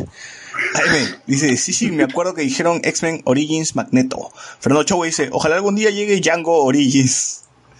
Eh, Jaime, Django. Si soy leyenda es luego de que apareciera la película de Batman vs Superman, entonces el COVID es el virus de Soy leyenda, dice, sí. El nuevo éxito de Tondero sería Charlie Orozco Origins. Puede ser, puede ser. ya, ya, ya veremos en el futuro si nos convertimos en vampiros zombies. Ujú. Así es. Bueno, conclusiones, conclusiones, creo que esta etapa eh, del 2000, de la década de 2000 es una, es una etapa de transición donde hemos tenido tres películas, no, tres sagas importantes en realidad para que se consolide todo este género de películas eh, en masa, pues, ¿no? Que, que llegarían ya a partir del 2010 para arriba, que, que, que empezó, pues, a, este boom de superhéroes consolidándose como un género, ¿no? ¿Algo más para, para cerrar, vos, del el tema?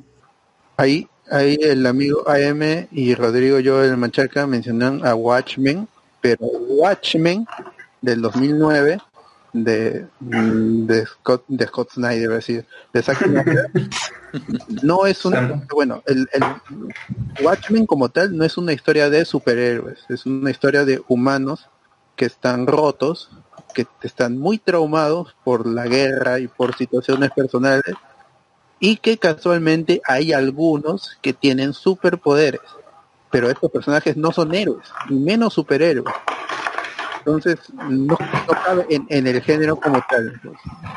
Por más que Zack Snyder quiera convertir a estos personajes en superhéroes y quieran hacerlo verlos cool, pero al final son personajes vacíos, son cascarones que se rompen porque no tienen más, es solo visual. Si te gusta Watchmen con, por la película de Zack Snyder, está bien, pues, pero lee, lee el cómic y intenta comparar. Uno tiene historia y el otro no, básicamente. Uno tiene personalidad y el otro no. La, la película de Zack Snyder se ve bonita, pero no tiene personalidad, no hay sustancia, no, no hay nada, está vacía. Está vacía. Bueno, yo creo que hay que entender que, o sea, Watchmen simplemente, bueno, no simplemente, sino me refiero a dónde lo caracter, dónde, dónde lo meterías. Bueno, es una, una deconstrucción de, De adaptaciones, pues, ¿no? O sea, género adaptación de cómic, ¿no? No, no, me refiero a la historia en sí, ¿no? O sea, ¿qué, qué tipo de, de historia trata de contar? ¿O es una deconstrucción de, de los héroes? De, no me acuerdo qué edad de, de, plata, de brazo, bueno, no me acuerdo exactamente. Ya, estoy medio confuso con, con las edades de los superhéroes, pero eh, como que un- un- una, una especie de crítica también a ese mundo de, de los cómics de ese tiempo, entonces hay que verlo de esa forma. Al final, bueno, lo que fue esa película de Zack Snyder más es como un copy pega y Claro. visuales, ¿no?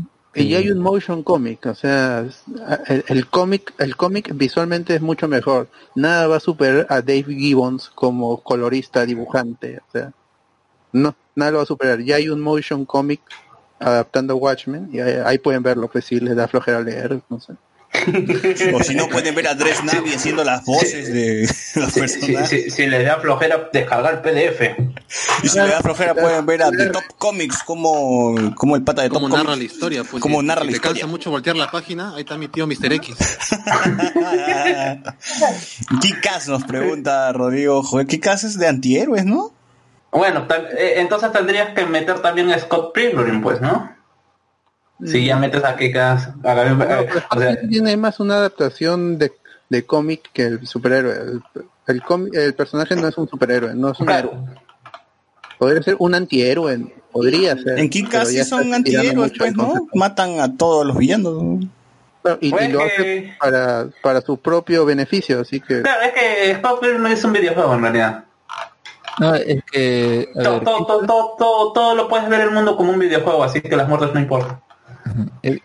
Es una, un- un- una historia tratada más que nada del, de, un fanático de los mismos cómics. Entonces puede ser que es una historia meta. Con respecto a eso, yo, yo no considero que sea ni antihéroe ni nada, porque o sea, sí hay personajes que matan, y, porque o sea, como que está basada en la realidad, pues ¿qué haría una persona disfrazada? Bueno, pues se dedica a matar gente si le da la gana, se vuelve villano, o si no, pues eh, otras cosas, ¿no? Que vemos ahí en la película, pero es más un te podría ser un, un fanático de los cómics haciendo una historia sobre qué haría O sea, si fuera un eso sí sería adolescente. una y- película realista de superhéroes, ¿no? O sea, eso sí sería un- un- algo lo que pasaría en la realidad. Eh, No hay ninguna claro, película que sea realista. No, Claro, realista hasta qué punto, realista hasta qué punto, o sea, el hecho mismo de presentarte a un tipo, un adolescente que aspira a ser un superhéroe y que se tiene que ver contra la realidad, que tampoco es una realidad exagerada. Yo diría Super Cóndor, pero me voy a aguantar a mencionar a Super Cóndor. Yuli, Yuli también es superhéroe. En fin. Eh, dice que Ghost Rider no es un héroe. ¿Tú cómo lo consideras, Jot? Ah, bueno, es un vengador y un vengador entra en el en el rubro de los antihéroes porque están allí porque cumplen un contrato. Claro, es, es igual que Deadpool. Deadpool es un antihéroe que tampoco lo hemos hablado, pero ya hablando de Deadpool ya está sobre es demasiado, eh, eh, eh, es, es demasiado. y ahora ya, pues quedarán, ahora que ya pa- apare- pa- aparentemente sí están haciendo amigas eh, Marvel con Ryan Reynolds para seguir pero personajes dice que que sí, van va a seguir. ¿ah? O sea, Ryan Reynolds sigue con el personaje, sigue eh, promocionando el Claro, o personaje. sea, ya, ya, ya, ya veremos, pues de repente lo mandan a, a- o sea, de repente no es parte del universo, sino es algo, a- algo, algo extra que pueden hacer, de repente lo meten con, con Blade, que podría hacer también, si ya se están aventurando a hacer Blade. Edwin Alba nos dice Hancock, weón, ¿verdad? Esa pela. Eh, Will Smith, no, no, weón. Will Smith, ¿no? Sí, Will Smith, ¿no? Que creo que también es un cómic. qué bueno. A mí sí, de chivolo, me acuerdo que me, me reía mucho de esa La película pela. es entretenida ya. La película yo le, yo la he visto varias veces, me parece entretenida. Dos tercios de las partes. El desenlace es cualquier cosa. Sí, sí, a mí Ya, también me ya, gusta ya. mucho el, el inicio, el medio, el good job, ¿no? y, y el final ya, pucha, ya se, se desarma la película, pero sí, o sea, es la idea, hasta la idea es muy interesante, ¿no? El superhéroe, un pata que es muy super, muy poderoso, pero le llega al huevo a ser un, un héroe, ¿no? y tener toda esta, esta, esta cuestión de, del equipo de prensa, pues, ¿no? Para hacer, para hacer quedarlo ver bien. Eh, es, es algo que ya se, ha- se exploró también con más profundidad, por ejemplo, en, en The Boys.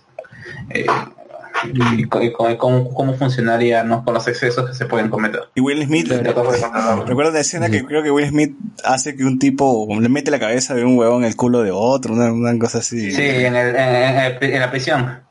Lo quiere molestar y, y lo, y lo mete en la cabeza en el culo. Y, y, eh, eh, siempre, eh, referencia a- a- al 100 pies, al 100 pies humano, ya, para los que quieran referencia. Rodrigo Joel no dice Super Cóndor, no, ese ya es superior, ya, ese ya es, es- es- es parte del leve, así que no, no podemos hablar de, de Super Cóndor. Edwin Alba dice, les habló, fa- les faltó hablar de Mystery Man con mi tío Ben Stiller, mucho mejor que Watchmen y las pastruladas que dice el bot. Bueno, ya igual, ya estamos cerrando, ya vamos mu- mucho tiempo aquí. ya. En fin, a ver, este, recomendaciones, por favor, bot. No tengo nada que recomendar porque solo he estado jugando Pokémon Sword. Pokémon Shield. Si juegan, pasen su código amigo. recomendaciones, a ver tú, Josmiel. Esto, DuckTales, estoy viendo la nueva DuckTales, esto, la que se estrenó el año 2017. Está paja, eh, está bacán. eh, creo que los capítulos que más me han gustado han sido los que han vuelto a traer al pato Darwin por ahí. Y estoy viendo desde el principio Bojack Horseman. eh, ya estoy en la temporada 4 y qué buena serie. O sea, eh, estoy con cada capítulo la serie mejora. Hay momentos Sí. donde se pone un poco alegre y me choca. No, no, pues también no debe ser alegre. No, no, eh, eh, se pone eh, tranquilo y alegre. Eh, Es que ese es el ritmo que tiene, eh, tiene que tener para evitar que te suicides. Es- es- es- Debe ser. la serie te tiene que dar algún tipo de esperanza. Claro, lo bueno de la serie es que a pesar de que el personaje principal es detestable, todo alrededor de él hace que te quedes enganchado ahí. Obviamente también te quedas porque quieres saber qué va a pasar con este compadre. Así que no lo recomiendo ahorita en cuarentena, pero cuando estén de buen ánimo y con buenas ganas de vivir, vean. Y si quieren pagar, Claro, si quieren bien, oscuridad en, en sus vidas, ¿no? Ya, es claro, ¿no? Y si quieren ya entretenerse con un dibujo fuera del anime, vean esto, la versión nueva de DuckTales, que está bacán, y no la comparen con la... Si son muy fan de la anterior, mejor traten de distanciarse porque redefine muchos personajes y hasta cambia bastante. E- e- Este es más, más parecido a Gravity Falls, ¿no? Sí, porque Hugo Paco y Liz son básicamente un Mabel y un Dipper ahí en varios capítulos. Y igual Rosita, que es esta patita que salió en la original, también es la que está con ganas de aventuras y están ahí, pues, ¿no? Así que tiene esa onda, pero igual conserva bastante. Que Rico Mapato es 90. el tío Stan, ¿no? O sea, Eh, yo creo que se la, se la pelea con Donald, porque acá Donald tiene más esto protagonismo que el original y están por ahí, porque hay momentos donde el, tío Ri- Rico Mapato lo pintan como, obviamente, eh, un pata interesado en el dinero como el tío, el tío de Gravity Falls, y a la vez también hay capítulos donde te das cuenta de que el brother o sea, tiene un cariño ahí por, sus sobrinos, igual Donald, pues, ¿no? O sea, son cosas muy distintas, pero tiene ese toquecito de Gravity Falls, porque bueno, está metida la gente también de Gravity Falls ahí, pero le hace un bastante tributo a, a la serie original, respetando cosas esto, y a la vez matando incluso algunos personajes de la serie original. a ver, tú Alex. Ah, bueno, se ha estrenado en HBO el pasado domingo. Una serie, bueno, ya sabemos que en su bloque de los domingos siempre hay una serie interesante, ¿no? Y en esa ocasión, bueno, voy a terminar lo de Westworld.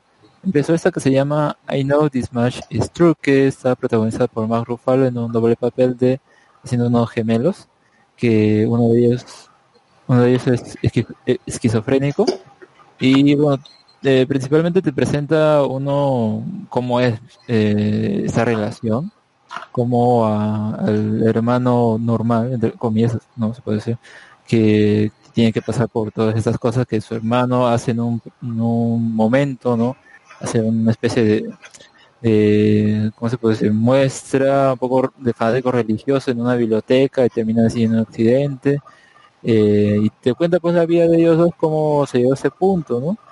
Creo que los comentarios que había visto era más que nada que no, no le gustaba el tono de la serie porque se veía muy eh, es como que resaltaba mucho la miseria de los personajes pero viendo la serie tal cual o sea sí hay ese factor ¿no? o sea tú ves una persona con un problema una enfermedad mental yo creo que te lo tienen que representar de esa manera Eh, y al mismo tiempo pues como, como de cierta manera está tratado por ese sistema y bueno el primer capítulo termina ahí un poco en la cárcel con una confusión entonces su hermano tiene que tiene que detener eso. Entonces la última parte del capítulo se centra en esa escena que tú también te dices no qué, qué va a pasar acá entonces yo creo que logra tener una buena actuación una buena dirección. Por momentos sí se pasa mucho por ser muy o muy triste muy tal vez resaltar eso como digo lo miserable pero habrá ver que ver cómo, cómo lo desarrolla no si a la larga termina siendo más eso un factor ahí eh, emocional o hacer impactar al espectador bueno ahí sí eh, sería un poco lamentable no ver que la historia más va por ese lado pero por el momento como digo tiene tiene cosas que sí uno lo resaltaría en ver no eh, por el momento solo va un capítulo así que pueden pueden ponerse al día si, si están interesados en lo que nos trae esta serie. A ver, tú Carlos. Eh, bueno, eh, yo recomiendo el anime de la temporada Mil Oficios, eh, que, que, ¿cómo se que se está volviendo a emitir eh, por el canal de, de Chibolín, el canal 5, porque todos sabemos que el dueño del canal 5 es Chibolín. Claro. Claro, aunque, él, a- aunque él quiera mantener su identidad como Andrés Hurtado. Todos sabemos que él es- en realidad es Chibolín. Bueno, eh, básicamente ya eh, está haciendo, son, es básicamente una maratón porque de lo que usualmente la, la serie la serie duraba una hora, ahora la están emitiendo cerca de tres horas. Tres, tres, son cerca de tres horas, así que y, y lo peor de todo es que te Queda engancha, chico, o sea, la- queda creo- chico lo peor. Sí. Eh, está, o sea, se, se siente más orgánica la historia que te cuentan. Me parece que termina, que ter- quién habrá sido el que haya decidido las tres horas, porque me parece que, que te, termina, o sea, te da ese, como toda serie te deja, te deja queriendo ver más, pero creo que las tres horas te, te terminan de contar la historia que antes tenías que ver en tres capítulos seguidos. Eh, eh, es, es- bueno recordar estas épocas, creo que, que eh, hay que darle un poquito más de amor a Mil Oficios, creo que es lo me- eh, que, creo que es lo mejor que ha hecho Betito en su vida, y es creo que lo que va a hacer. O sea, yo, yo, yo, quiero saber quién es el que el que arregló los, los libretos, porque incluso y la dirección, yo creo que Betito no hizo nada, sino le dejó algún algún encargado y después lo mató Porque, o sea, tú si- eh, si- sientes, eh, a, a mí siempre me gusta, eh, sientes como, como se llama si puede ser un gran actor de, de, dra- de drama en esos momentos en que se comienza, comienza a conversar con su esposa fallecida. me parecen escenas de bastante retro, retrospección, tiene, tiene, tiene estos, estos tienes personajes que detestas y creo que eso hace, hace genial también la serie. Tiene, tiene estos momentos cómicos también que, que están bien llevados, tienen a- algunos excesos también eh, que, que- que nos estábamos riendo la vez pasada en que hay algunos chistes, sobre todo el bullying que se hace al personaje de Alejandra, que, que es bastante maleado, no sé, no sé si realmente algún personaje Chistes de su época muy, muy pendejos, ¿no? Que, que en estos días no serían muy... Sería criticable a una serie que está, o sea, si tú le pones a Milo Fi- a Así es la vida en su momento, a, a, a, Mil- a- Al fondo del sitio, que tenían chistes pendejos como el hecho de que, de, de que, ¿cómo se llama? Que, que el hecho de cuando se reveló que Isabela era realmente eh, recogida y que se le puso que era Isabela Papañaupa y que realmente eso, yo estoy seguro que muchos chivolos agarraron para, para, ¿cómo se llama? Para, para hacer eh, bullying en su colegio, pues, no seguro que al macholito, no, al, bajadito seguro que le han puesto de cha- chapa papañaupa. No me tocó vivir esa época, pero estoy seguro que pasó. Pero tienes bastantes así cosas en bromas, pero que son bastante hirientes para, para un personaje. ¿ah? A, mí, a, mí, a mí me dolió bastante, ¿ah? a pesar de que me reí, pero me- son, son, son, son, son, son, insultos bastante que quieren hacer pasar por broma, que entiendo cómo es la situación, porque es una, son conversaciones en donde no, en donde no participa esa persona, no es cu- cuestión de, de, de querer insultarle, pero bueno, en fin, igual me parece, igual me parece que es una serie que merece unas dos, tres, cuatro leídas. Eh, y bueno, eh, sí, claro, las primeras temporadas, cuando ya se va el cast, ya, ya, ya, es Boruto, pues, ¿no? Eh, eh, a pesar de que yo he defendido Boruto acá. Y bueno, eso dejando la temporada de animes, por- es como un- una recomendación, voy a ser sincero, no lo he no lo he visto completa. Recién, eh, en mi caso se ha puesto a ver eh, esta serie de Netflix que se llama, eh, bueno, lo voy a decir en español, Ana con E o Any with E, que básicamente es, una- es una serie familiar, es una serie que se centra en, eh, en Canadá eh, para, como se para la época de la revolución industrial. Y bueno cuenta las, aventuras de una niña eh, huérfana que llega a, una ciudad como como eh, como ayudante como eran lo, lo- a lo que se acostumbran los huérfanos o siempre se hacen cree que los huérfanos fueron básicamente criados para personas que, que no podían tener hijos o que necesitaban fuerza laboral. Es una historia bastante bastante limpia bastante con luz eh, lo pongo así para hacer más más más, eh, más un poquito más claro eh, para los que lo han visto. Es como si ponieras la- hicieras un remake de la familia Ingalls ya tienes esta historia de, gente en el campo metiéndose en problemas en situaciones que podrían ser blancas como que ah, eh, eh, una niña que vende la, eh, o que pierde un emprendedor o que llega una profesora nueva y a- suplantando a un profesor y esta profesora nueva viene de la ciudad y viene a instalar nuevas ideas, viene a enseñar a los niños qué es la electricidad y las mamás ven a una papa con con, con, con un clavo conectado a un foco y que prenden y que le dicen que esa no es ciencia, sino es brujería. O sea, tienes estas, estas situaciones de confrontar la modernidad que viene de fuera con, las aventuras de una niña de 15 y 16 años. Me parece que es una serie bastante limpia, es una serie para ver mientras la comentas con tu papá, con tu mamás, no vas a encontrar escenas subidas de tonas, aunque sí me parece, eh, justo estuve viendo eh, un capítulo de en donde se muestra de cómo, cómo tratan, cómo se trata, cómo se trataba la homosexualidad en ese momento, ¿no? O sea, el mismo hecho de, del hombre que buscaba a una niña, a una niña porque era una niña la que se iba a casar, que era, tenía 16 años, para aparentar, ¿no? Y cómo muchas veces los niños se dan cuenta y que están viviendo esa misma situación y- y quieren salir, y quieren salir de ese mundo que puede parecer atrasado por las mismas circunstancias, pero saben que, que, que tienen que salir de esa situación para poder desarrollarse. Es una serie bastante bonita, me parece bien hecha. Los colores, los colores están bien, el vestuario. Eh, es una serie para ver, para ver en familia. Y yo les voy a recomendar una serie animada que debió recibir mucho, pero mucho amor en el 2019, que es Undone Incompleta. Si tienen Prime Video, por favor, vean esta puta serie animada del mismo creador de Bojack Horseman. Eh, llega esta serie protagonizada por eh, este por esta chica que hizo de, de Ailita en la, en la película que es de ascendencia peruana, la actriz, ahorita, ahorita les digo el nombre, se me, se me, acaba de ir, Eh, se llama eh, Rosa Salazar, Rosa Salazar que hizo de, en Battle Angel Aidita hizo de Alita, es de hacen, como dijo, tiene familiares peruanos, así que así por ahí vean su chamba. Y también protagonizada por Saul Goodman, Bob Underkick, en esta película que trata, básicamente lo voy a reducir a esto. Una esquizofrenia, una, una chica con esquizofrenia ve a su padre muerto y le enseña a viajar en el tiempo para salvar, para salvarlo a él de su muerte, ¿no? Para descubrir quién fue su asesino, ¿no? Y básica, y la serie es muy existencialista y es muy fumada y es muy dramática y tiene un, una, tiene un, una comedia bastante bien, bien, bien ensamblada con, con, con el drama que se expone.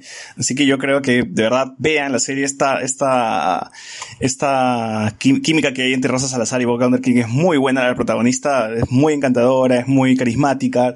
Eh, sí creo que son ocho episodios nada más de 20 minutos, se ve rápido, se ve fácil y ya está asegurada una temporada 2 que espero que salga muy pronto, de verdad, porque es una serie eh, muy interesante porque usan la, técnica de rotoscopio, que básicamente es digitalizan pues al- al- a los actores, pero no solamente, pero no por usar este filtro, bueno, o esta técnica, no es que sea una serie convencional, sino que de verdad sí utilizan el, formato que, que tiene una animación, ¿no? Para hacer cosas bastante locas y viajes eh, que, que, que puedan, que puedan, ah, porque parecería como si estuviesen en drogas, ¿no?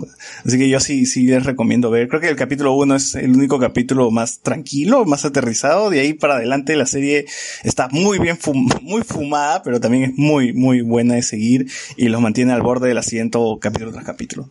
Así que chequen un don incompleta en Amazon Prime Video.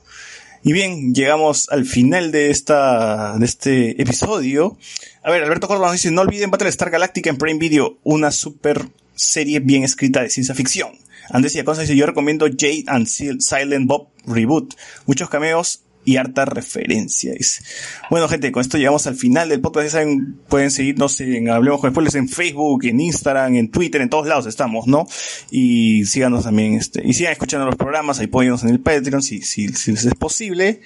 Y nada, nos escucharemos entonces la próxima semana. Chau, chau. Chao, chao. Hi, I'm Chad Celestine. I'm going to teach you how to backboard handrails today. Let's go.